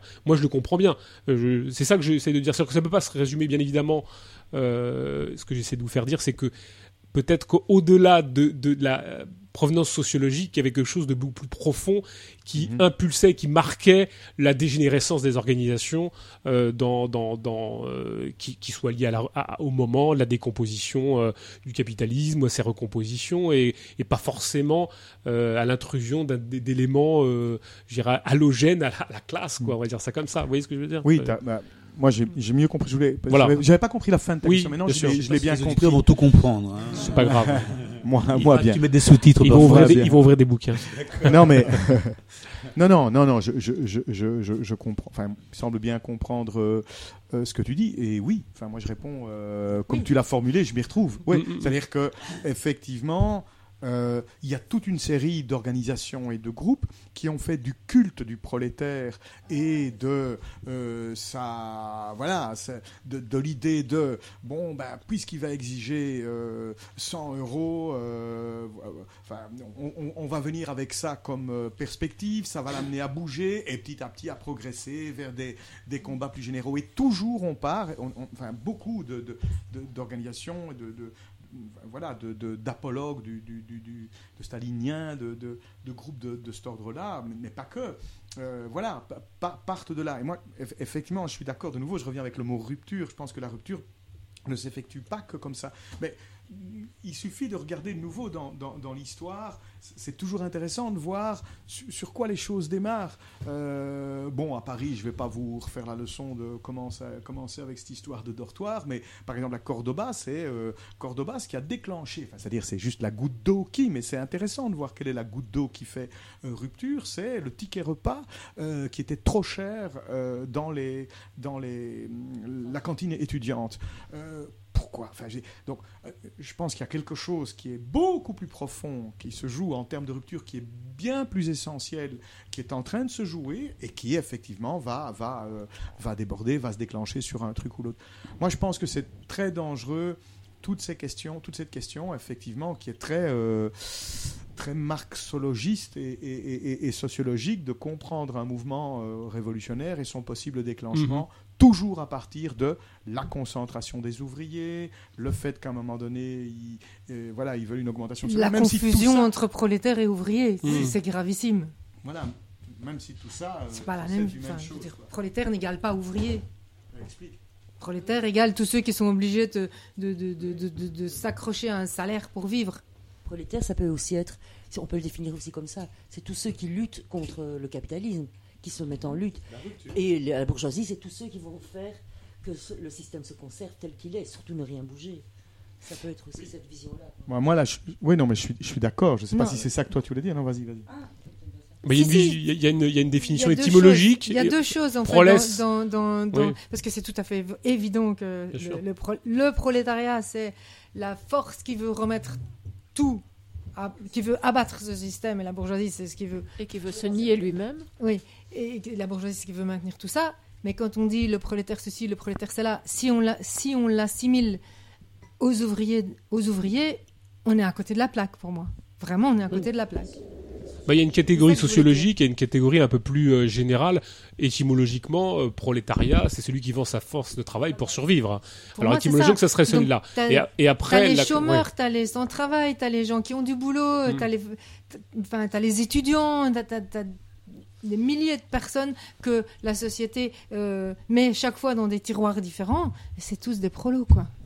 Ouais, enfin moi vraiment sur le, le truc sociologique, j'aurais vraiment même même ce niveau de discussion, il, il il me gêne. Enfin, il me Mm, mm. gêne pas. Mais je veux Non, dire, c'est parce que moi j'ai l'impression qu'on est, en- moi- on est en train de Oui. réduire, tu vois. Donc j'essaye d'élargir. Ah oui, non, mais ça, je suis d'accord avec ce que Mm. tu dis, avec ce que tu dis aussi. Je... Mais c'est vrai que, voilà, je parle de rupture. Toi, tu, tu viens de le dire euh, aussi, euh, oui, en, en critiquant la catégorie euh, ouvrier par rapport. Mais c'est c'est vrai, c'est il, il y a dans ce monde, pour toute une série de raisons qu'après on peut analyser, y compris sociologiquement, d'accord, mais et surtout historiquement, économiquement, il y a des forces qui vont dans le sens de le transformer et des forces qui vont dans le sens de sa conservation. La question de la sociologie, après, ça vient bien après. Sinon, on tombe dans les, les espèces de paradoxes, moi j'appelle ça pasoliniens, euh, qui étaient, voilà, avec des discussions qui ont encore lieu en Italie aujourd'hui pour savoir si avait raison de dire que finalement, quand les étudiants affrontaient les flics, c'était des petits bourgeois qui affrontaient des fils d'ouvriers. Parce que les flics, c'est tous des fils d'ouvriers. Oui, oui, mais ça avait fait scandale. Ça avait fait scandale, mais pas tant que ça. C'est-à-dire, ça avait fait scandale. Euh, Il y en avait beaucoup qui avaient dit, ah ben, il a raison quand même. C'est- Parce que Tous dès qu'on est dans la sociologie, ben oui, et dès qu'on tombe dans la sociologie, on, on- on- On en arrive à ça, on est foutu. Donc il y a une force de. Et si cette force de révolution provient euh, des euh, compagnons en rupture avec la police qui, euh, à l'époque, dans les quartiers, nous prévenaient lorsqu'il y avait des descentes dans les quartiers turcs pour les expulser, eh bien, c'est un flic qui est en rupture avec sa fonction de Mhm. flic. Et on est dans quelque chose qui se situe sur, dans un moment évidemment euh, de, de- de cette époque-là, sur quelque chose qui va dans l'autre sens. Donc voilà, après, bien sûr, il y a des conditions, il y a, il y a- il y a tout ça. Mais d'abord et avant tout, il y a cette question de, rupture, de situer sur la, ligne de transformation du monde. Et ça, euh, nous, enfin, chacun d'entre nous, y compris, on voit qu'on est, euh, on, est parfois traversé par la conservation. Enfin, je veux dire, on est bien conscient, nous, d'être tous animés par la contradiction, même si on essaye de mettre une globalité vers le qu'est-ce qui fait que je peux euh, mettre ma pierre à l'édifice et me tran- transformer le monde tout en me transformant moi-même. Mais on est bien conscient qu'à plein de moments, ah ben voilà, on est, on est obligé de céder face à, à- la conservation. Mais euh, voilà, après, pour moi, le prolétariat, Mhm. c'est ça. Le prolétariat, c'est cette force-là, c'est cette force euh, générale. Et donc, oui, de façon provocatrice, on peut comprendre que le prolétariat, c'est aussi, euh, euh, c'est, si tu veux, euh, euh, essentiellement le prolétaire qui veut plus être prolétaire, mais donc c'est le militaire qui veut plus être soldat, c'est le flic qui veut plus être flic, c'est le bourgeois qui veut plus être bourgeois, c'est le, c'est le, c'est le, le- le- voilà, le- le- le- le- les, les- les- les personnes qui veulent sortir de la cat- catégorie dans laquelle on les a Mhm. enfermés dans cette société. À, ce- Dans à- les séparations, justement, société euh, à cela, je te dirais que certains ultra-gauches que, j'ai connus euh, te répondront quand même. euh, c'est bien ce que tu dis, Michel, mais quand même, il faut savoir que je me fais l'avocat du diable. Pour une fois, je fais, je fais le rôle de Polo, quoi. oui, mais quand même, il y a quand même des ouvriers qui ont des, des places euh, importantes dans le monde, dans le sens où, par exemple, ceux qui véhiculent les marchandises, ceux qui les produisent, donc ils sont dans des endroits vraiment clés, qui fait que, euh, bah, quand cela se met en route, on a une qualité différente, tout ça, etc. C'est pas ça qu'on veut nier quand on parle de prolétaires, on est bien d'accord, quoi. Et je crois que c'est ce qu'on a essayé de faire aussi dans, et j'invite euh, les, les auditeurs à, à relire notre brochure sur la Grèce, en fait, quoi, autour de 2008, quoi. On a vu ce paradoxe qui était que beaucoup de prolétaires, c'est-à-dire des, gens qui avaient des, petits contrats à la semaine, ou même sur trois jours et des choses comme ça, étaient vraiment à la tête des mouvements, euh, du mouvement de 2008, tout ça, etc. Et que malheureusement, la, grande masse des, des, prolos qui étaient avec des, des, CD, des CDI, je ne me trompe pas, avec des CDI et des choses comme ça, ben, ça aurait été spectateurs, n'ont pas participé, n'ont pas voulu, ils n'ont pas, ils n'ont pas tendu la main à leurs autres frères de classe, quoi, tout ça, etc. Donc, c'est toujours un peu complexe et compliqué. Évidemment, nous, on aurait préféré que, que tout le monde se mette en route et que je crois que la fête aurait été beaucoup plus grande en 2008 que ce qu'elle a été, quoi. Mais, mais voilà, comme tu expliquais très bien, quoi. Euh, je crois que c'est Abou Aziz ou un truc comme ça qui s'appelle le, le Tunisien, si je me souviens bien, quelque chose comme ça, quoi. Ben voilà, le- comment tu vas le définir, ce brave homme, quoi. Tu vois, euh, il est là avec sa charrette, tout ça, etc. S'il était en France, euh, Macron te dirait, mais c'est un auto-entrepreneur. Vous voyez bien, quoi. Il essaie vraiment euh, de se prendre en main et de créer sa propre société lui-même, quoi. Donc c'est toujours un peu glissant, c'est un terrain vraiment un peu glissant. Et puis nous, on a vécu ça aussi avec les staliniens qui pour eux c'était la classe ouvrière, c'est-à-dire les, les cales aux mains. Donc même certaines manifs, on te laissait rentrer si tu avais des cales dans les mains. Moi j'ai vécu ça, donc euh, ça tient pas la route. C'est c'est glissant quoi. C'est glissant. Peut-être Sans pour rejeter pour autant euh, les ouvriers, il y a des choses comme ça. Au contraire, hein, nous-mêmes on est Peut-être avant de faire une pause, j'ai une dernière question. On va faire une pause si vous voulez. Euh, j'ai une dernière question. Enfin, une dernière question. Alors, j'espère qu'elle va pas prendre trop de temps. On va faire la pause, mais je vais la poser parce que c'est vous qui la posez en fait. Euh, que faire quand il n'y a plus d'espace pour exprimer nos, nos perspectives révolutionnaires? Que faire quand de moins en moins de personnes semblent intéressées, ne fût-ce que d'entendre ces perspectives? Qu'est-ce qu'on peut faire dans, dans, dans ces moments-là?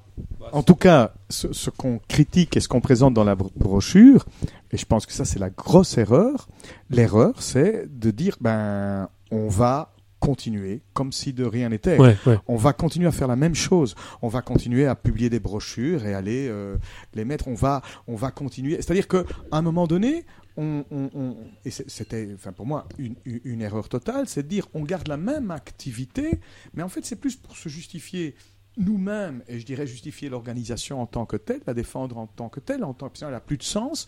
Euh, voilà. Donc moi je pense que faire dans un moment comme ça, euh, bien sûr bouleverser euh, complètement, essayer de boule- bouleverser la manière dont les choses sont établies euh, chez nous, dans ce qu'on fait, dans notre activité. Euh, voilà, évidemment, je le dis a posteriori, euh, mais, mais je pense que la grosse erreur, c'est ça, c'est de dire, OK, il n'empêche, nous savons... euh, nous savons, nous savons être l'organisation la plus révolutionnaire au monde. Nous savons être l'organisation la plus révolutionnaire Quelle au monde. Si nous avions rencontré une organisation plus révolutionnaire, nous nous dissoudrions dedans. Mais comme nous sommes l'organisation la plus révolutionnaire au monde, eh bien nous allons continuer à faire ce que l'organisation la plus révolutionnaire au monde ferait dans ce cas-là. Et donc voilà, on a tourné autour de nous-mêmes pour, pour justifier l'organisation. C'est la, c'est la pire des choses. Moi je pense que non, effectivement. Ça, c'est quoi ne pas faire Voilà, que c'est ça. C'est le contraire. C'est ça. Donc ta question c'était que ne plus faire. Que ne Donc plus ça, faire. je crois qu'on l'a démontré. Donc c'est ça peut-être qu'il faut dire que ne plus faire quoi.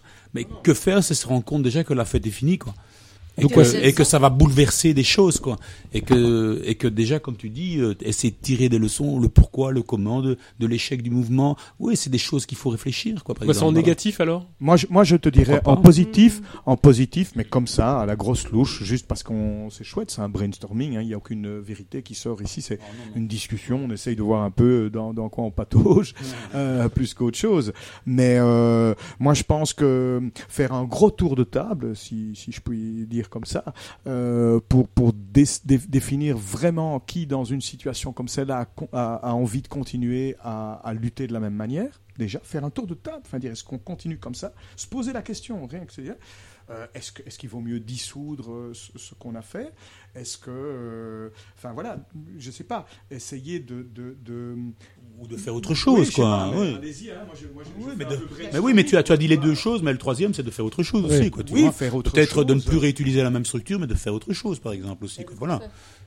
Non, non, je parle pas de ça, mais je parle de manière générale. Quoi. Donc, par exemple, tu as dit autodissoudre, le, le deuxième continuer ce qu'on fait, ou bien euh, tout changer et faire autre chose. quoi, ça. tu vois, mais, voilà. mais comment on peut arriver à s'autodissoudre quand on est dans une forme de position de confort Enfin, finalement, parce que Mais on n'est jamais dans une position de confort. un petit peu, sa- sauf si on arrive Jamais. dans des points de rupture comme vous l'avez été, c'est-à-dire qu'on arrive dans des moments où on touche le, le- le fond du fond, et là c'est compliqué, mais on peut très bien faire dans le groupe affinitaire confortable et, et, et, et- et entretenir cette, cette espèce de, de douce affinité et, et la, et la maintenir Parce, parce, que, la vraie vie arrive toujours à un moment donné où ça fait sauter les contradictions. Quoi. bah, Il y a oui, toujours des sais- contradictions dans les associations les organisations. Oui, mais ça peut être doux et ça peut durer longtemps. Ça peut durer Ah bah, suffisamment de temps pour. Oui, non, mais bien sûr, pe- peut-être dans des formes extrémistes, mais il y a des gens qui vivent euh, leur associationnisme de manière douce, flottante, euh, euh, et, et elle peut durer longtemps. Et on, on peut comprendre que les gens ont envie de se tenir chaud, quitte à ce que ça dure très très Ah bah, c'est longtemps. facile. Ah oui, mais- Par exemple, Sans heures, hein. Kamat, euh, il a continué Oui, parce qu'il était tout seul aussi. oui, voilà. Bah, ça, Non, c'est mais il y a facile. Combien de groupes, enfin vous avez pu croiser, et moi aussi, de gens, ils sont deux, trois, ils font des groupes de lecture, ils se voient régulièrement, et c'est doux, et c'est chaleureux, et c'est convivial, Ouais, mais c'est et rare, pourquoi hein, pas C'est rare. hein. Non, mais moi je dis pas. Attends, là, je- là, tu m'interrogeais, pas moi je t'interrogeais. Oui. Moi je, moi je te répondais par rapport Oui. à mon expérience. Bien sûr, bien sûr, on est arrivé à un moment où, où justement il y y a toutes des, des choses qui se sont passées dans la dynamique euh, d'organisation et d'association. Qui était franchement Oui, oui, enfin, bien sûr. perverse, quoi, tu vois, vraiment là, c'était perverse. terrible, oui. Donc là, je veux dire, mais c'est facile à dire maintenant avec euh, à, à- a posteriori. Donc quand tu me poses la question, je me dis, bah oui, il fallait être euh, faire preuve d'imagination. Il aurait fallu faire preuve d'imagination, se regarder vraiment dans les yeux, commencer déjà par enlever ce délire de l'organisation. Oui, parce que vous parlez de délire, effectivement, on parlait de Bah, délire, Absolument. Ah non, Voilà. Délire. Alors Ouais. maintenant, quand tu parles de groupe, de, ben, bien sûr, non, il y a d'autres, mais, tant mieux. Enfin, je veux dire qu'il y ait des, des associations ou des regroupements qui aient pu continuer d'une façon ou d'une autre. Enfin, moi, je je, je veux pas dire. euh, Oui, oui, oui. Euh, quand le, mur de Berlin est tombé, fallait que toutes les. C'est pas du tout ça le propos. Là, je parlais vraiment par rapport à mon expérience euh, personnelle. Enfin, je veux dire, on a engendré. euh, on a engendré des relations monstrueuses, des, des, des choses absolument. Enfin voilà, je veux dire. euh, Et puis en termes de délire, c'est pas le seul. hein. Quand le désert est arrivé, il y a eu euh, une vague de suicides importante. Quand Bien même, sûr, quoi, hein. D'autres sont partis euh, dans la lutte armée, quoi. Donc Oui, sont bien partis faire euh, des, des communautés en Ardèche euh, et autre part dans le monde. hein. Je veux dire, en- aux États-Unis, euh, il y a eu toute une vague hippie comme ça. D'autres sont partis euh, à Cap Mandou. Donc, donc je veux dire, il y, a, il y a eu des délires dans tous les sens du terme. Bah nous, on a vécu le délire militant jusqu'au bout, c'est-à-dire l'organisation, des choses comme ça, quoi. Tu Donc, regardes autre déjà, type de euh, délire, quoi. Mais le désert est là. Le tu, tu- désert tu- est là. tu regardes Ça le- l'expérience de, enfin, je sais pas, les, les, les BR, c'est déjà, enfin, c'est terrible, quoi, le désastre dans lequel ils aboutissent. Il y a, il y a 5-6 ans, il y a des nouvelles, enfin, des, des, des, des, des avancées de BR.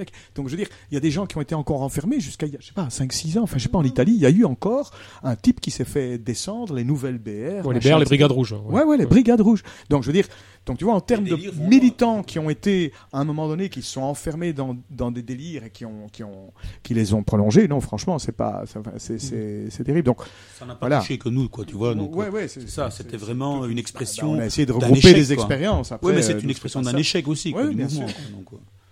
Mais après, c'est, clair qu'il y a, y y je crois qu'il y a des groupes et des, enfin voilà, des, des situations qui ont pu, passer, bien sûr, passer à travers les mailles et Mm. continuer une activité di- différemment. Ça, c'est, c'est- je, je le conçois complètement.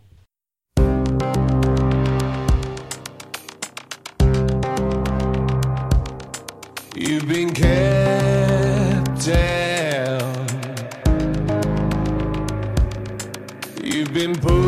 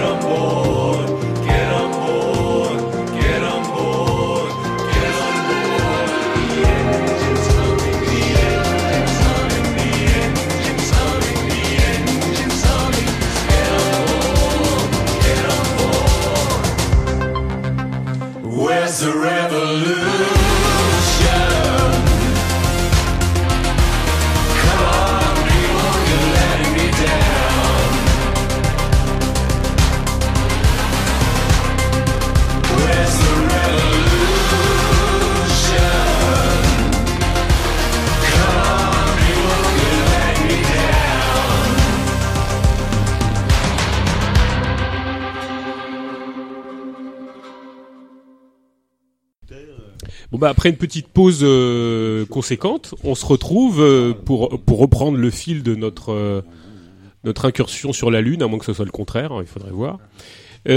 En reprenant oui, notre descente sur Terre, en en reprenant le, le fil de, de mes interrogations suite à la lecture de votre brochure, vous dites que chaque désaccord, même s'il mène à une séparation, est va- est avant tout une splendide opportunité de se remettre en question.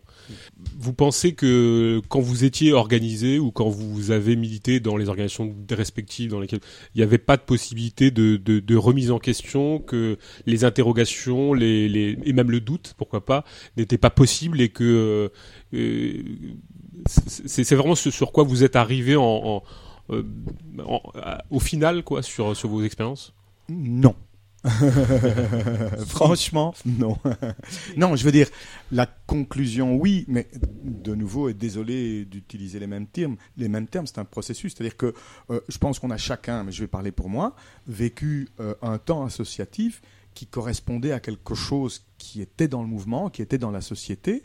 Et donc ces temps associatifs étaient des temps forts où justement le fait d'avoir un désaccord était comme une jolie fleur à la boutonnière et pas euh, une tache sur ton costume. C'était plutôt quelque chose qui nous permettait de d'avancer ensemble. De et, et, et, et, voilà, moi, enfin, combien de fois je, je, je me revois, je parle perso, perso comment, combien de fois je me revois euh, face à euh, je dirais, dans une, une, organisation, euh, quelqu'un qui, à un moment donné, euh, exprime quelque chose que je ressentais, que peut-être j'a- j'avais pas la possibilité ou l'audace de dire, et, qui, en fait, voilà, allait faire avancer tout, tout le reste. Donc, les désaccords dans un moment où, je dirais que l'association est dans une phase où, elle, où son, sa forme correspond à ce qui est en train de se passer dans la société, son existence correspond à un mouvement réel, euh, c'est plutôt quelque chose de fort et d'emballant. Évidemment, le problème surgit quand, euh, bah oui, quand, quand on arrive dans ce qu'on appelle la phase sectaire. On va pas la redécrire ici.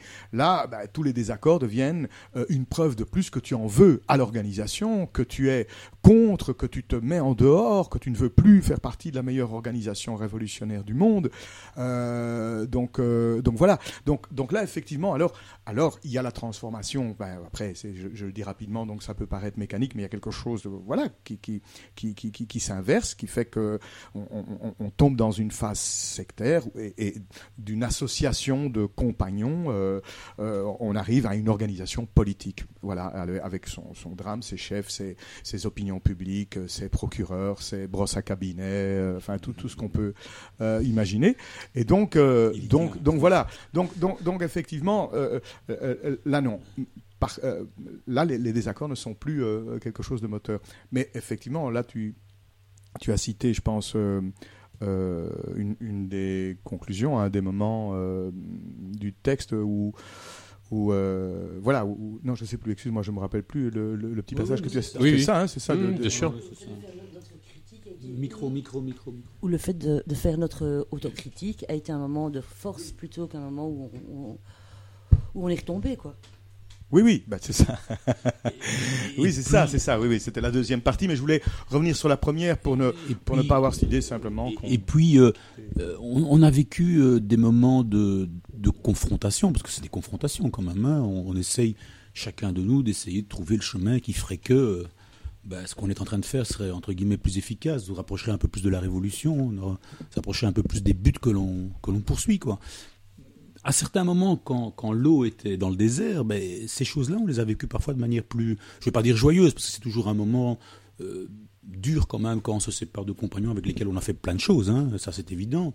Mais ça ne posait pas de problème à un moment donné, tu vois. Chacun poursuivait son chemin, on se crachait pas à la gueule pour On a autant. vécu des séparations sans, sans Voilà, qu'il y c'est ait ces drames. C'était, comme Oui, tu le dis, c'était, Oui, oui. c'était Chacun disons, poursuivait son chemin. On se tirait la gueule, les gars, c'est clair, on s'est tiré la gueule, mais euh, pas au point de on s'entre-déchirer. pas tiré dans les Pas, pattes. pas au point de se tirer dans les pattes, pas au point. Écoutez les gars, quand on commence à se régler les comptes en termes sociaux, c'est-à-dire d'aller dénoncer chez le Oui, voisin ta propre existence, de t'enlever ton travail, enfin je veux dire des saloperies que tu ferais pas à, à quoi. Non, là tu es dans, dans une autre phase. Tandis que euh, là, ce dont on parle, oui, on s'est tiré la gueule, ouais. mais mais bon, et on s'est peut-être plus revu. Mais au moment de se séparer, on a dit tiens, prends la moitié parce qu'il faut bien que tu continues. Bah Sûr, voilà, c'est ça. Bah voilà. Ça, c'est des choses qu'on a là, quoi. voilà, c'est ça. C'est des choses qu'on a vécues à ces moments-là, mais qu'on n'a plus retrouvées évidemment 10-15 ans plus tard, euh, quand, quand le désert s'est installé, où là, c'était plutôt euh, on met les flingues sur la table. Enfin, c'est une image, hein, bien sûr.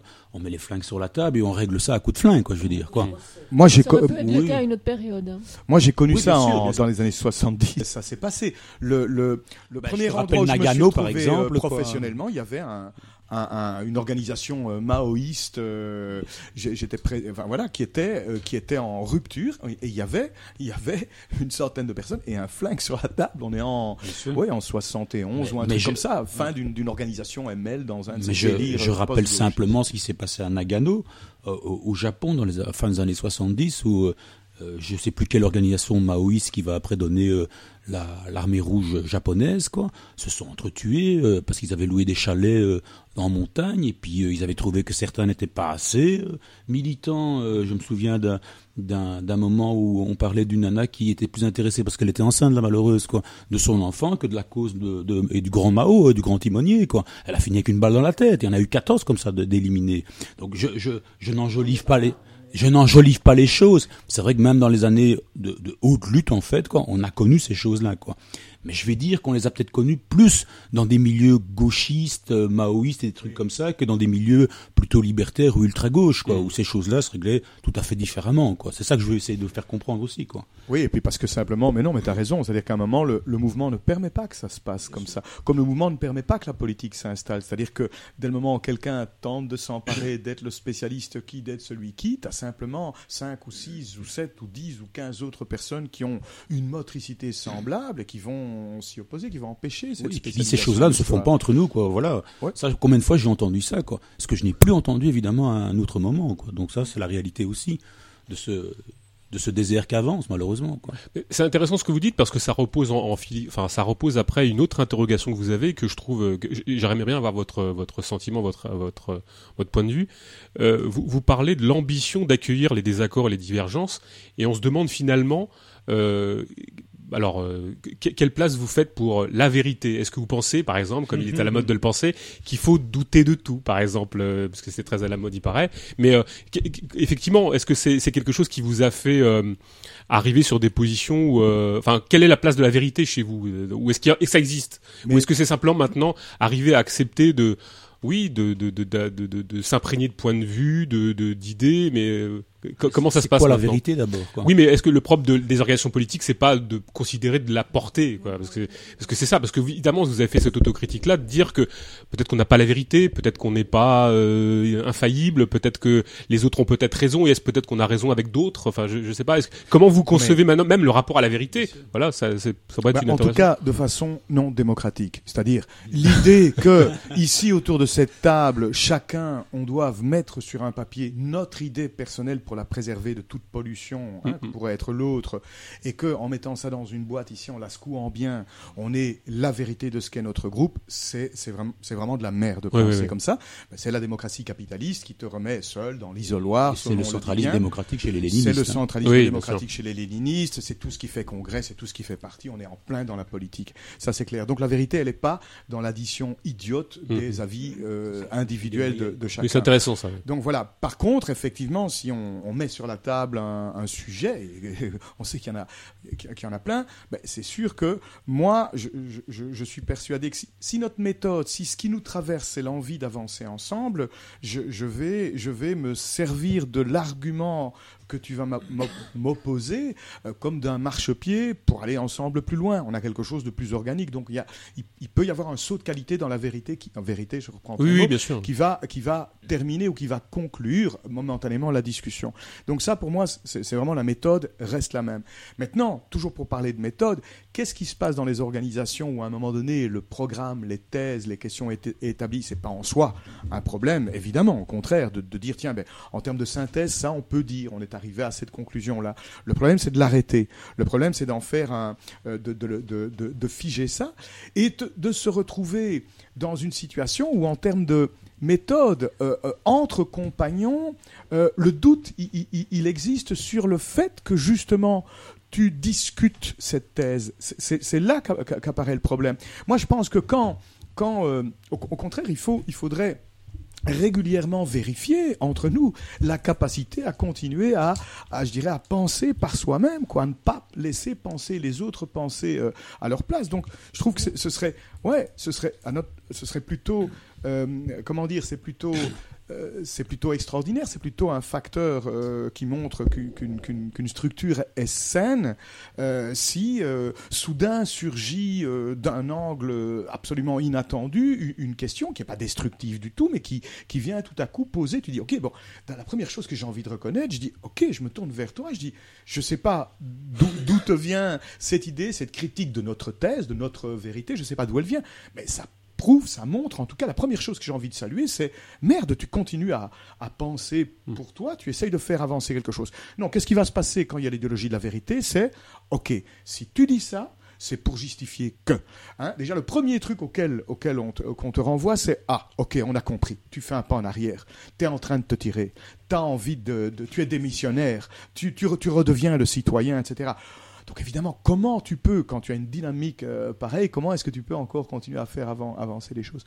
Donc voilà, c'est pour dire, enfin voilà, j'ai donné deux exemples, Mm. il me semble, de, de comment, euh, en termes de méthode, la question de la vérité peut, peut, peut être traitée. Mais, mais vous pensez pas qu'il y a des fondamentaux Enfin, je veux dire, euh, quand on dit Ben, dans une c'est à optique ça que communiste, je voulais, quoi. c'est à ça que je voulais, Voilà, je ouais. voulais répondre. Ouais. Il y a, il y a des choses qui nous paraissent même aujourd'hui euh, des, des, des minima. Mm, mm, mm. Bon, par exemple, euh, le prolétariat n'a pas de patrie. Pour nous, c'est quelque chose qu'on ne peut pas remettre en question. Pas parce que c'est un dogme, mais c'est parce que dans l'histoire même de notre propre mouvement, on s'est toujours aperçu que dès qu'on fait un pas dans la patrie, ben on est perdu évidemment. Quoi. Il y a des tas de choses comme ça. hein. Je ne vais pas commencer avec l'antifascisme aussi, mais Oui, oui, oui. évidemment, c'est aussi il y a des, des minima aujourd'hui qui font que voilà, etc.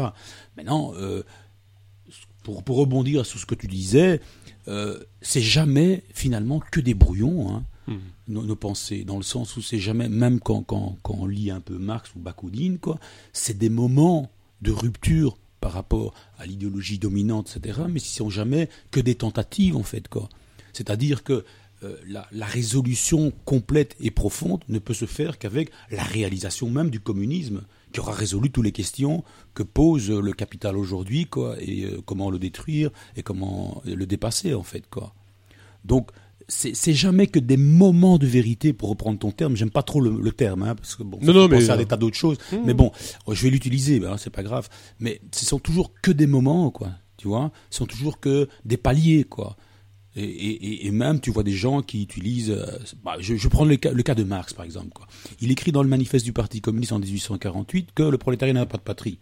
Et tu le vois après euh, une vingtaine d'années, quoi, euh, commencer à faire des, articles dans les différents journaux dans lesquels il travaillait pour justifier et embellir et, et comment dire, euh, donner justification au, au Nord contre le Sud dans la guerre civile américaine, quoi.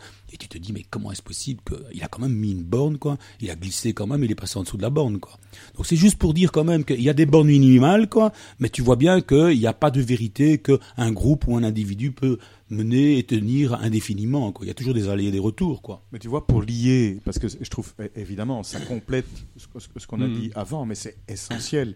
Euh, le mot vérité, il n'est pas, il est pas bon, hein, mais, mais bon, on va, on va, on va partir de ça pour se comprendre. Je veux dire, la vérité, euh, comment dirais-je, d'un projet révolutionnaire euh, qui se base sur l'idée qu'il n'y a pas de patrie, hein, qu'on ne considère pas l'homme à partir des frontières dans lesquelles on l'a enfermé, mais que voilà, que l'humanité est, est- voilà. Donc ça, c'est clair, c'est un fondement, c'est un fondement que, que tous les, c'est enfin, c'est le point de départ de toute euh, transformation sociale. Le prolétariat n'a pas de patrie, et comme tu l'as dit, ce qu'on voit, c'est que euh, ben, euh, la transforme. Donc ça, il faut pas douter de ça. Il n'y a pas de doute que si tu as un projet international et de communauté humaine, tu passes, ça passe par l'abolition des frontières, de l'État, des nations et de toutes ces, ces conneries euh, na- na- na- nationalistes, racialistes, communautaristes. Enfin, bon, il y en a plein. Euh, ça, c'est sûr. On est, mais Attends, Mm, je dirais, il ne faut pas avoir lu Marx pour dire ça non plus, puisque heureusement, euh, sinon euh, ça veut dire que seuls quelques, quelques personnages conscients pourraient faire la révolution. Bah, heureusement, l'histoire de notre classe montre que dans des périodes euh, révolutionnaires, par exemple pendant la guerre 14-18, il y a eu énormément de mutineries, c'est-à-dire que des, des gens qui n'étaient pas du tout politisés, mais qui, qui étaient en train de se faire massacrer dans les tranchées, qui reconnaissaient en celui qui était censé être son ennemi pour les bourgeois, comme l'idéologie bourgeoise leur a matraqué, bah non, c'est leurs frères de classe, et ils se sont mutinés, et ils se sont mis ensemble à certains, à certains moments pendant la guerre, quoi. Ils n'ont pas lu Marx pour ça. Et- mais Oui, c'est- c'est- c'est venu- c'est- ce besoin ben- de, de reconnaissance euh, de l'humanité de nouveau est venu par, euh, par l'expérience, quoi.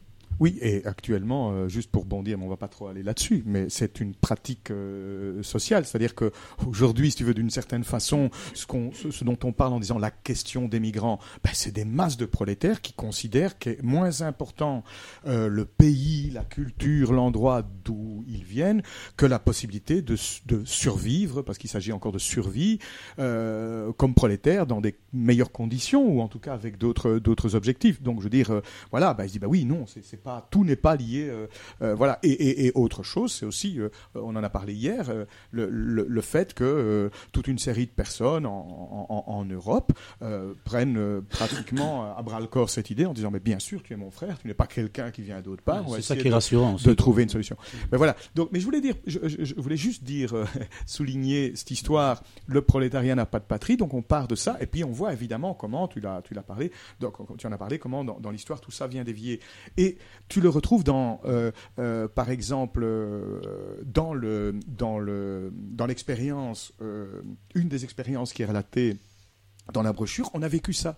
C'est-à-dire qu'on s'est rendu compte qu'au fur et à mesure que euh, les, éléments moteurs avec ce qu'ils apportaient comme culture disparaissaient de, l'organisation dont il est question, euh, eh bien, euh, comment dirais-je, l'élément moteur qui demeurait euh, voyait son, son comment dirais-je, l'origine, le, le- pays, les endroits euh, culturels d'où il venait, favorisés en termes de lutte de classe par rapport au reste. Donc, je veux dire, on se retrouve à quelqu'un face à, face à des personnes qui, t'ont- qui ont toujours dit le prolétariat n'a pas de patrie, mais quand même, dans la mienne, c'est quand même un peu plus révolutionnaire. Enfin, juste pour dire, les perversités se trouvent, se, se trouvent à tous les niveaux. Donc, donc je veux dire, la, question du prolétariat n'a pas de patrie, euh, voilà. Donc, c'est- si tu veux, la seule vérité qu'il y a, c'est là. Mais à ce moment-là, et je reviens à ce que tu disais avant, euh, dire, dire, oser dire euh, à l'intérieur d'une organisation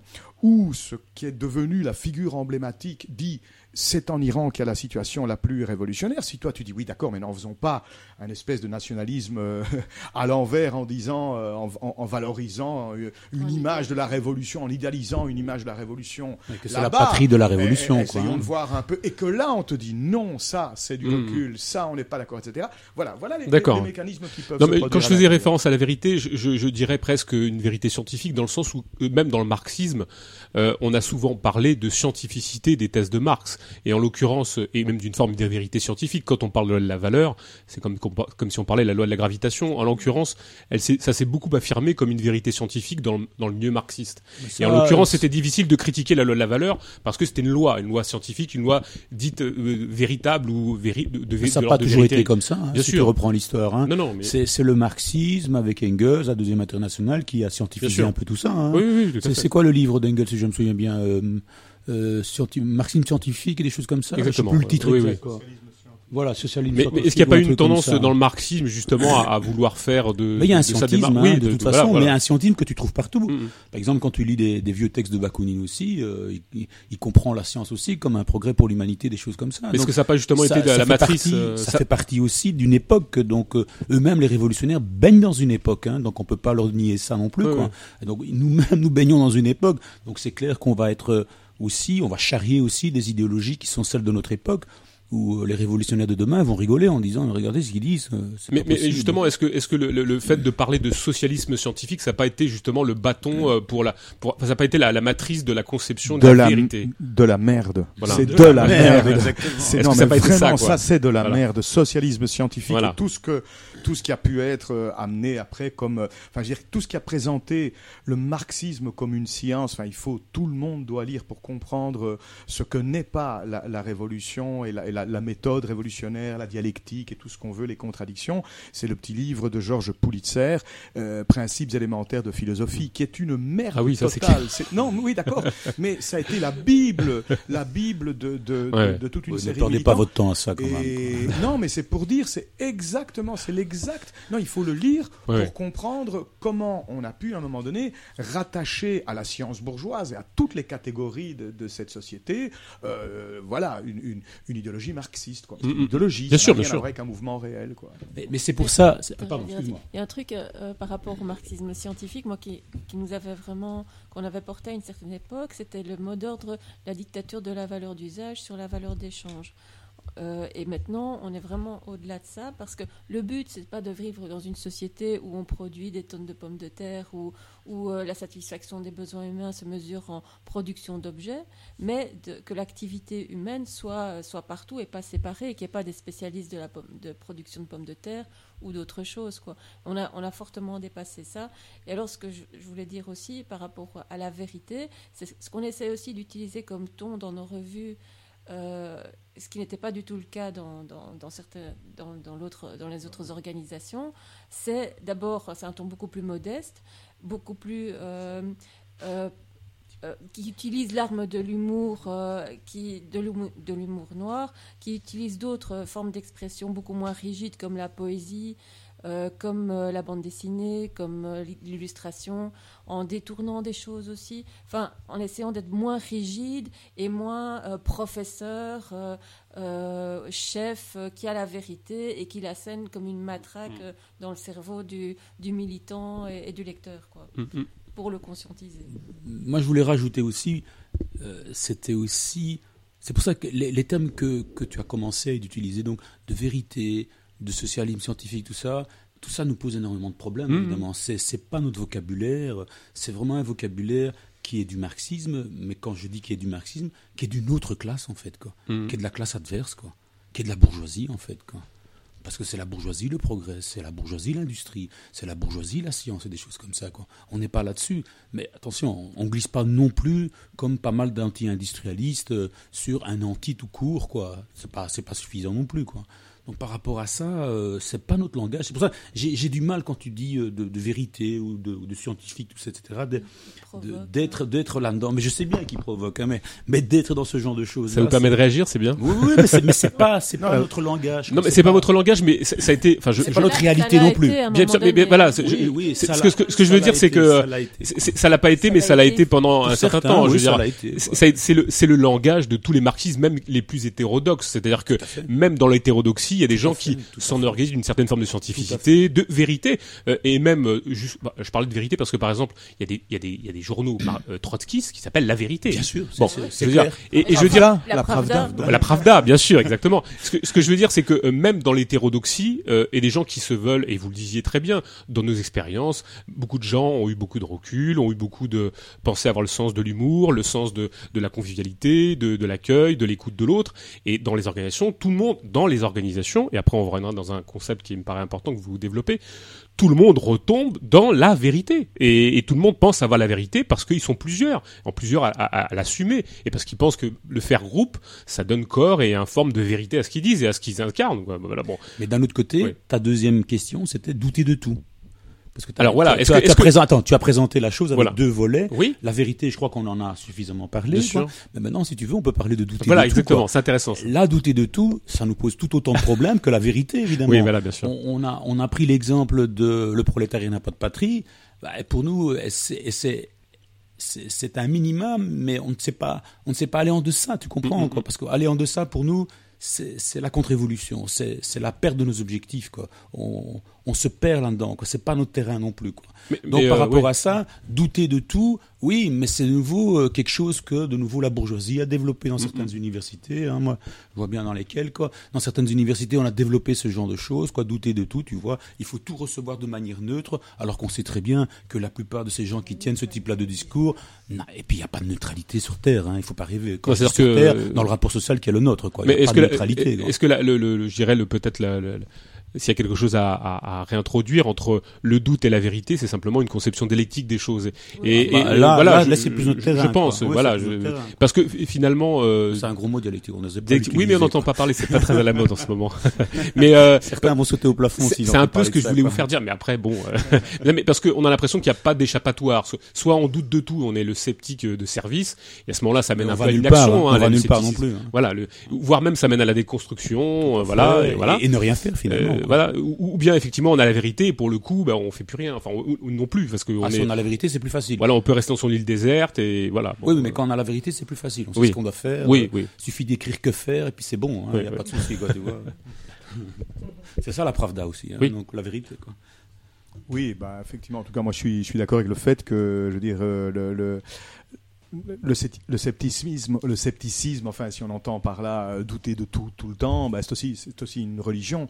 Euh, Enfin, et, et- et- et- enfin, oui, bien sûr qu'il y a, il y a des affirmations, mais qui sont pas des affirmations théoriques, qui sont des choses qui ont été euh, franchies qu'à un moment donné, l'histoire, ah, euh, voilà, c'est socialement qu'à un moment donné, on, on- on- on- on voit bien que l'intérêt d'un type qui est, euh, alors je sais que c'est plus comme ça que ça se joue, comme ça, de façon formelle, il n'y a plus de tranchées, mais enfin, c'est quand même le même, le même, la, la même chose qui se joue. euh, euh, quand un type qui de l'autre côté reconnaît, et se dit, mais non, mon intérêt, c'est en fait le type contre qui je suis en train de tirer, c'est pas lui, mon ennemi, ça c'est un frère, il vit la même chose, et il a lui aussi derrière des officiers qui lui disent, si tu n'avances pas, je tire. Alors je sais que ça fait, je parle de 14-18, mais c'est le même principe, sauf que les mécanismes sont différents aujourd'hui. Euh, donc là, effectivement, c'est ça, euh, je veux dire, c'est c'est un pas qui a été franchi. Euh, on se dit, ok, l'humanité ne se joue pas dans le fait d'accepter que sur base d'un discours national et d'une entreprise nationale, on aille euh, détruire des, des, des frères, ce que, sont des frères de classe de, de l'autre côté de la barrière. et tu vois, donc on a retrouvé cette borne en, en 48, on l'a retrouvée aussi en 14, quoi, sous une autre forme. Donc c'est Karl Liebknecht qui dit euh, notre ennemi c'est notre propre bourgeoisie pour bien expliquer et bien faire comprendre. C'est un slogan, il est un peu court aussi parfois quoi, mais qui explique bien que c'est pas le gars d'en face qui est notre ennemi évidemment quoi. C'est notre propre bourgeoisie qui nous pousse finalement à aller tuer le gars d'en face et sa propre bourgeoisie fait la même chose aussi quoi.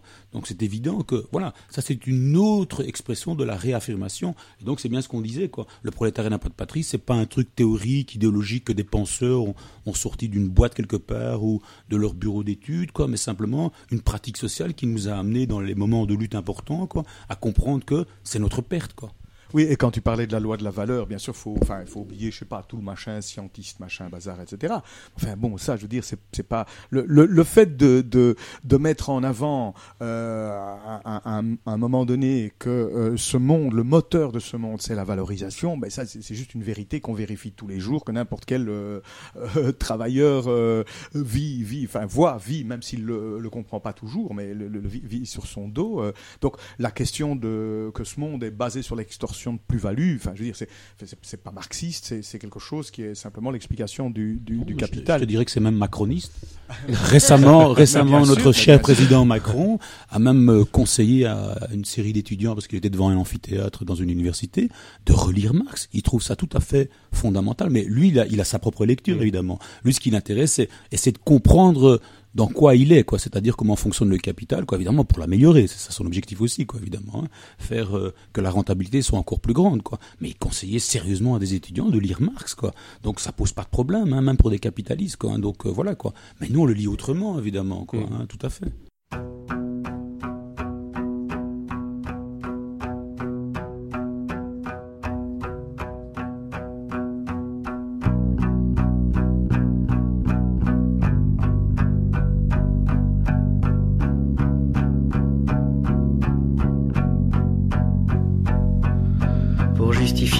Pas besoin de patron qui polisse mes envies, qui me donne le pardon. Je ne pose pas à genoux mes erreurs et mes vices avec pour garde-fou la joie du sacrifice. Je ne mens pas la beauté dans mes histoires de fesses. La sensualité n'est pas affaire de messe. J'ai de l'amour en masse et de quoi pardonner. Seul le temps qui s'efface est mon jugement dernier. Inutile que j'écoute à quelques rituels pour la clé de mes doutes. Un guide spirituel menti, les mots sont beaux et c'est une platitude pour dire qu'on est heureux. Parlons béatitude. Il n'y a pas de religion ni un ordre divin qui rende les hommes bons ou honnêtes ou malins. Les Indiens, l'Afrique noire, pour la piste des curés, ont saigné leur histoire sur l'autel de bonté. Il a pas de parade, Dieu, Bouddha ou Si t'en fais une salade, les grumeaux ne passent pas quand ils vont au combat. Ils nient leur évidence. L'amour qu'ils ont fait roi se noie dans la démence. Et chacun dans sa tête, dans un ray de lumière, veut trouver son poète et l'appeler son père. Mais c'est rien de certain, y a autre chose à trouver. Le grand tout et le rien n'ont pas d'identité. Dix mille ans d'idées.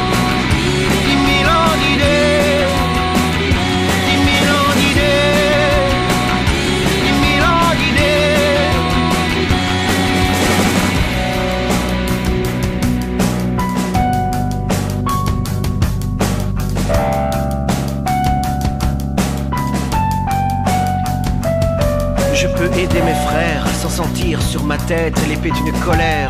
Le sourire d'un prophète, point d'essayer de fondre l'univers et les bibles. Il ne faut pas confondre, miracle est possible. Je suis animal peureux, j'ai des faims, des souffrances. Je n'appelle pas les cieux pour m'aider dans les rangs. C'est pour mon libre arbitre qui n'est que relatif.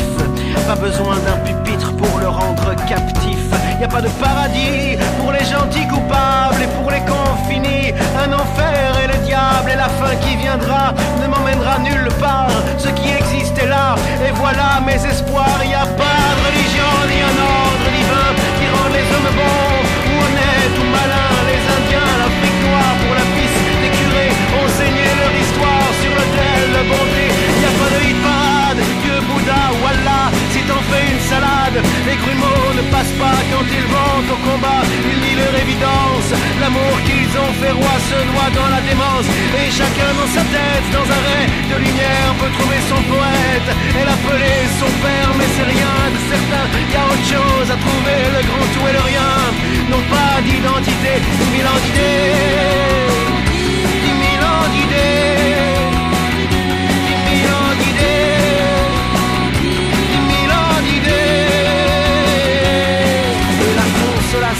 Pour la perte ou la mort ne vient pas du plafond, mes amis que j'adore. Pas de karma galère, en mollusque ou en mouche. Cette vie est la dernière que je sens, que je touche pour aimer la beauté et tous les inconnus. La sagesse peut aider le petit singe tout nu. Alors face à la lune, à la terre, au soleil, à l'océan, aux dunes, que chacun s'émerveille. Tant pis pour les fidèles qui sont aussi mes frères. Je refuse leurs ailes pour porter ma misère. Sommes tous des mendiants, y a tout à partager.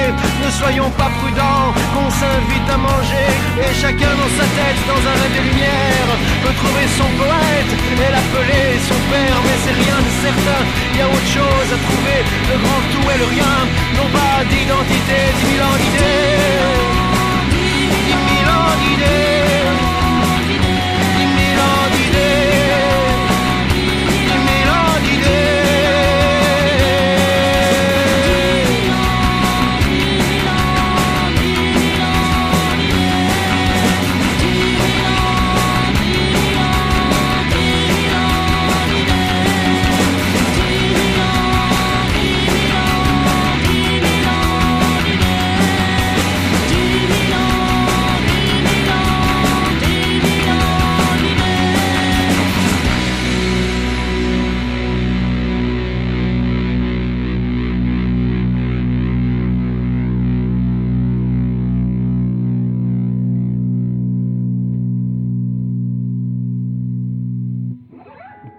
Pour rebondir un petit peu sur, euh, enfin, sur, votre texte, il y a quelque chose qui me paraît, euh, j'ai trouvé ça très très important et j'aimerais bien que vous en parliez un petit peu euh, parce que ça revient un peu, ce mot revient assez, assez systém- enfin un petit peu dans le texte. C'est la notion de raquette politique que je trouve très important parce que est-ce que vous pouvez en, dire plus? Et d'ailleurs, vous dites que les, les raquettes politiques ne sont rien d'autre que des matérialisations de l'État.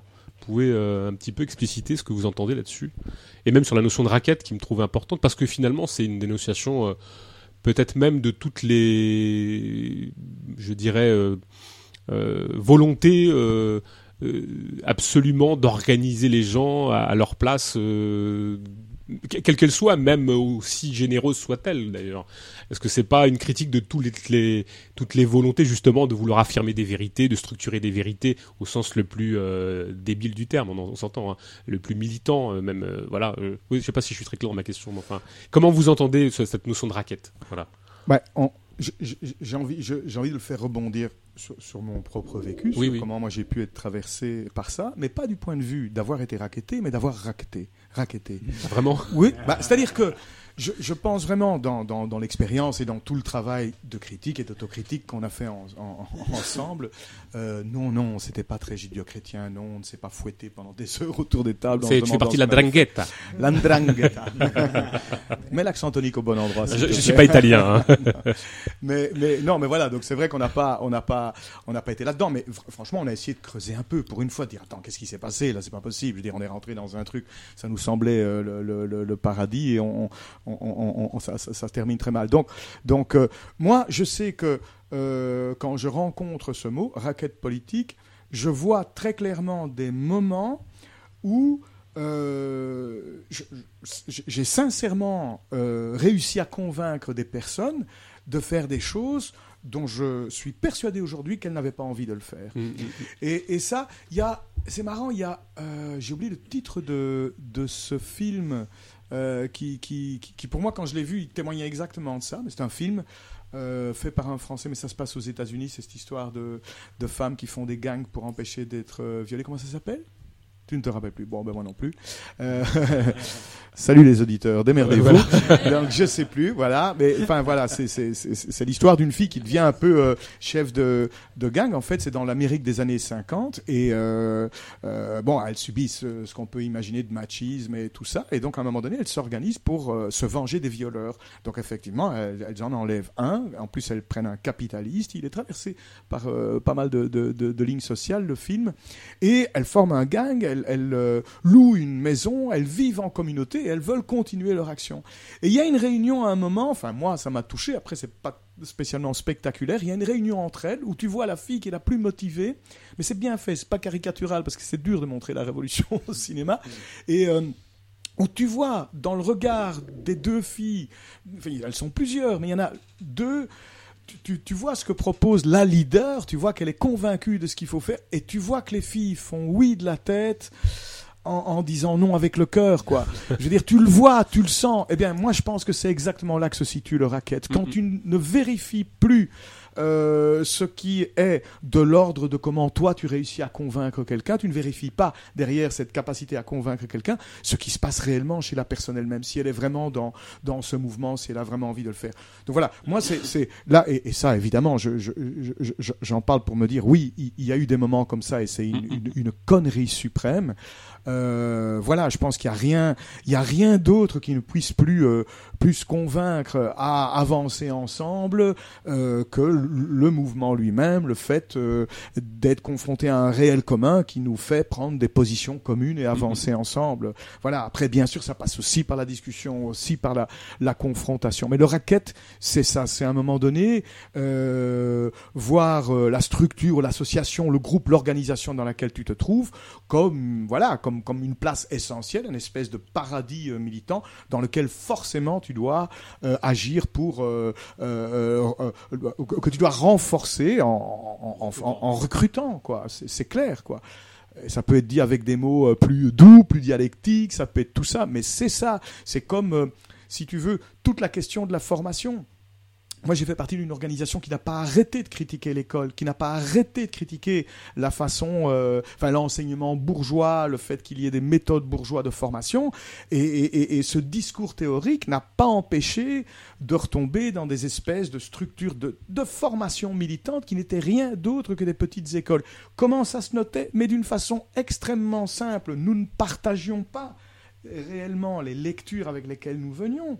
Il y avait quelqu'un qui avait, alors là pour le coup, la vérité, et sa lecture de ce livre devait d'une façon ou d'une autre terminer sous forme de compte rendu et de notes dans un bulletin qui allait circuler dans l'ensemble de l'organisation et qui n'émanait pas de- d'un voilà, partage de critiques, d'une réflexion de, de connaissances. Donc si tu partages pas ça, et partager, je ne le dis pas avec l'idée chrétienne et démocratique, je l'ai dénoncé tout à l'heure, genre 50-50, on va mettre 50 de tes idées, 50 des miennes, mais que quand même, euh, ça parte de, de l'idée que toi qui as lu ce bouquin et, et peut-être moi qui, qui, qui connais plus sur l'histoire, je vais quand même essayer d'abord d'écouter comment ça a pu cheminer euh, euh, en, en toi et ce que tu peux, ce que tu peux apporter là-dessus. quoi. C'est en ça que tu dis, par exemple, que par- tu, faisais l'analogie avec l'école, c'est en ça que tu dis que ça, par exemple, c'est une matérialisation de l'État.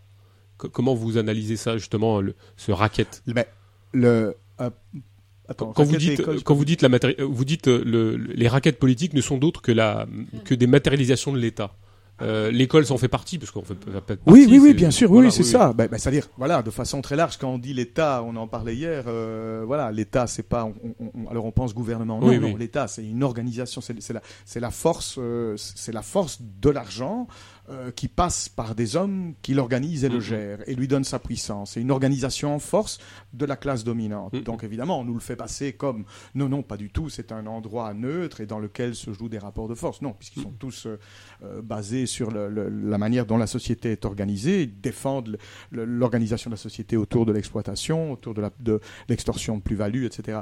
Donc voilà, c'est l'organisation en force. Mais s'organiser en force pour cette classe, c'est faire en sorte, euh, à travers l'école et, toute la méthode de l'école, euh, voilà, de discipliner euh, les élèves comme on discipline des militants. C'est là qu'il y a le point commun, parce qu'on se dit, ben non, l'État, ça peut pas être une micro-organisation qui se prétend révolutionnaire. Ça n'a rien à voir, c'est le gouvernement. Mais si, l'État, l'organisation en force de, de, de, la bourgeoisie, du capital, passe par la reproduction de ces méthodes au sein de cellules euh, extrêmement petites et compactes qui, qui finalement appliquent euh, et, et, et, et- comment dirais-je, défendent les mêmes, euh, les mêmes visées. Euh, quand comment- on en arrive à discipliner, mais vraiment, avec, avec- voilà, on discipline les jeunes pour qu'ensuite ils soient prêts, lorsqu'après plusieurs années d'avoir dit oui au maître, on, on- bah, bien sûr, ça va être plus facile de dire oui au contre-maître ensuite. Donc, donc évidemment, au, au- au niveau de- d'une organisation, c'est la même chose. Si on peut, euh, dans la formation, discipliner le militant, ça va quand même permettre que, effectivement, euh, le, le, le racket puisse se persuader. quoi. Surtout si on est l'avant-garde de la révolution. Hmm. Si, on se, bah, si on se considère comme tel. Explique ton sourire ironique. Mais comment on s'en prémunit euh, tout en tout en tout en pensant que euh, finalement on a quand même quelque chose à dire ou quelque chose à partager avec les gens. Parce que euh, globalement on, on est tous alors je dis pas qu'on est tous dans des rapports de force ou qu'il y a des inégalités sur euh, je sais pas rhétorique euh, de charisme ou je sais pas parce que ça intervient toujours ces choses là comment s'en prémunir quoi? Il faut il faut des dispositifs il faut parce que bien sûr le, le mouvement réel que tout ça que, que ce foisonnement du mouvement réel participe de cette spontanéité machin c'est très beau mais euh, quand on pense des choses quand on est des êtres historiques quand on pense avoir quelque chose à dire à et qu'on rentre en relation avec d'autres. Bon euh, on n'est pas tous des égaux. Enfin on a tous des situations très différentes. On a tous des, vécus très différents. Co- comment on sait qu'on n'est pas en train d'utiliser euh, une manipulation qu'on n'est pas dans un effet de sophisme qu'on n'est pas dans comment comment on peut s'en prémunir de ça finalement? Mais je- je- bien sûr, il n'y a, pas- il y a pas de clé. Déjà, tu vois, euh, même par rapport à ça, nous, bah, on- modestement, on, on se bat pour euh, Mm, mm. qu'il n'y ait pas de spécialistes. Mais Enfin. Il, y en a deux qui parlent plus, enfin, enfin, cl- clairement, ici, Mm, mm. autour de la table. Donc, tu, tu te dis, tiens, ben voilà, il y en a l'un ou l'autre qui a peut-être plus la parole de ceci, de cela. Euh, ben, c'est une réalité qu'on combat. Voilà, c'est Oui, quelque chose qui ne doit pas s'installer. C'est, voilà, donc on se provoque, on se taquine, on se passe le micro en disant vas-y, jette-toi, et on espère, on espère trouver la manière de. Après, évidemment, tout ça passe, euh, euh, par- voilà, par, mille, euh, mille mécanismes. S'il y a quelqu'un qui a, par exemple, on va dire, qui a la plume plus droite, c'est pas une bonne expression, la plume plus jolie, plus ceci, plus cela, qui a plus de facilité avec la plume, bah, bien sûr qu'on va avoir envie de dire à la fois, écoute, euh, vas-y, rédige, et en même temps, on va dire, ne deviens pas spécialiste. Donc pendant que toi tu rédiges, euh, toi aussi tu vas euh, rédiger quelque chose, et puis on va co- corriger mutuellement. Enfin, je veux dire, l'idée c'est bien sûr de ne pas regarder les choses de nouveau, comme je disais, démocratiquement, en disant on est tous égaux. Alors là, on tomberait pour le coup dans, dans la vision d'un communisme égalisateur horrible, absolument atroce. Donc non, on, est- on reconnaît bien qu'on a tous des, des grandeurs, des couleurs d'yeux différentes, des qualités différentes, des charismes ou des, écritures plus ou moins faciles, etc. etc. Mais, euh, donc ça, oui, on le reconnaît. Mais on sait qu'on a en commun la capacité de penser que quel que soit le texte qui aboutisse euh, sur cette table, ou quelle que soit la question euh, qui est posée dans le cadre de cette interview, on est tous capables, enfin on a tous un avis là-dessus. Peut-être qu'on va pas réussir à le formuler euh, euh, de, de- de façon, voilà, peut-être euh, toi tu vas parler plus clairement que moi, ou, ou lui va le rédiger de façon plus simple, mais peu importe. On- Oui, si tant est que la- oui. sorte que tout le monde puisse- Oui, si tant est que la, la, la- si tant est que la, parole et l'écriture soient la vérité Oui, d'une pratique, sûr. quoi. Parce qu'il y a des gens qui n'ont pas l'expression, mais qui ont la pratique de, de leurs idées, qui sont, qui, qui affirment plus clairement ou plus, plus, euh, plus totalement quelque chose qui, bien évidemment, euh, euh, est de l'ordre du, du- parce que la, maîtrise de la parole et de et l'écriture, c'est quand même des choses socialement bien, bien définies. euh, voilà, alors qu'il y a des gens qui ont des pratiques qui ne sont pas forcément euh, très méditées, mais qui sont d'une radicalité euh, absolument incroyable, quoi. Non, mais moi j'avais cru comprendre que tu posais la question de façon beaucoup plus globale et générale. Ça veut dire comment est-ce qu'on peut empêcher que des Oui, pourquoi mécanismes. mais, euh, mais pourquoi pas aussi On peut en ré- tu peux y répondre aussi si, Ah si non, tu je, peux. hein. je n'ai pas Oui, de, oui. moi, j'ai pas Oui, de réponse euh, à ça. Je ne sais pas très bien comment on peut empêcher euh, les- des mécanismes, euh, comme on, on l'a décrit dans, dans la brochure, de se reproduire. Je sais pas, Mhm. j'ai pas de, de réponse. Et puis, est-ce qu'il y, a- y des formules magiques quoi? Tu vois, c'est ça le problème. Euh, tous les révolutionnaires ont essayé d'inventer des formules magiques pour essayer de se dire ça non, alors on va mettre ça en place quoi. Mais l'institution ne, garantit et ne prémunit absolument rien quoi. Ce sont des pratiques sociales en fait quoi. C'est ça la problématique quoi. Et les pratiques sociales, les codifier, je crois que dès qu'on essaie de codifier quelque chose quoi, c'est la mort de la pratique sociale elle-même quoi. Tu vois. Et puis, de nouveau, quand on, on lit l'histoire des, des luttes de classe, on voit bien qu'il y a des mouvements sociaux qui explosent euh, dans des communautés euh, de paysans. euh, euh, en Espagne, pendant la guerre d'Espagne, c'est pas des gens politisés, mais c'est des gens qui, qui à ce moment-là, euh, lors de la révolution espagnole, bah, ils vont vivre quelque chose de communiste. Avec leur tripes, sans théorie et dans la, dans la réalité des choses, ils vont, ils vont casser tout- toutes, les, toutes les aliénations, ils vont s'opposer à la religion, à la famille, enfin ils vont vivre des choses extraordinaires sans avoir été forcément euh, des militants euh, avec euh, la, la bonne pratique militante et les bonnes recettes militantes et les vérités. euh, Et bien voilà, plus loin de ce heureusement que nous, on pourrait Et faire voilà, à l'heure oui. actuelle en écrivant, en lisant, en se passant. Ça, Ouais. ça dépasse de bien loin euh, tout- tout- toutes, euh, toutes ces questions de programme, de réappropriation du programme et toutes ces choses-là. Ça, ça, ça, c'est important de, de diffuser ça euh, pour dire que de nouveau tout n'est pas figé, que la paix sociale c'est c'est pas la réalité qu'on vit maintenant, bah, ça n'a pas toujours existé et euh, le jour où ça explosera, il faudra pas avoir lu Marx ni les, habitants de la lune, c'est pas grave. Ouais.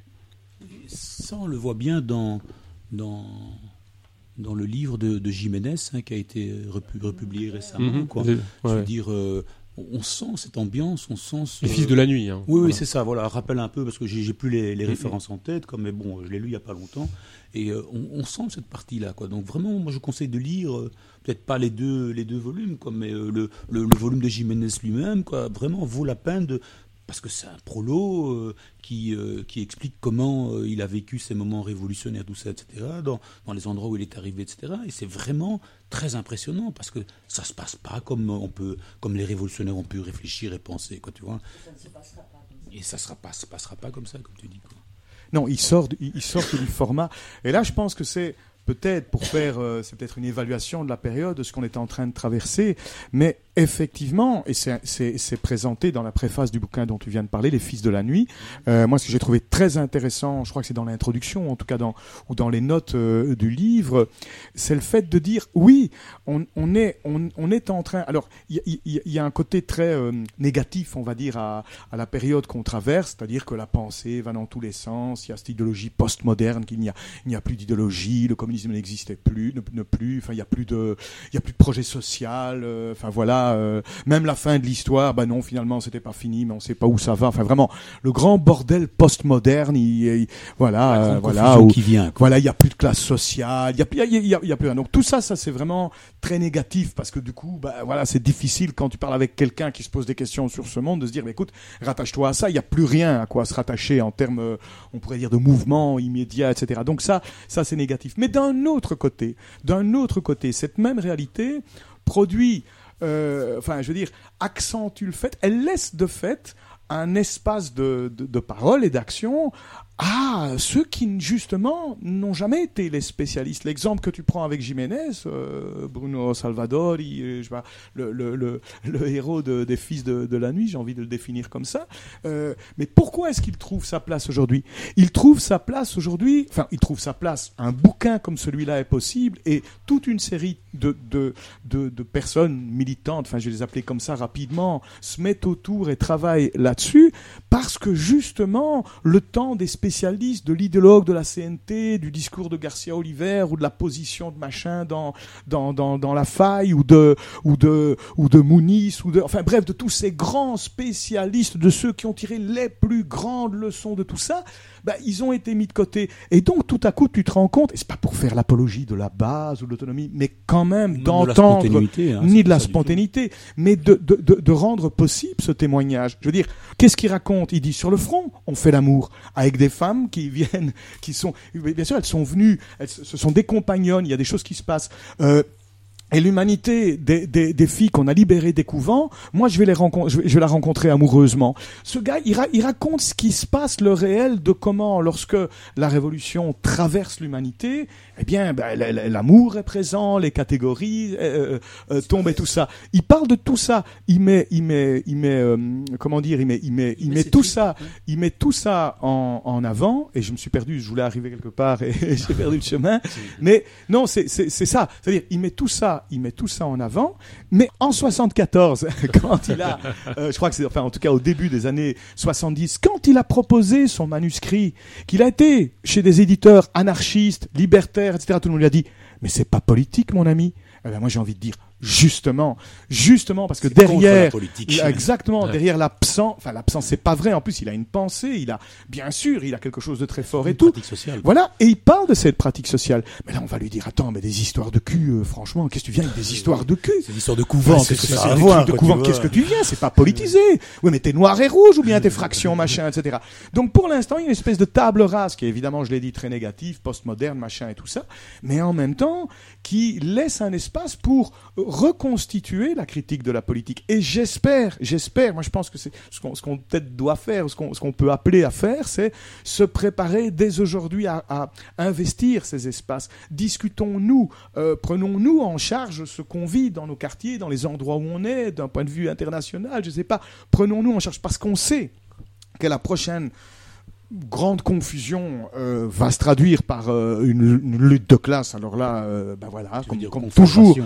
comme toujours dans l'histoire, et que dans ce cadre-là, oui. Attention les gars, les spécialistes vont revenir, les chefs de parti, les porteurs de vérité, les groupes à suivre, et, et, et, et- et Et clairement, le, le, le- excuse-moi, je termine juste là-dessus, et clairement, le, je pense qu'une des clés du possible révolutionnaire, c'est évidemment tirer les leçons de, de, de tout ce que la politique a pu détruire euh, lorsque ces mouvements ont éclaté dans le passé. Je voulais juste aj- ajouter, et ceux qui savent ce qui est bon pour nous, quoi, tu vois. Ouais. Parce que c'est souvent ça, ça, ça que se résume la politique, quoi. Eux, ils savent ce qui est bon pour nous, quoi. Nous, on est des cons, évidemment, quoi. hein. Lénine dirait, euh, nous sommes, qu'est-ce qu'il disait? On est des traductionnistes, on peut pas aller plus loin, notre Ouais. pensée peut pas toucher le socialisme, évidemment. On peut rester que dans la défense de nos salaires. On est trop cons pour ça, quoi. Donc, tu vois. Donc, eux, ils savent ce qui est bon pour nous, quoi. Ils savent ce que c'est que le socialisme, quoi. Ils savent ce que c'est que le communisme ou l'anarchie, quoi. Donc, eux, ils ont le programme en tête, quoi. Ils vont nous l'appliquer. Évidemment, ça marche jamais comme ça, quoi. Ça, on peut parler de raquette politique. Là, on touche le raquette. Là, on touche l'État. Là, on touche la politique comme activité séparée qui gère les hommes, quoi. Tu vois. Aussi, Pour oui. rebondir à la question précédente. Oui, Mélissa. Je sais pas si c'est intéressant de reprendre ça, mais comme anecdote euh, d'un truc que j'ai vécu, c'est euh, un- un- dans un squat, il des enfin, euh, il y a une menace d'expulsion. Les habitants, les occupants, ce sont des familles avec enfants, pas du tout des, gens politisés, mais des gens qui, sont, qui ont pris, qui ont occupé pour euh, pour leur survie, euh, qui sont solidaires par rapport à cette expulsion. Ils se réunissent pour voir, mais comment est-ce qu'on va faire, comment est-ce qu'on va lutter contre cette expulsion, qu'est- qu'est-ce qu'on va, comment est-ce qu'on va s'organiser?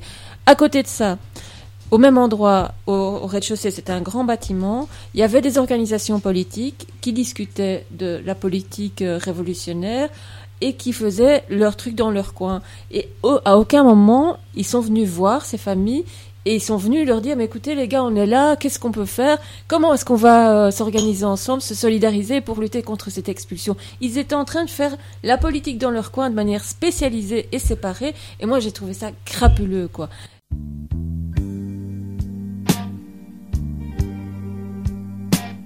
Tu redescends chez ton opium, y retrouver tes sœurs perdues.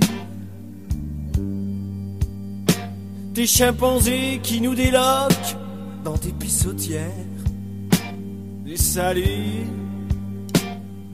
Chez les vieilles qui trafiquent le spleen, t'as bouffé tes nerfs et tes nuits. Et maintenant tu cherches une combine pour domestiquer nos envies. Oh papa, t'as encore brisé l'overdose, tellement le pouvoir, ça te shoot, t'es aussi coincé qu'un roll mops, tombé dans une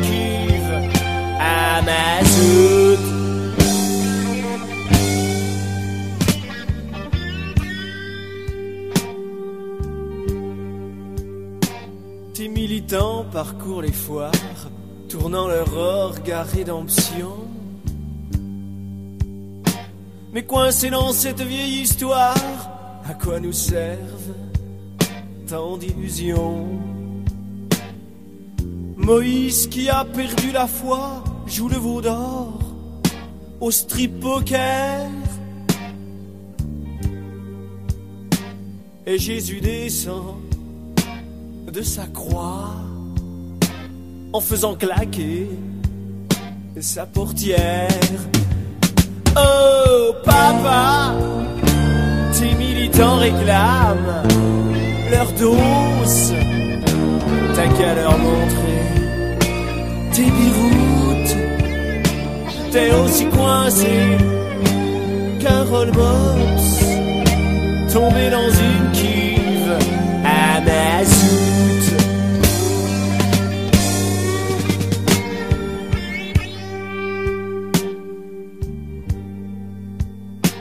Tu redescends la même rue, la même histoire, le même jeu.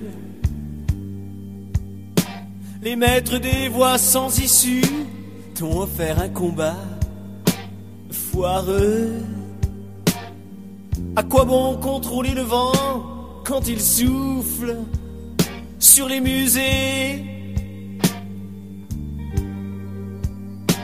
T'es comme une godasse des migrants au milieu d'un bouquet fané. Oh papa, tournes en rond dans ta psychose. T'es qu'un dealer de blackout. T'es aussi coincé qu'un roll mops tombé dans une cuve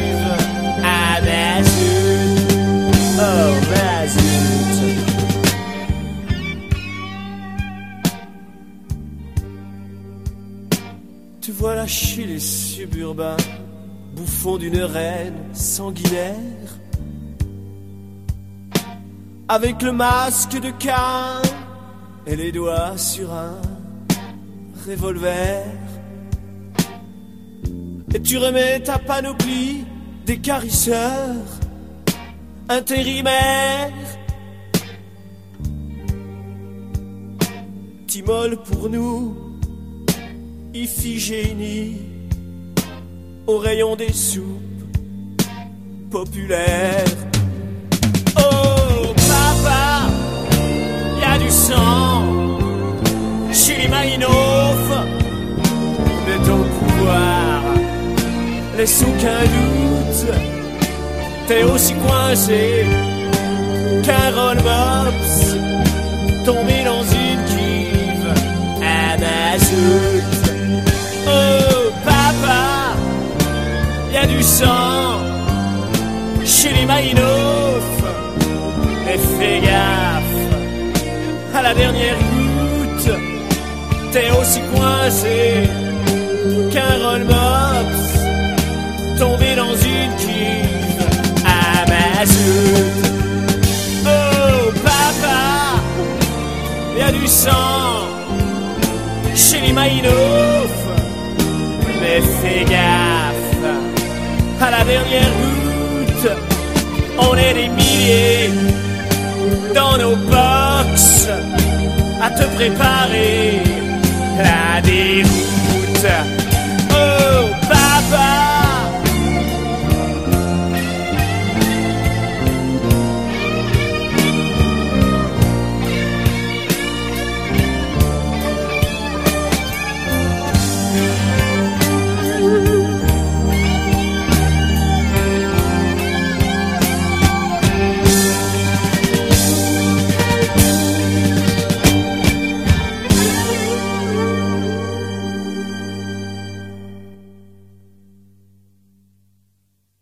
Mais justement, ce qui est d'intéressant, euh, et moi que je trouve la partie la plus optimiste, la plus ouverte, enfin la plus. euh, Ah, tu as trouvé des trucs optimistes finalement Ah oui, quoi. oui, Ah, parce que tu avais dit que c'était tel- tellement plombant. Ah, que- moi, ça m'a plombé dans la Ah, lecture, et puis finalement, au début, à la fin, je me dis, ah, quand même, quand même, on remonte, c'est bien, on s'en sort.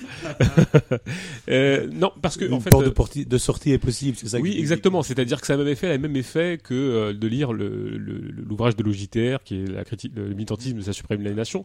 Et, et à l'époque, quand je l'avais euh, il est évident qu'on ne pouvait pas s'en sortir indemne en termes d'organisation ou en termes de volonté de bah, employant ce gros mot, de militer ou de faire quelque chose ou s'organiser. En revanche, dans votre, dans votre ouvrage, après tous ces constats, après toutes ces analyses, avec tout ce que vous avez retiré de vos expériences, pour autant, vous dites assez, clairement euh, que euh, pour résister à l'emprise du capitalisme, il faut commencer à s'organiser de façon autonome.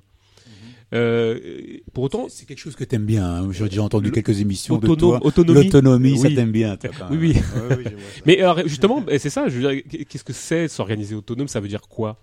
S'organiser de manière autonome Ça veut dire quoi exactement? Comment vous Ah. l'entendez, vous? Autonomie offensive. Bah, vu, c'est les- Autonomie au- Autonomie, opéri- ouvrière, euh, prolétaire, euh. On a un sous-groupe aux habitants de la Lune, c'est les occupants de la Lune. Donc ça, c'est plus squat et c'est version D'accord, ok. plus chaude. Mais bon, on te les présentera la prochaine fois. Non, mais je- des cratères. Voilà. Pas des cratères. Mais je sais pas, non, c'est vrai que c'est vrai. Bon, ah, Je dis l'autonomie par rapport à tout ce dont. plus près. L'autonomie par rapport à tout ce qui a été critiqué jusqu'à présent, tout ce Ouais. qu'on a relevé qu'on ne voulait pas, qu'on ne Mm. voulait plus. Autonomie par rapport à, à la politique, à la secte, euh, euh, organ- à la spécialisation des uns et des autres, euh, etc. etc. Je veux dire, euh, c'est clair. À mon avis, c'est clair. Vu, vu tout ce qu'on a dit jusqu'à présent, l'autonomie, c'est juste là, le résumé de tout ce qu'on ne veut pas, Mm. de tout ce dont on veut se détacher.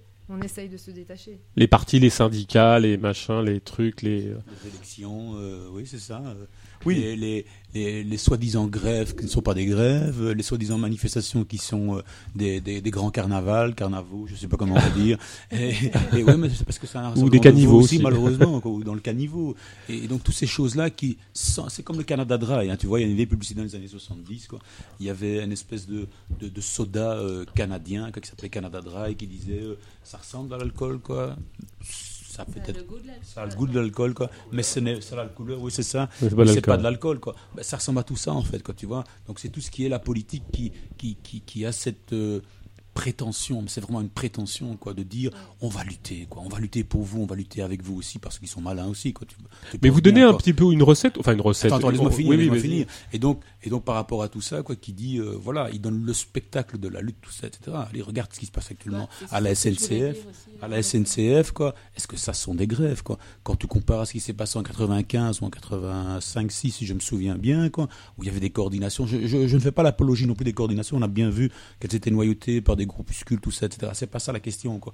Mais il y avait une autonomie par rapport à tout ce qui est la politique, à tout ce qui est les syndicats, à tout ce qui est les agendas politiques de certains, les agendas syndicaux des autres, etc., etc. Quoi.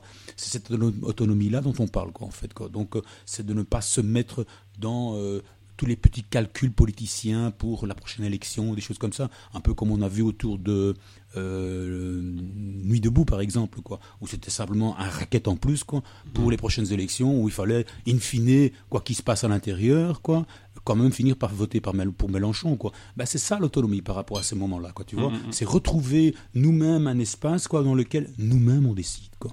Oui, c'est ce que- et c'est ce que dans Nuit, euh, Nuit debout, il y a eu quelques tentatives aussi autour de ça. Donc je, je jette pas tout non plus, quoi. Tu vois, c'est ça que je veux dire, quoi. Et dans- mais euh, mais c'est ouais. ça l'autonomie pour nous. Dans des mouvements euh, plus, dans des mouvements plus historiques, on parlait de l'Espagne, on parlait de Jiménez. Ben voilà, là tu as un exemple où tu as de façon autonome, si tu veux. Qu'est-ce que ça veut dire? Ça veut dire à la fois euh, spontané et organisé, parce que quand on dit spontané, c'est comme si tout à coup on s'organisait. Non, Oui, non, oui. on a pris des camions, on a dit qui va où, comment, pourquoi, etc.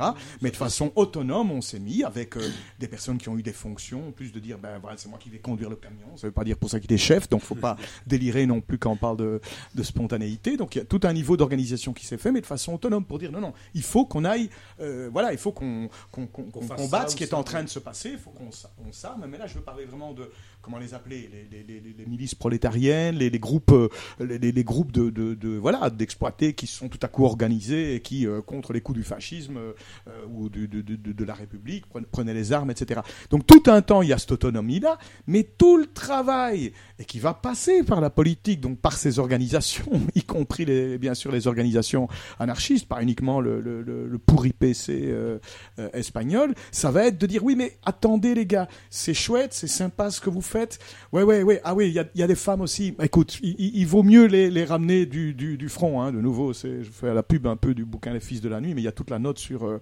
le, le, je sais plus si c'est un, un médecin de la CNT qui explique pourquoi. euh, voilà, Les femmes sont pas faites pour se battre les, à les côté femmes des sont pas hommes. faites euh, voilà pour se battre à côté des hommes. Et puis finalement euh, celles qui y vont c'est les prostituées. Enfin toutes les, les- bon, donc les femmes on les ramène. Et puis je veux dire bah, c'est quand même mieux avec la hiérarchie. C'est quand même mieux qu'on mette un colonel. Bah, oui on va quand même remettre les grades etc la fameuse militarisation. Donc là on voit voilà c'est clair. Il y a, il y a un niveau d'autonomie. Et comment le défendre euh, face à la politique? Pas évident pas évident parce que Oui, parce que vous dites d'ailleurs, oui, vous dites, vous dites quand même que, euh, et, et je pense que ça demande une, une énergie folle. Vous dites quand même qu'il faut lutter sans relâche contre la reproduction de la politique dans les organisations. Est-ce que c'est pas, euh, c'est pas une gageure? Est-ce que c'est pas difficile? Mais, quand tu dis une énergie folle, euh, euh, oui, quand on le voit aujourd'hui, Oui, voilà, par exemple. actuelle, des choses Oui, comme oui, ça, oui. bien sûr, bien sûr. Mais par exemple, Bakounine t'expliquait qu'en 48, il était sur les barricades à Dresde, par exemple, quoi, et que pendant 48 heures, il n'avait pas dormi. Hmm. La, la même chose pour ses compagnons, quoi. Pourquoi? Parce que la révolution dégage d'elle-même une énergie dans laquelle les hommes vont puiser des forces quoi qu'ils ne pouvaient pas imaginer avoir ça en eux quoi. Je psychanalyse pas, hein, c'est simplement Mhm. que ça, ça crée des, des- des chamboulements même en termes physiques pour chacun de nous quoi, qui, qui nous poussent dans, dans des extrémités, dans, dans, dans, dans le tréfond de nous à aller chercher des choses que, qui vraiment nous Ouais, mais pourquoi moi, pourquoi euh, moi j'attendrais pas que ça pousse tout seul? Parce que moi là, des fois, Bah, parce que les autres prolétaires fatigué, vont quoi. pas attendre. Bah, si Oui. t'es fatigué, tu restes sur le côté, quoi. Oui, oui, bien les autres prolétaires Ah. vont pas t'attendre, quoi. Oui, tu vois. voilà, exactement. Quand des moments comme ça se font, bah, ils feront ce qu'il y a, y à faire, quoi. On a vu ça dans la commune, on a vu ça dans, dans tous les mouvements révolutionnaires, quoi. Donc, il y en a toujours qui vont être plus en avant que ça. Et c'est pour ça aussi que ça nous fait rire sur les, les spécialistes, les avant-gardes ou les minorités agissantes, quoi. Souvent, on voit bien que les prolétaires les laissent sur le bord du chemin ces, ces fameuses avant-gardes quoi, qui, qui savaient tout, qui savaient mieux que les autres, qui savaient ce qui était bon et des choses comme ça. Quoi. On voit que souvent les prolétaires vont beaucoup plus loin et que eux sont toujours en train de courir derrière pour essayer de ramasser des morceaux, freiner le machin, quoi, ou essayer de prendre la tête pour les amener autre part. Quoi.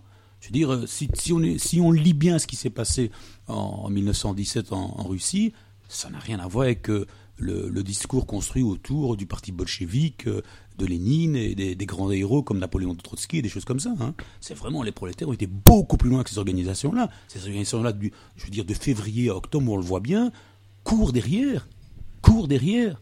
Et, si tu te rends compte que les, les bolcheviks comprennent à un moment donné qu'il faut passer à, à la seconde, quoi. Lénine est obligé de se battre contre sa propre organisation, quoi, parce que lui au moins il a compris que le prochain train qui passera, s'il monte pas dedans, quoi, il continuera sans lui. Hein.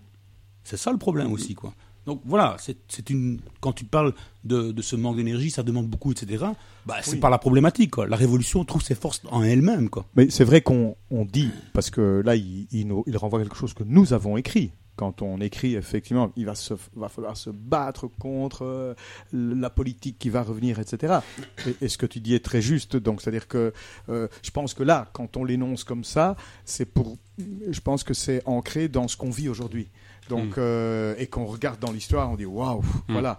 Alors, bah, c'est vrai que moi, je préfère aussi retenir l'histoire des grands, des, des- des élans et de voir, de voir comment, en fait, ce, qui- ce qu'il y a toujours de fascinant dans une révolution, euh, une, une fois qu'elle est faite ou que ça s'est passé, tu dis qu'est-ce que c'était facile finalement. Hein, quand on parlait avec le café en main, euh, l'exemple en Grèce où on parlait des barricades construites en trois jours alors qu'il faudrait trois semaines pour les, les ouvriers communaux ou je sais pas. Enfin, on a plein. Évidemment, les- les- c'est- c'est- c'est- c'est- ce n'est que ça l'histoire quand tu regardes quand il y a vraiment eu un élan où spontanément, euh, voilà, les personnes se, se mettent, les prolétaires, les exploités se mettent à, à changer leur vie. L'énergie, elle est, elle, est, elle est incroyable, elle est immense. Donc effectivement, c'est beaucoup plus facile que que, que, que l'image qu'on qu'on s'en fait. Euh, comme comme par exemple la question de la violence aussi, qu'on qui est une connerie totale d'essayer de mesurer euh, la force d'une insurrection à la qualité de son armement. Au contraire, plus le mouvement est fort, moins la question des, des armes se fera, euh, enfin résonnera, parce que c'est un rapport de force qui, qui, se joue. Donc, une fois que, une fois qu'on, voilà, je pense que c'est ça qui est le plus important, c'est de se dire, oui, y compris sur la question de la politique. Je pense que, comme je le disais euh, précédemment. euh, quand, quand le mouvement est là, euh, ben, la politique ne, ne- elle peut être désorganisative, elle peut tenter de désorganiser, elle peut tenter avec sa structuration, elle va faire ça. Mais quand, quand, le mouvement est plus fort, voilà, il dépasse, il va de l'avant. euh, euh, voilà, je, crois que c'est, en fait, la politique, elle, revient au moment où descend, la, la, la, la, la- la révolution descend. Hein, quand, quand, on dit la, la, la révolution s'en va, l'idéologie revient. La révolution s'en va, l'art revient. La révolution s'en va, la police revient. Enfin bon, je veux dire toutes les, toutes les, toutes ces structures là. Je pense que il y a donc oui, il va falloir se battre contre la politique.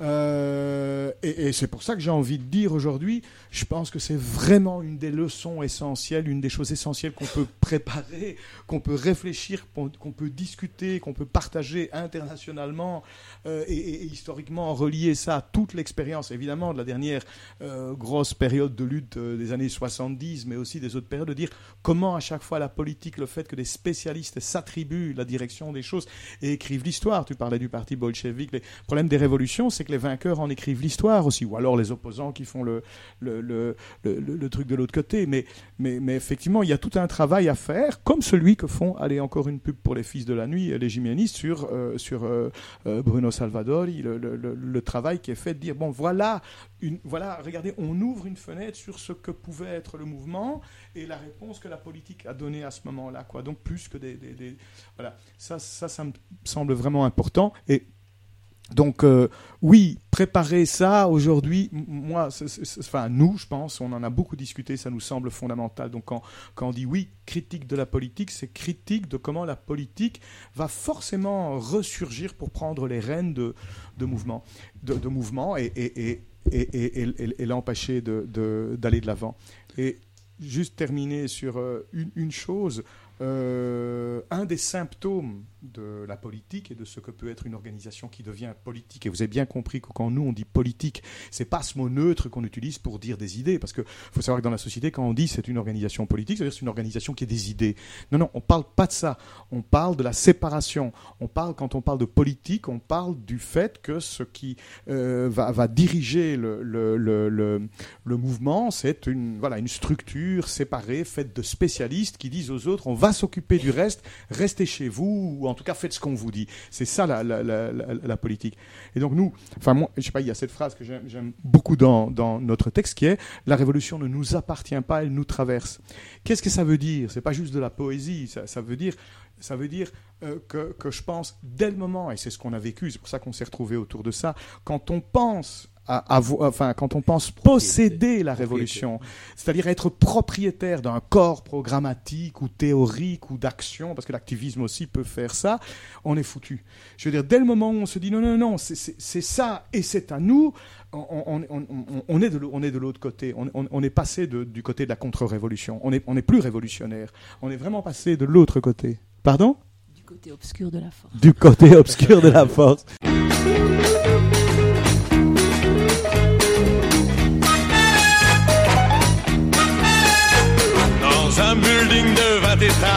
l'été comme l'hiver, tu travailles pour une société de 100 000 actionnaires. Ton nom ici n'existe pas, tu n'es qu'un numéro. Pour être sûr de te garder, on te donne ce qu'il faut, rien n'est à toi. Tu ne vaux pas un seul centime, tout appartient à la société anonyme. Rien n'est à toi, tu ne vaux pas un seul centime, tout appartient à la société anonyme. Afin d'augmenter leur standing, un jour la société a fait construire près du building une belle cité. On est en qualité d'autorité, voici l'appartement. Pour le paiement, tout est réglé, on vous aidera maintenant, rien n'est à toi.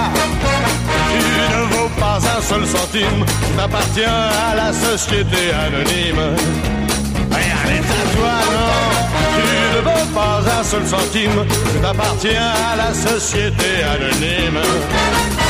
Pour les week-ends, on est gentil, on te prête une auto. Elle est graissée, elle est lavée, une 23 chevaux. Ta petite amie te voit de loin quand tu viens la chercher. Car sur les portes, on lit très bien le nom de la société, rien n'est à toi. Tu ne vaux pas un seul centime, t'appartiens à la société anonyme. Rien n'est à toi. Tu ne vaux pas un seul centime, tu t'appartiens à la société anonyme. Après 30 ans d'un dur labeur courbé par l'ambition, si même tu finis directeur à monsieur au grand nom, feras-tu quand t'arriveras le jour de l'addition Lorsque les gens près de Saint-Pierre ensemble te diront Rien n'est à toi, il ne vaut pas un seul centime, tu t'appartiens à la société anonyme.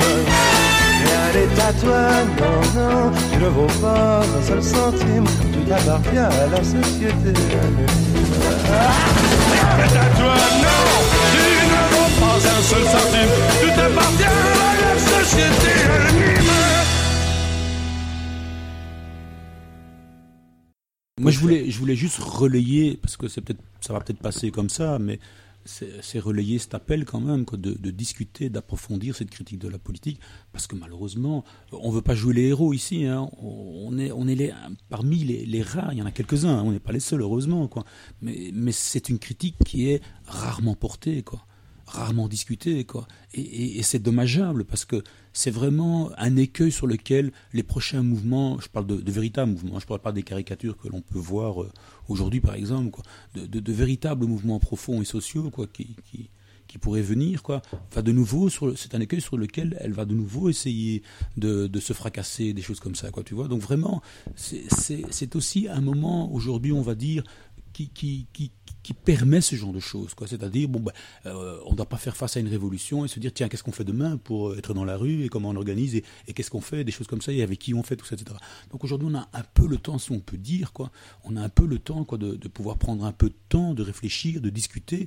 Et de nouveau, c'est pas quelque chose que nous, nous allons apporter sur un plat, cette critique-là toute faite, quoi on essaie, c'est pour ça que ceci n'est vraiment qu'u- qu'u- qu'u- qu'une ébauche, quoi, en fait. C'est quelque chose qui va devoir être fait collectivement avec d'autres, euh, et non seulement euh, en, langue française, mais dans différentes langues, dans différents pays, et des choses comme ça. Parce que j'imagine qu'il y a, certainement d'autres vécus euh, dans d'autres parties du monde aussi, quoi, qui pourront renforcer évidemment aussi ce que nous-mêmes nous avons vécu, notre parcours et cette critique de la politique que l'on fait, quoi. Parce que la politique est multiforme aussi, quoi. Elle peut prendre plusieurs visages aussi, quoi.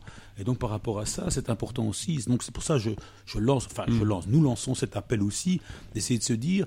C'est bien d'en discuter, quoi. C'est bien de réfléchir, quoi, à tout ça, quoi. Donc, on te remercie aussi de nous avoir invités pour faire cette émission, parce que c'est une occasion aussi pour nous de, de pouvoir relayer cet appel en dehors de, des brochures Mm. que l'on fait, des choses comme ça, de se dire, ben voilà, on invite aussi les, les auditeurs à réfléchir eux-mêmes aussi et, et à faire essayer de, de d'écrire des choses, de faire circuler des idées, de discuter, etc. Ça, ça- c'est ça qu'on voulait dire. Ça, ça va pas venir de nous uniquement. Quoi. Nous, on est, on, on Ça, on- participe. On ne le pose même pas. On ne Voilà, le pose voilà, même pas. on- voilà. Ça ne se discute même pas. Ça ne se dit même pas. Tu n'aurais pas dû le dire. non, non, non, non, non, mais c'est pas ça. Mais on pourrait donner cette image de dire, voilà, euh, mais non, bien évidemment, évidemment, Ouais. je comprends bien. Peut-être Ouais. certains, en, en nous comprenant mal ou en nous interprétant mal, quoi, pourraient essayer de se Mm. dire, ah ben voilà, voilà, on a, on a affaire à un nouveau mouvement politique, donc euh, la marotte, c'est la critique de la politique, et donc euh, eux vont, vont nous donner ce qu'il faut, etc. Mais non, on invite vraiment. Et pour prolonger de aussi, passionnée oui. tout le monde à, à- à y contribuer, quoi. Et aussi juste pour compléter ce que ce que tu dis, euh, parce que c'est pas, si tu veux, d'abord on, on- on l'a dit, oui, la critique théorique de la politique, enfin c'est quelque chose que moi j'ai traversé. Tu vois, dans, dans dans ma formation, il y a eu un moment où j'ai lu euh, des textes critiques de la politique. Simplement, j'avais pas compris que, que pratiquement c'était une question pratique aussi, c'est-à-dire que tu pouvais tout à fait reproduire, euh, comme je disais tout à l'heure, le patriotisme tout en vantant la révolution. Tu peux aussi euh, euh, reproduire la politique tout en critiquant, tout en ayant lu des textes, des textes théoriques euh, euh, sur cette question. Donc ça c'est une chose, mais donc c'est pas que euh, même nous, ce qu'a traversé ce, petit bouquin, cette critique de la politique, ce n'est pas uniquement le résultat de voilà de toute une série de vécus, de réflexions sur ce qu'on a pu vivre, dans, comme on l'a dit, dans différentes associations, organisations aussi. C'est aussi le, et là j'ai envie de parler plus de voilà de quelque chose de, social. C'est euh, ce qu'on en a parlé, ce qu'on a traversé avec la Grèce en 2008-2009. Nous sommes une image du futur. On a retrouvé et on l'a on, l'a on l'a écrit aussi dans, cette brochure.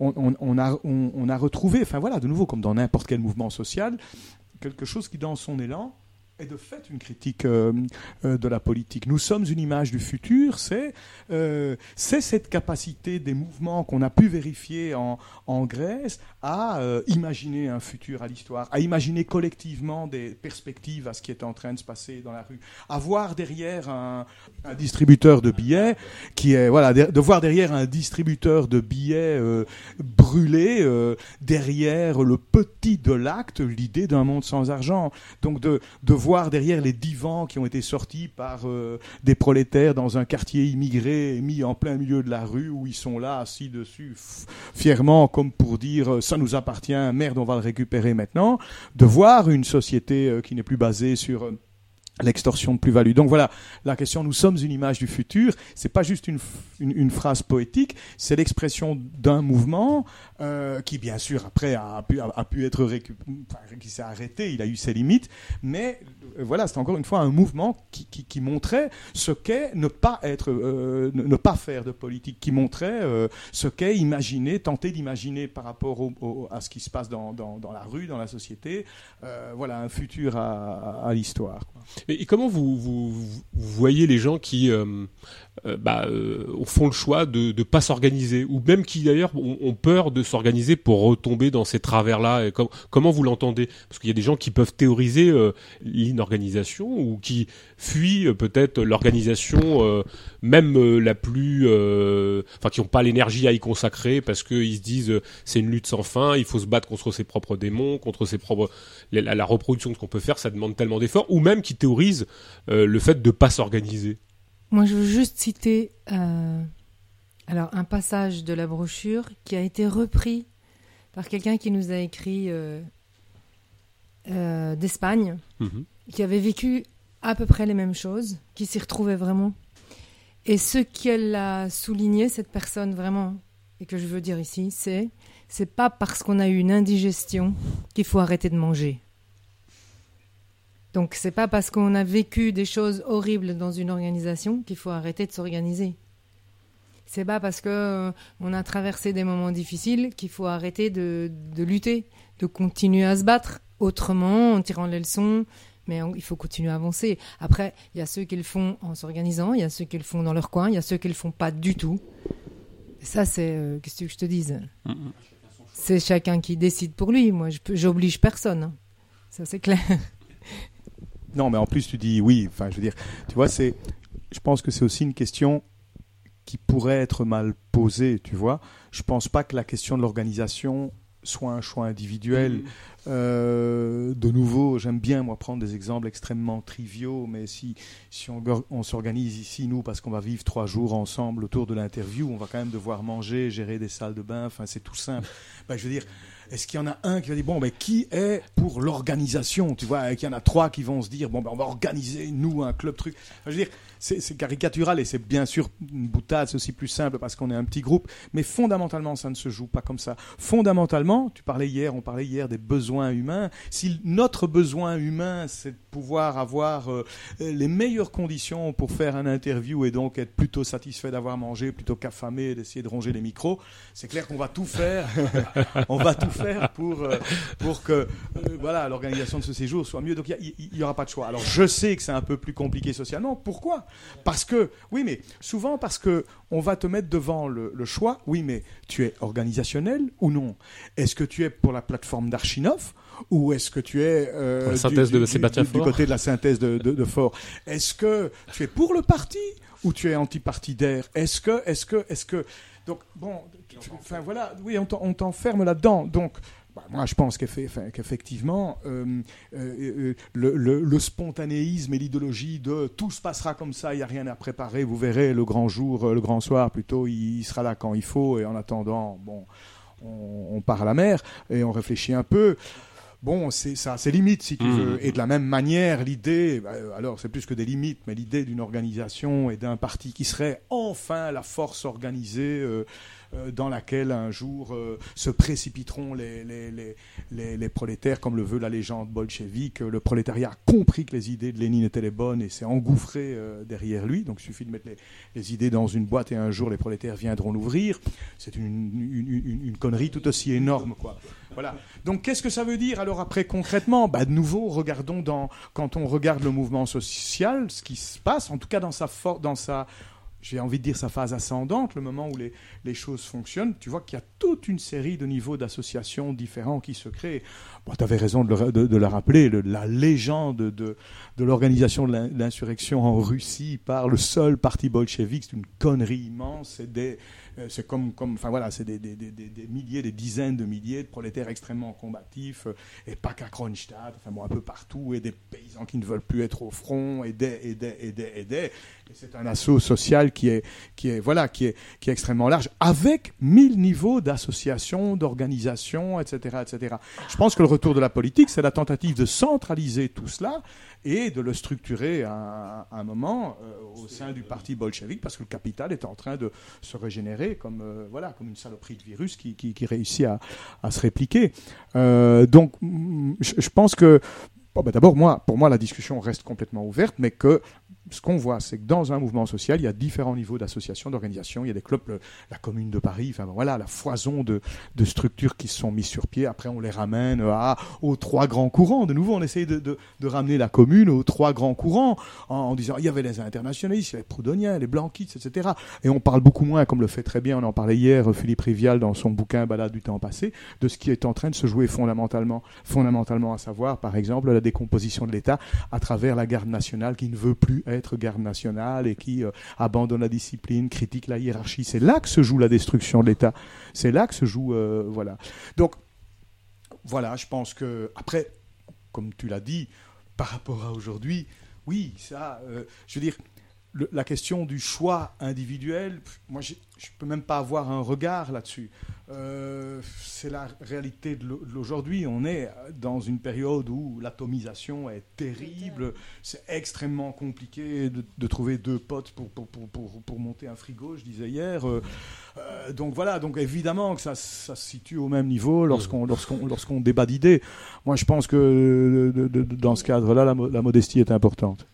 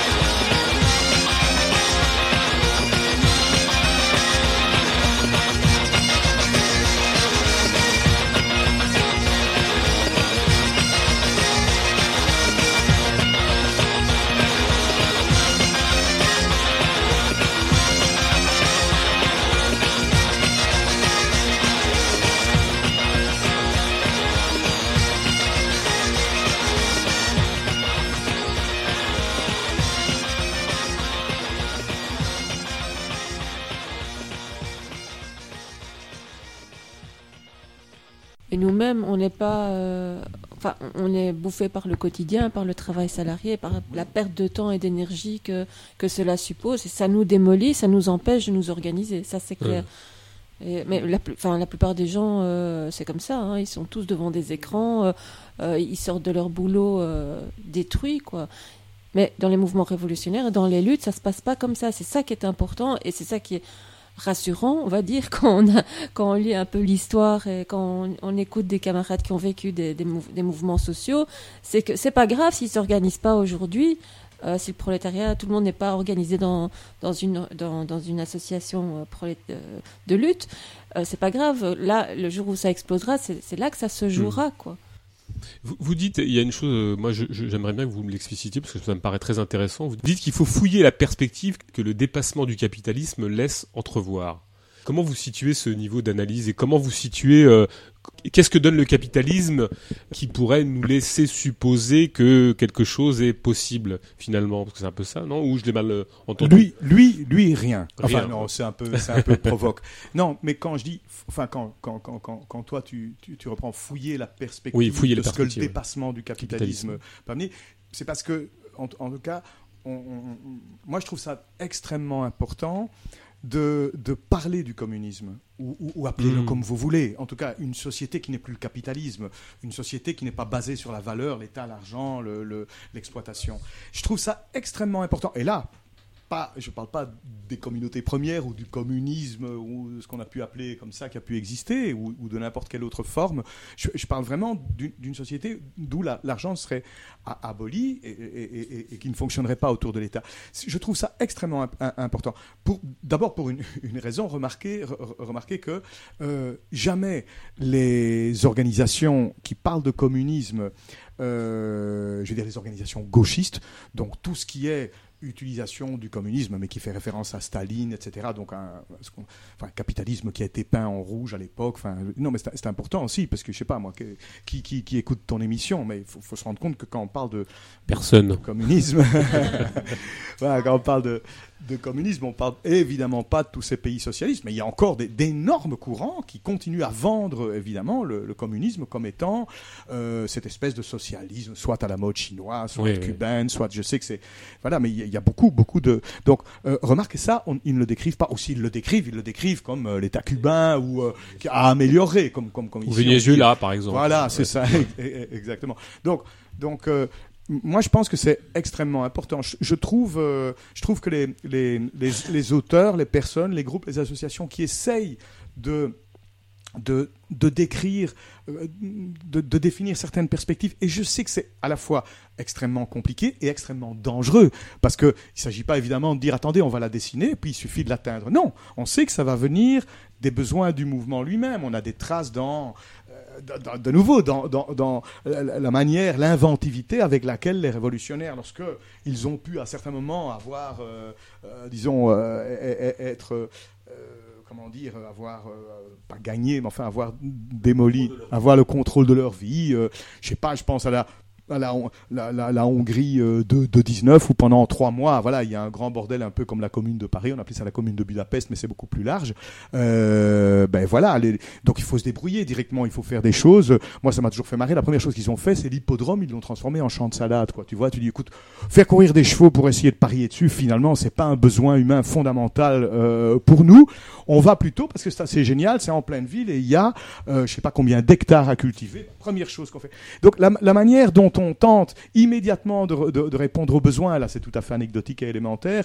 Elle est, elle est, elle est évidemment, euh, on, peut se, ressourcer à, à se passer, essayer de trouver des pistes, mais plus loin, comment le temps, comment gérer le temps, comment gérer nos corps, comment gérer le fait de se soigner, comment, etc. Comment, comment avancer sur, toutes ces, sur tous ces éléments-là. Je trouve ça euh, euh, assez, assez euh, jouissif de tenter de le faire et j'ai beaucoup de respect pour les personnes qui tentent euh, ça de, façon non idéologique. Oui, mais c'est vrai que c'est- moi, moi, je vous avouerai que c'est peut-être, enfin là, je parle au niveau, au niveau très personnel.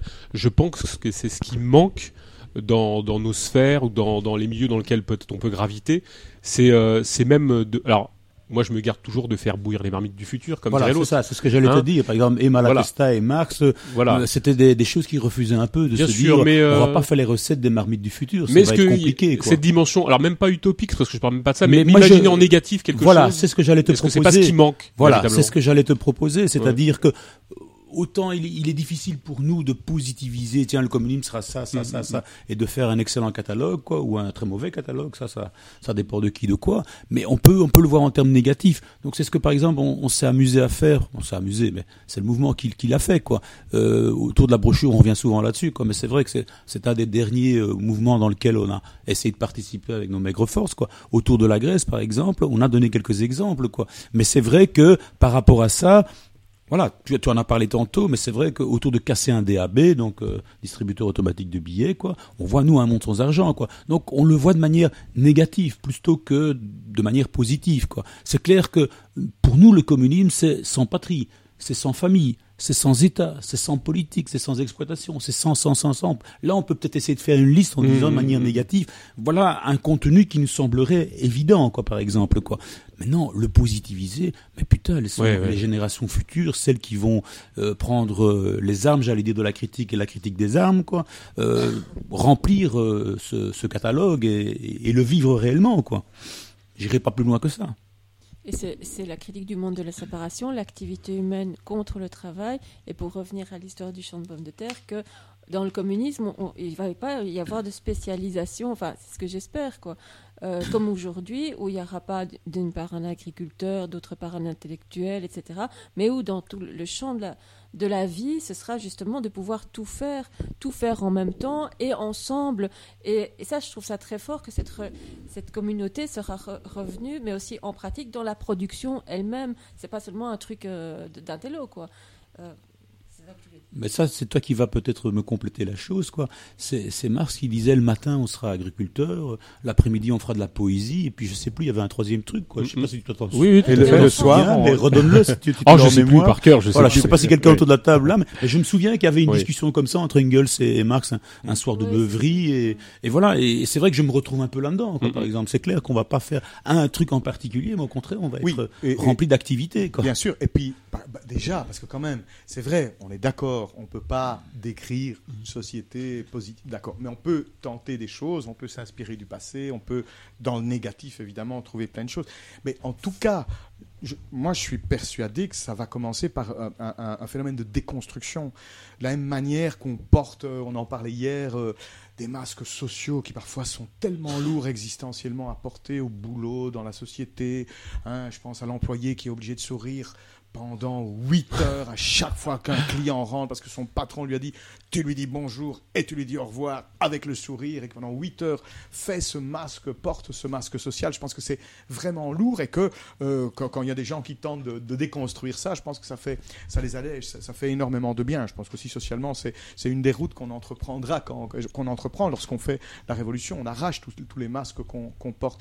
De la même manière, cette société porte une espèce de euh, voilà chargé de recherche de profit, une espèce de d'immenses monstres techno-industrialisés, nucléarisés, machin, bazar. Enfin, je veux parler de tout ce qui est ce, ce- ce monstre infrastructurel que peut être une, une ville euh, comme Paris ou, ou Londres ou n'importe n'importe quelle grande ville. Moi, je pense que bien sûr, ça va passer par des, j'imagine, des phénomènes de déconstruction. Enfin, je veux dire, la ville est une absurdité totale d'un point de vue humain. Concentrer 10 millions de personnes, les bloquer, ou je sais pas combien, mais même un million, les bloquer sous une chape de, de, De pollution, avec en permanence comme bruit des bruits de travaux, des bruits de sirènes de police et, et- et- et d'avions qui passent ou de bagnoles. Enfin, je veux dire, c'est, il faut juste prendre un tout petit peu de recul pour dire, mais là, on est dans la, dans la dinguerie totale. Alors évidemment, on sait que euh, le, le, le- il s'agit pas de faire aujourd'hui l'apologie de son contraire, à savoir la campagne, où évidemment, comme il y a tout concentré dans la ville, c'est le désert et tu t'emmerdes à la campagne. Je le dis un peu euh, rapidement et, méchamment, mais évidemment, euh, voilà, c'est, c'est avec beaucoup d'a- d'affection pour, pour- sur sur le fait qu'on est, qu'on est contraint de toute façon de faire un choix ou l'autre. En tout cas, euh, le, abolir cette contradiction-là, je dis bien la contradiction, le désert euh, campagnard et la concentration urbaine, c'est la première des choses. Par quoi ça va passer? D'abord et avant tout par le fait que, je, pense, les, les, les, les, les- personnes, si, si un changement sociétal est, est advenu, ben, vont, vont devoir se réorganiser, sûrement avec... pendant tout un temps, euh, euh, ben, il y aura beaucoup, il y aura peut-être plus de bagnoles, j'en sais rien. On va peut-être commencer par abattre les, ces, ces murs imbéciles qu'il y a au milieu des, des, des îlots pour euh, déjà, euh, non, je veux dire, euh, tu vois, dans, dans, en ville, euh, déjà abattre les murs qu'il y a au milieu de, comment on appelle ça, à l'intérieur, enfin, parce que tu, tu as, tu as un air sceptique là quand tu ah bon d'accord. Non, je veux dire les murs, tu vois, à l'intérieur d'un quartier pour avoir comme une espèce d'immense parc. Donc toutes les maisons sont le- euh, tout un, quartier du coup euh, peut avoir accès à un espace plus grand. Enfin c'est tout bête ce que je dis. Ce sont des, des toutes premières euh, réactions, mais, mais après ça, enfin, voilà, les choses vont se passer de façon plus large. Moi je pense que le Tu veux l'idée abattre de les murs de séparation entre les maisons. Exactement, oui. Moi, je veux prendre les palais, par exemple. Occupons les palais. voilà, Le luxe ça. des palaces. Voilà. Non, mais c'est juste un premier temps. C'est pour dire toutes Et ces choses-là. Toutes ces choses-là vont se passer. Enfin, j'imagine graduellement. Mais après, c'est pas, pas pour rester enfermé dans la ville. Enfin, je sais pas les choses. Enfin, je crois, je crois quand même que l'idée, je sais pas, moi, ça, me- ça m'est quand même plus familier. L'idée que la société puisse être organisée autour d'unités beaucoup moins centralisées, mégalomaniaques comme le sont les, les villes, avec l'importance de concentrer un prolétariat dans, tel ou tel endroit pour l'envoyer travailler. Moi, ça, me semble quand même, euh, voilà, si on doit parler de communauté humaine, une, direction. Je, enfin, je, conçois tout simplement qu'il soit plus simple de se structurer, de s'organiser, de s'associer avec euh, sur un territoire un peu large où euh, il fait clair et vaste, hein, parce qu'il y a de la place sur Terre, avec une centaine de dans un, un niveau immédiat, tout en sachant qu'après tout ça doit se structurer euh, et, et- et fonction- fonctionner y compris au niveau mondial. Mais voilà, c'était juste pour critiquer, enfin critiquer, euh, porter un regard. euh, Est-ce qu'on a encore le temps parfois de penser à- aux endroits où on vit, quoi Et comment se fait-il, d'après vous, que euh, on, on est, on est plus, ce ne soit plus euh, à l'ordre du jour? Comment se fait-il que comment se fait-il que vous, com- comment vous interprétez le fait que cette, cette réflexion, alors j'ai bien ma réponse, hein, mais comment vous vous interprétez le fait que, que ces idées, ce questionnement ne soit plus à l'ordre du jour en ce moment, qu'on ne parle plus de communisme en fait parce qu'on parle beaucoup de communautarisme Oui. aussi. Peut-être. Et donc la postmodernité est passée par là entre temps, quoi. Et donc euh, voilà, on a on a tout divisé, tout séparé, Mhm. chacun euh, s'est spécialisé dans un truc, etc. Et donc on n'a plus cette vision de, de l'ensemble, quoi. La totalité, De, quoi. de la totalité, de l'humanité, euh, du monde dans lequel on est, même au niveau planétaire. Oui, le niveau planétaire, c'est alors au niveau écologique. Ouais, alors là, ouais. c'est tout un discours qui est euh, soumets-toi. Et sinon, euh, Et trie tes poubelles. euh, trie tes poubelles, évidemment, mais sinon tu vas mourir. Oui, je sais, toi t'adores avoir très peur, donc ça c'est pas Oui, un problème. ayez très peur, vrai. ayez très peur.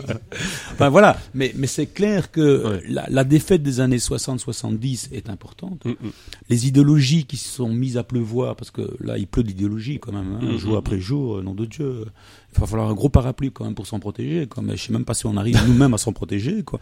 Mais c'est une des explications, un des fils qui permet quand même en le tirant de comprendre un peu pourquoi aujourd'hui euh, ben, on parle plus de communautarisme que de communauté humaine, par Mm, mm, exemple. mm, mm. Quoi. Qu'on parle plus aujourd'hui euh, de, de ZAD et des choses comme ça que de communisme, par exemple, des choses comme ça. Voilà. Donc oui. euh, Mais c'est quoi C'est des, c'est des sujets de substitution ou vous pensez que c'est quelque chose qui vient, euh, qui vient de loin, qui est, qui est, vous, avez une analyse là-dessus sur le fait que, on, on a discuté un peu, Georges, t'as as une, t'as une analyse sur le fait que euh, il y, a, il y a tout un courant, il y a des courants, euh, il y, a, il y a aussi une période qui a porté ça, enfin en tout cas qui a l'échec du de l'assaut prolétarien euh, a, a permis aussi à tous ces sujets de substitution de se Bien prendre. sûr. euh, Bien sûr, on le voit très vite déjà dans les années 70, Ouais, ouais. Où, où le mouvement lui-même se fractionne en différents Particularismes, je vais dire. Quand on a les femmes, on a les homosexuels. Enfin, j'en passais des meilleurs. Il y en a plein. Il y a l'écologie aussi qui se met en route à ce moment-là aussi, quoi. Évidemment, euh, l'unité du, du, du, mouvement autour de, de 68-70. Mais je parle pas que de la France. Hein, je parle de manière générale aussi. Hein, il faut bien me comprendre. Hein.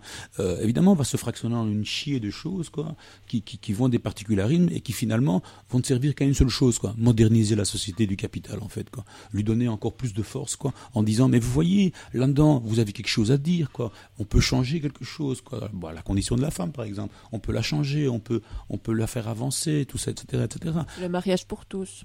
Ça, c'est encore un autre exemple. Quoi. Donc là-dedans, évidemment, il y a, il y a moyen de faire des conquêtes, etc., etc. Mais évidemment, ça permet d'oublier la chose essentielle. quoi. Mhm. Exploiteur exploité, tout ça passe à la trappe. Prolétaire bourgeois, ça passe à la trappe. Donc euh, voilà. Et donc ça m'étonne pas qu'aujourd'hui on a un mec qui, qui se dit euh, ni de gauche ni de droite comme président. euh, bah, on est dans la gestion, quoi, tout simplement. Quoi. Et la gestion, c'est il n'y a qu'un seul programme, quoi. Il n'y a pas d'autre alternative. Déjà, euh, Margaret Thatcher nous le disait dans les années 80, il n'y a pas d'autre alternative. Quoi. On gère le capital et on fait tout pour que le capital fonctionne. Quoi. Donc le seul espace entre guillemets de liberté, ben, c'est un bout de ZAD, c'est un bout de, de, de conquête euh, d'avoir de- des droits supplémentaires pour les homosexuels, pour euh, les femmes, pour euh, différentes catégories. Bon, aujourd'hui, on en a de nouvelles avec le communautarisme. Ça va certainement permettre de développer encore de nouveaux raquettes quoi, sur euh, voilà euh, euh, le problème noir, le problème immigré, le problème ceci, le problème cela. Ça fait partie de tout ça. Il pleut d'idéologie aujourd'hui, Mm, c'est mm, évident. Quoi. Oui, une, une- une chose aussi de nouveau, parce que c'est quand même c'est toujours intéressant de regarder au niveau macro-historique. À chaque fois qu'une période révolutionnaire a été dépassée, parce que bah, c'est parce que la révolution n'a pas vaincu d'une façon ou d'une autre, qu'elle a été Ou elle a été écrasée plutôt. militairement, qu'elle a été voilà. À chaque fois, ben, évidemment, face à une exploitation qui relève les épaules, qui se remontre euh, vivante, heureuse, euh, porteuse de, de, de, de son projet, ben, euh, les classes disparaissent. À chaque fois, le, le, le, le, le fait de parler d'utopie d'un autre monde, de parler de communauté humaine, devient un truc complètement ringard, euh, absolument... il y a une expression anglaise là pour, pour le dire, je sais plus quoi, enfin pas à la mode quoi, tu vois, not fashionable, je sais pas quoi. Et donc donc euh, ça, mais ça tu le regardes partout, dans, tu le regardes tout le temps dans l'histoire. C'est extrêmement intéressant d'entendre, je sais pas, euh, Blanqui qui passe, euh, qui, qui, qui, qui, vole en tôle euh, après 1848, qui ressort dix ans après, qui dit ben c'est dingue ça, attends on parlait pas comme ça, moi, on parlait pas comme ça, c'est quoi cette histoire? On n'ose plus mettre les mots sur les i, on dit plus prolétariat bourgeoisie, on dit démocratie, mais c'est quoi ce bordel? C'est incroyable quand j'ai lu cette lettre qu'il avait écrite, euh, je sais plus, je, je pourrais l'a retrouvé euh, après 48 en tout cas lorsqu'il sort de, de prison. Euh, son étonnement face à la manière dont euh, le discours dominant a, a repris force. Voilà, mais c'est qu'une parenthèse parce qu'en 71 il va y avoir la Commune, puis ça va être une autre parenthèse. Il va y avoir les grandes années 17-23 euh, et toute cette période-là, etc. Donc ça c'est ça c'est hyper important de se rendre compte que le, discours il est pas lié. Enfin, je veux dire le, le bah, comme comme le langage, il, il- est évidemment pas neutre. Alors par rapport à ça, et, donc les choses reviennent. C'est ça que je veux dire. Et que ce qui semble un peu obsolète aujourd'hui de parler de classe sociale, franchement, euh, qui est-ce qui en parle encore C'est plus très à la mode. Ça- ça Euh, revient, ça ça revient revient, maintenant, Ça revient un petit peu, ouais. Absolument. Bah, c'est- l'époque. Mais, mais, euh, le, le mais euh, qu'est-ce que je voulais dire? Non, une autre chose par rapport à la, à la question de la politique aussi. Il, me semblait important qu'il y ait un peu à ta question, c'est euh, le fait que, oui, il y a un discours aujourd'hui, ni gauche ni droite, on en parlait, Mhm. il y a aussi un discours, bon, finalement, euh, euh, comment dire, le, le, le, je fais pas de politique, par exemple. Il y a aussi ce discours au sein des, des, des- des exploités, dire, oh, moi je fais pas de politique. A- a- attention, dans, dans ce sens-là, j'ai envie de dire, non, non, mais ne faites pas de politique dans le sens où on le dénonce, mais occupez-vous de tout. Ouais. Tout ce qui... Tout, tout, doit nous intéresser. Euh, C'est ça la question de l'autonomie, c'est s'occuper de tout. C'est-à-dire, tout est lié à ma vie, tout est quelque chose que je peux euh, euh, développer et, voilà, et, discuter, et, voilà.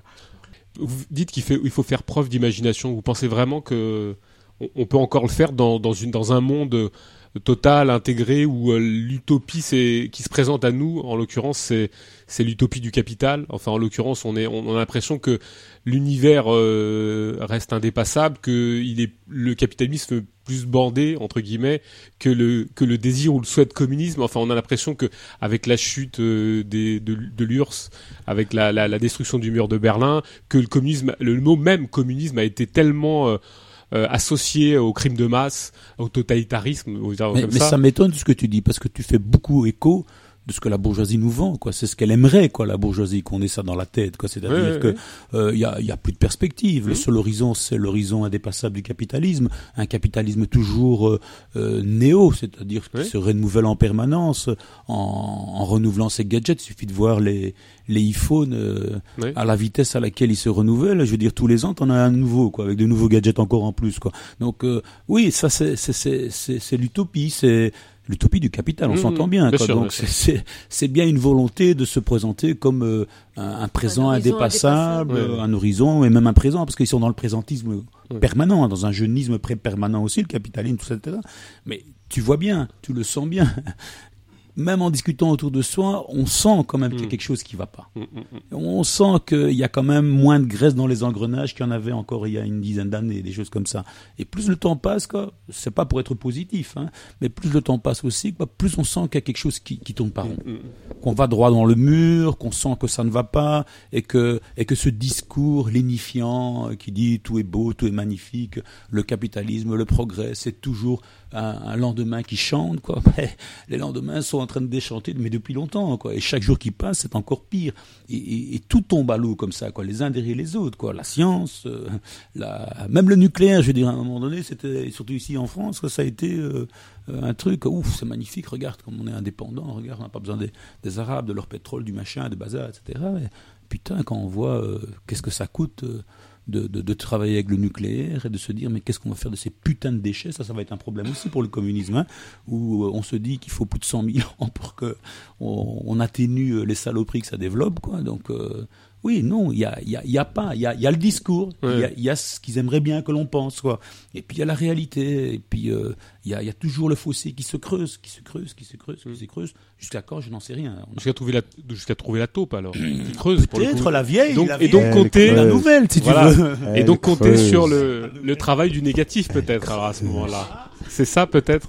Ouais, mais, mais de nouveau, les, les choses, euh, tu vois, c'est le fameux slogan qu'on avait vu aussi, le capitalisme s'effondrera pas tout seul. Quoi, Ouais, tu vois. bien sûr, on va, on quand peu, même on va essayer de l'aider un Ouais, peu quand ouais. même, tu vois. C'est ce qu'on essaie de faire modestement, mais euh, voilà. Mais je pense que euh, ça va être l'ensemble des prolétaires à travers le monde qui vont qui vont le faire capoter, quoi, de toute façon. Quoi, hein. C'est ce que Ouais. Pannekoek, pour finir, c'est ce que disait dans une célèbre phrase qui disait euh, le, la crise finale du capitalisme, c'est comme le prolétariat. Il faut pas rêver. hein. Bien sûr.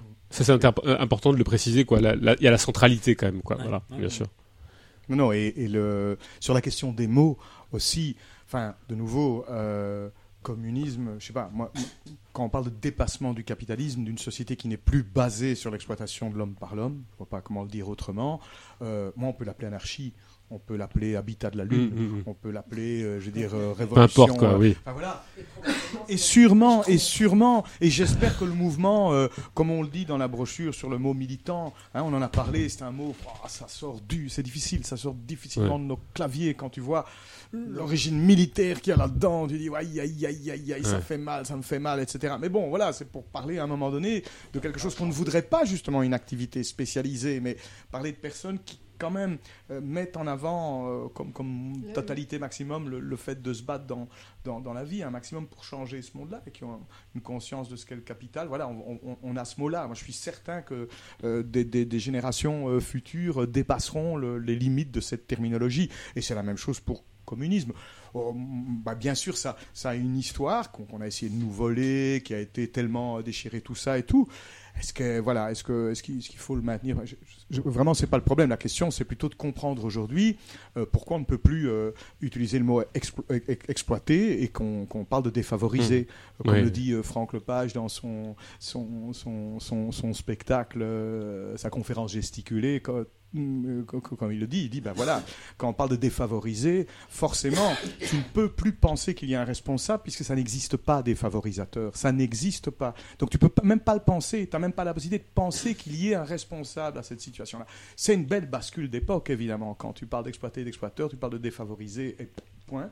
Voilà. Donc la question du de, de, de la ringardise ou pas, ou de la difficulté aujourd'hui de parler euh, d'un- autre monde, je pense que de nouveau, elle se situe plutôt dans la négation de comment ce système aujourd'hui nous fait parler, Mm. nous oblige à, comment il nous contraint de, de penser dans une certaine direction. Moi, pour conclure, j'ai envie de, vous poser une question, c'est celle-ci. Est-ce que vous pensez qu'il y a des choses qu'on n'a pas abordées de votre brochure et que vous considérez comme, euh, comme importantes ou que, qui, qui, qui ne sont pas apparues parce que vous y avez réfléchi après? Ou que vous pensez avoir euh, peut-être euh, euh, minoré ou que vous pensez peut-être euh, vouloir rajouter parce que vous y avez réfléchi après, après vos discussions, euh, après vos rencontres, après des messages que vous avez reçus? Mais une, je ne sais pas, en tout cas par rapport à ta question, moi ce qui me vient spontanément en tête, euh, c'est la question que, que Mélissa a un petit peu abordée, c'est, c'est, mais qui n'est pas, euh, qui est pas aussi anodine que ça, c'est la question de la forme et du contenu. Quand euh, Mélissa disait, bon, ben, c'est vrai, tiens, par rapport, à, par rapport à, aux, aux petites brochures qu'on fait, bon, on essaye avec nos maladresses, avec notre peu de talent, de, de, de le, traver- de, de le traverser de, d'autres dimensions. Ça, ça nous paraît hyper important aussi. Je pense que vraiment le fait, à un moment donné, c'est évidemment aussi une réaction à ce que chacun a pu vivre. euh, on est aussi passé, a, enfin, on a, pu passer par les fanzines punk ou par les, ou par des, trucs beaucoup plus sérieux. Mais il y a quand même une dominante qui est, si tu veux sérieusement parler du communisme euh, ou de l'anarchie, euh, s'il te plaît, arrête de foutre des Mickey un peu partout dans tes textes. Fait que ça, faudrait que ça ressemble un peu plus à une, ordonnance de médecin ou à, une déclaration policière. Pourquoi? Mais pourquoi Mhm. Donc, moi, je, je, je pense, mais de nouveau, c'est pas je pense, le mouvement a montré qu'à chaque fois que des contenus subversifs émergent, les formes qui les, qui les portent et, et- et les traversent sont éminemment euh, euh, subversives elles-mêmes, partent dans tous les sens, puisque puisqu'on est à Paris ici, euh, ben voilà, on pense au situ, on pense à, à ce Mm. que le mouvement a, Les a- a apporté. Mm. Oui, mais c'est toute l'histoire du, du, et d'ailleurs toute l'histoire de la révolution, y compris dans l'art, et je, parle d'une catégorie bourgeoise, mais la, pratique révolutionnaire autour de l'art, euh, bah, tout ce qui est mouvement euh, su- subversif dans l'art est lié strictement, immédiatement aux mouvements sociaux. Donc voilà, ça je pense que c'est aussi un, un symptôme. Mais ça, c'est pas... euh, ça c'est parce que là, nous, on parlait de notre petite euh, brochure et tout, et c'est tout modeste, c'est une initiative maintenant aujourd'hui. Mais dans le mouvement, euh, bien sûr que c'est un symptôme. C'est un symptôme aussi, le fait d'avoir, je sais pas, d'être un peu un peu trop raide avec une petite moustache. et un- Oui, cela dit, je tiens à vous, à vous préciser que dans votre brochure, enfin, ce qui transparaît au-delà de votre constat, enfin de votre propos, il y a beaucoup de poésie, il y a beaucoup de sensibilité. Et j'ai envie de conclure comme ça. Déjà, euh, c'est que votre brochure, la poésie traverse votre brochure aussi bien dans l'introduction que dans la fin. Et, en, conc- en- en conclusion, parce que je sais que bon, le temps est compté, je voulais vous remercier d'avoir été présent. Euh, J'invite les gens qui nous écoutent à vous contacter à, réagir parce que la brochure sera téléchargeable sur le site euh, après cette émission. Je les invite fortement à vous recontacter parce que vous êtes des, enfin, je, dis un peu un peu tripalement, mais vous êtes des belles personnes qui méritent d'être rencontrées et que votre autocritique est à votre entre guillemets autocritique, j'aime pas ce mot-là, mais est à la mesure de de, de votre disponibilité, de votre sensibilité. Et je, je pense vraiment que euh, si les rencontres se faisaient euh, de cette manière-là dans les milieux dans lesquels on est, il est évident qu'on avancerait un peu plus euh, sereinement, enfin un peu plus, on aurait plus d'énergie peut-être. Voilà. Voilà. En tout cas, merci beaucoup d'avoir été présent. Bah, merci à toi, c'est très, très beau ce que tu dis. Non, non, merci beaucoup d'avoir été présent et euh, je, enfin, je, je tiens à préciser qu'au-delà de la rencontre, de la brochure, tout ça, c'est, c'est une belle rencontre et je, je ne conçois pas même mon idée que j'ai du communisme euh, sans que ça puisse se faire, enfin, sans que cette rencontre-là puisse se faire. Et si je, si j'espère et si je crois peut-être, peut-être que je suis peut-être un peu croyant d'une certaine manière, c'est parce que des, des, des, des moments comme ça sont possibles et que ça donne de l'énergie, ça donne de la force et qu'on se dit que euh, des choses sont possibles. Quoi. Donc merci beaucoup d'avoir été présent euh, ici. Quoi. Bah, merci à toi. Ben, moi, je voulais partager aussi ça avec toi, avec euh, la possibilité que tu nous as offerte aussi de faire une- autre forme, quoi, parce que c'est vrai que la radio, c'est pas notre truc, donc euh, voilà, donc euh, tu nous as permis ça aussi, et donc euh, je trouve aussi que je partage avec toi aussi cette rencontre, dans le sens que elle n'est pas dans un sens uniquement, mais Mhm. elle est dans, dans l'autre sens aussi, c'est-à-dire nous aussi, on est très heureux de t'avoir rencontré et passé un excellent moment avec toi, de manière très conviviale. Et Alors, mes- mes questions très étaient un petit peu, euh, Oui, mais ça, titillantes, mais c'était pour, pas- euh, voilà. Pas un souci, ça, c'est pas un souci. C'est bien, bien C'est organisé. stimulant, Voilà. stimulant. En tout cas, merci beaucoup de votre présence et, et puis donc j'invite tout le monde à, à vous recontacter. Et ce qui est important, c'est que les choses fusent, que les gens se rencontrent, qu'ils vous, aient- qui vous, qui vous titillent, qui vous envoient des messages et que pourquoi pas peut-être un jour tous les gens qui auront contacté euh, les habitants de la Lune bah, se retrouvent sur Mars, sur Voilà. Vénus, je ne sais où, parce, Vénus, parce que bah, Vénus de préférence, parce que je pense que l'objectif c'est aussi peut-être de bon changer le monde, ça veut, lequel, dans lequel on est, et peut-être éventuellement euh, bah, se décentrer un peu de cette, de ce côté euh, soit franco-centré, soit euh, je sais pas europocentré, mais enfin élargir un peu nos perspectives. Ça, ça me si paraît je peux, si je peux euh, mettre un petit bémol, Oui. ça ne doit pas tourner autour de nous. Hein. Les, les Non, gens doivent, bien sûr. pas euh, se concentrer autour de nous pour essayer d'aller plus loin. On les invite vraiment aussi mais- eux-mêmes à, à s'organiser, à devenir Oui, d'autres pôles aussi Ouais. sur- autour desquels nous-mêmes on pourra, Ouais. euh, on pourra aller les rencontrer, réfléchir ensemble, des choses comme ça, évidemment. Non, mais de la fluidité, Bien quoi, de l'échange, de de la la fluidité, rencontre, et, voilà. et que les gens restent pas Voilà. coincés dans leurs Voilà. identités euh, C'est ça. euh, organisationnelles ou, ou de groupuscules, je ne sais quoi, mais que ça fuse et que la contradiction, les échanges et les, les échanges vifs puissent avoir lieu sans que ça ne puisse avoir de conséquences et qu'on puisse se rencontrer aussi autour d'un fromage, je ne sais quoi, quoi. Ou même d'une bière ou, d'un d'une bon vin. Quoi. exactement. Alors, ju- juste pour, euh, Ou du champagne. dire- pour répondre, mais non, mais notre expérience n'était qu'une petite expérience, parmi des milliers d'expériences similaires. Et voilà, et, et la brochure n'est que est l'expression de ça. On en est fier, mais ce n'est que cette expression-là, quoi. M- Merci be- beaucoup, et Merci puis euh, merci, Merci beaucoup de la- des habitants de la Lune. hein. Merci.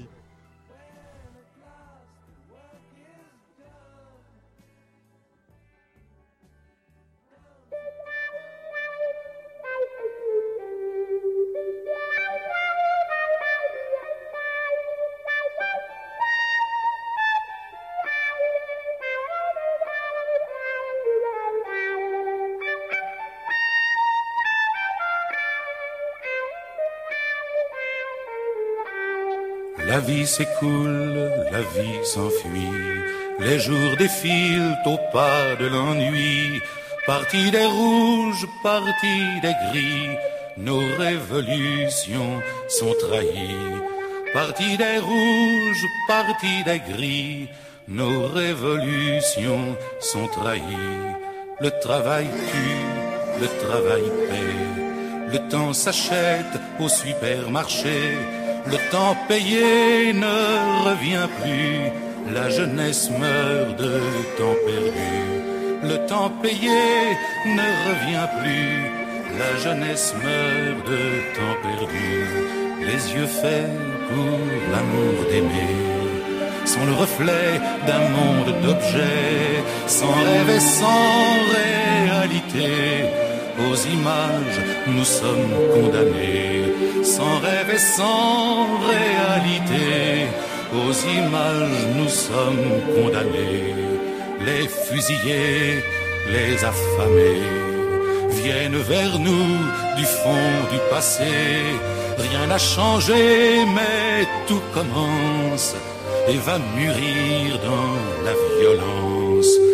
Rien n'a changé, mais tout commence et va mûrir dans la violence. Brûler repères de curés, ni de marchands, de policiers. Au vent qui sème la tempête se récolte les jours de fête. Au vent qui sème la tempête se récolte les jours de fête. Les fusils sur nous dirigés contre les chefs vont se retourner. Plus de dirigeants, plus d'États pour profiter de nos combats. Plus de dirigeants, plus d'États pour profiter de nos combats.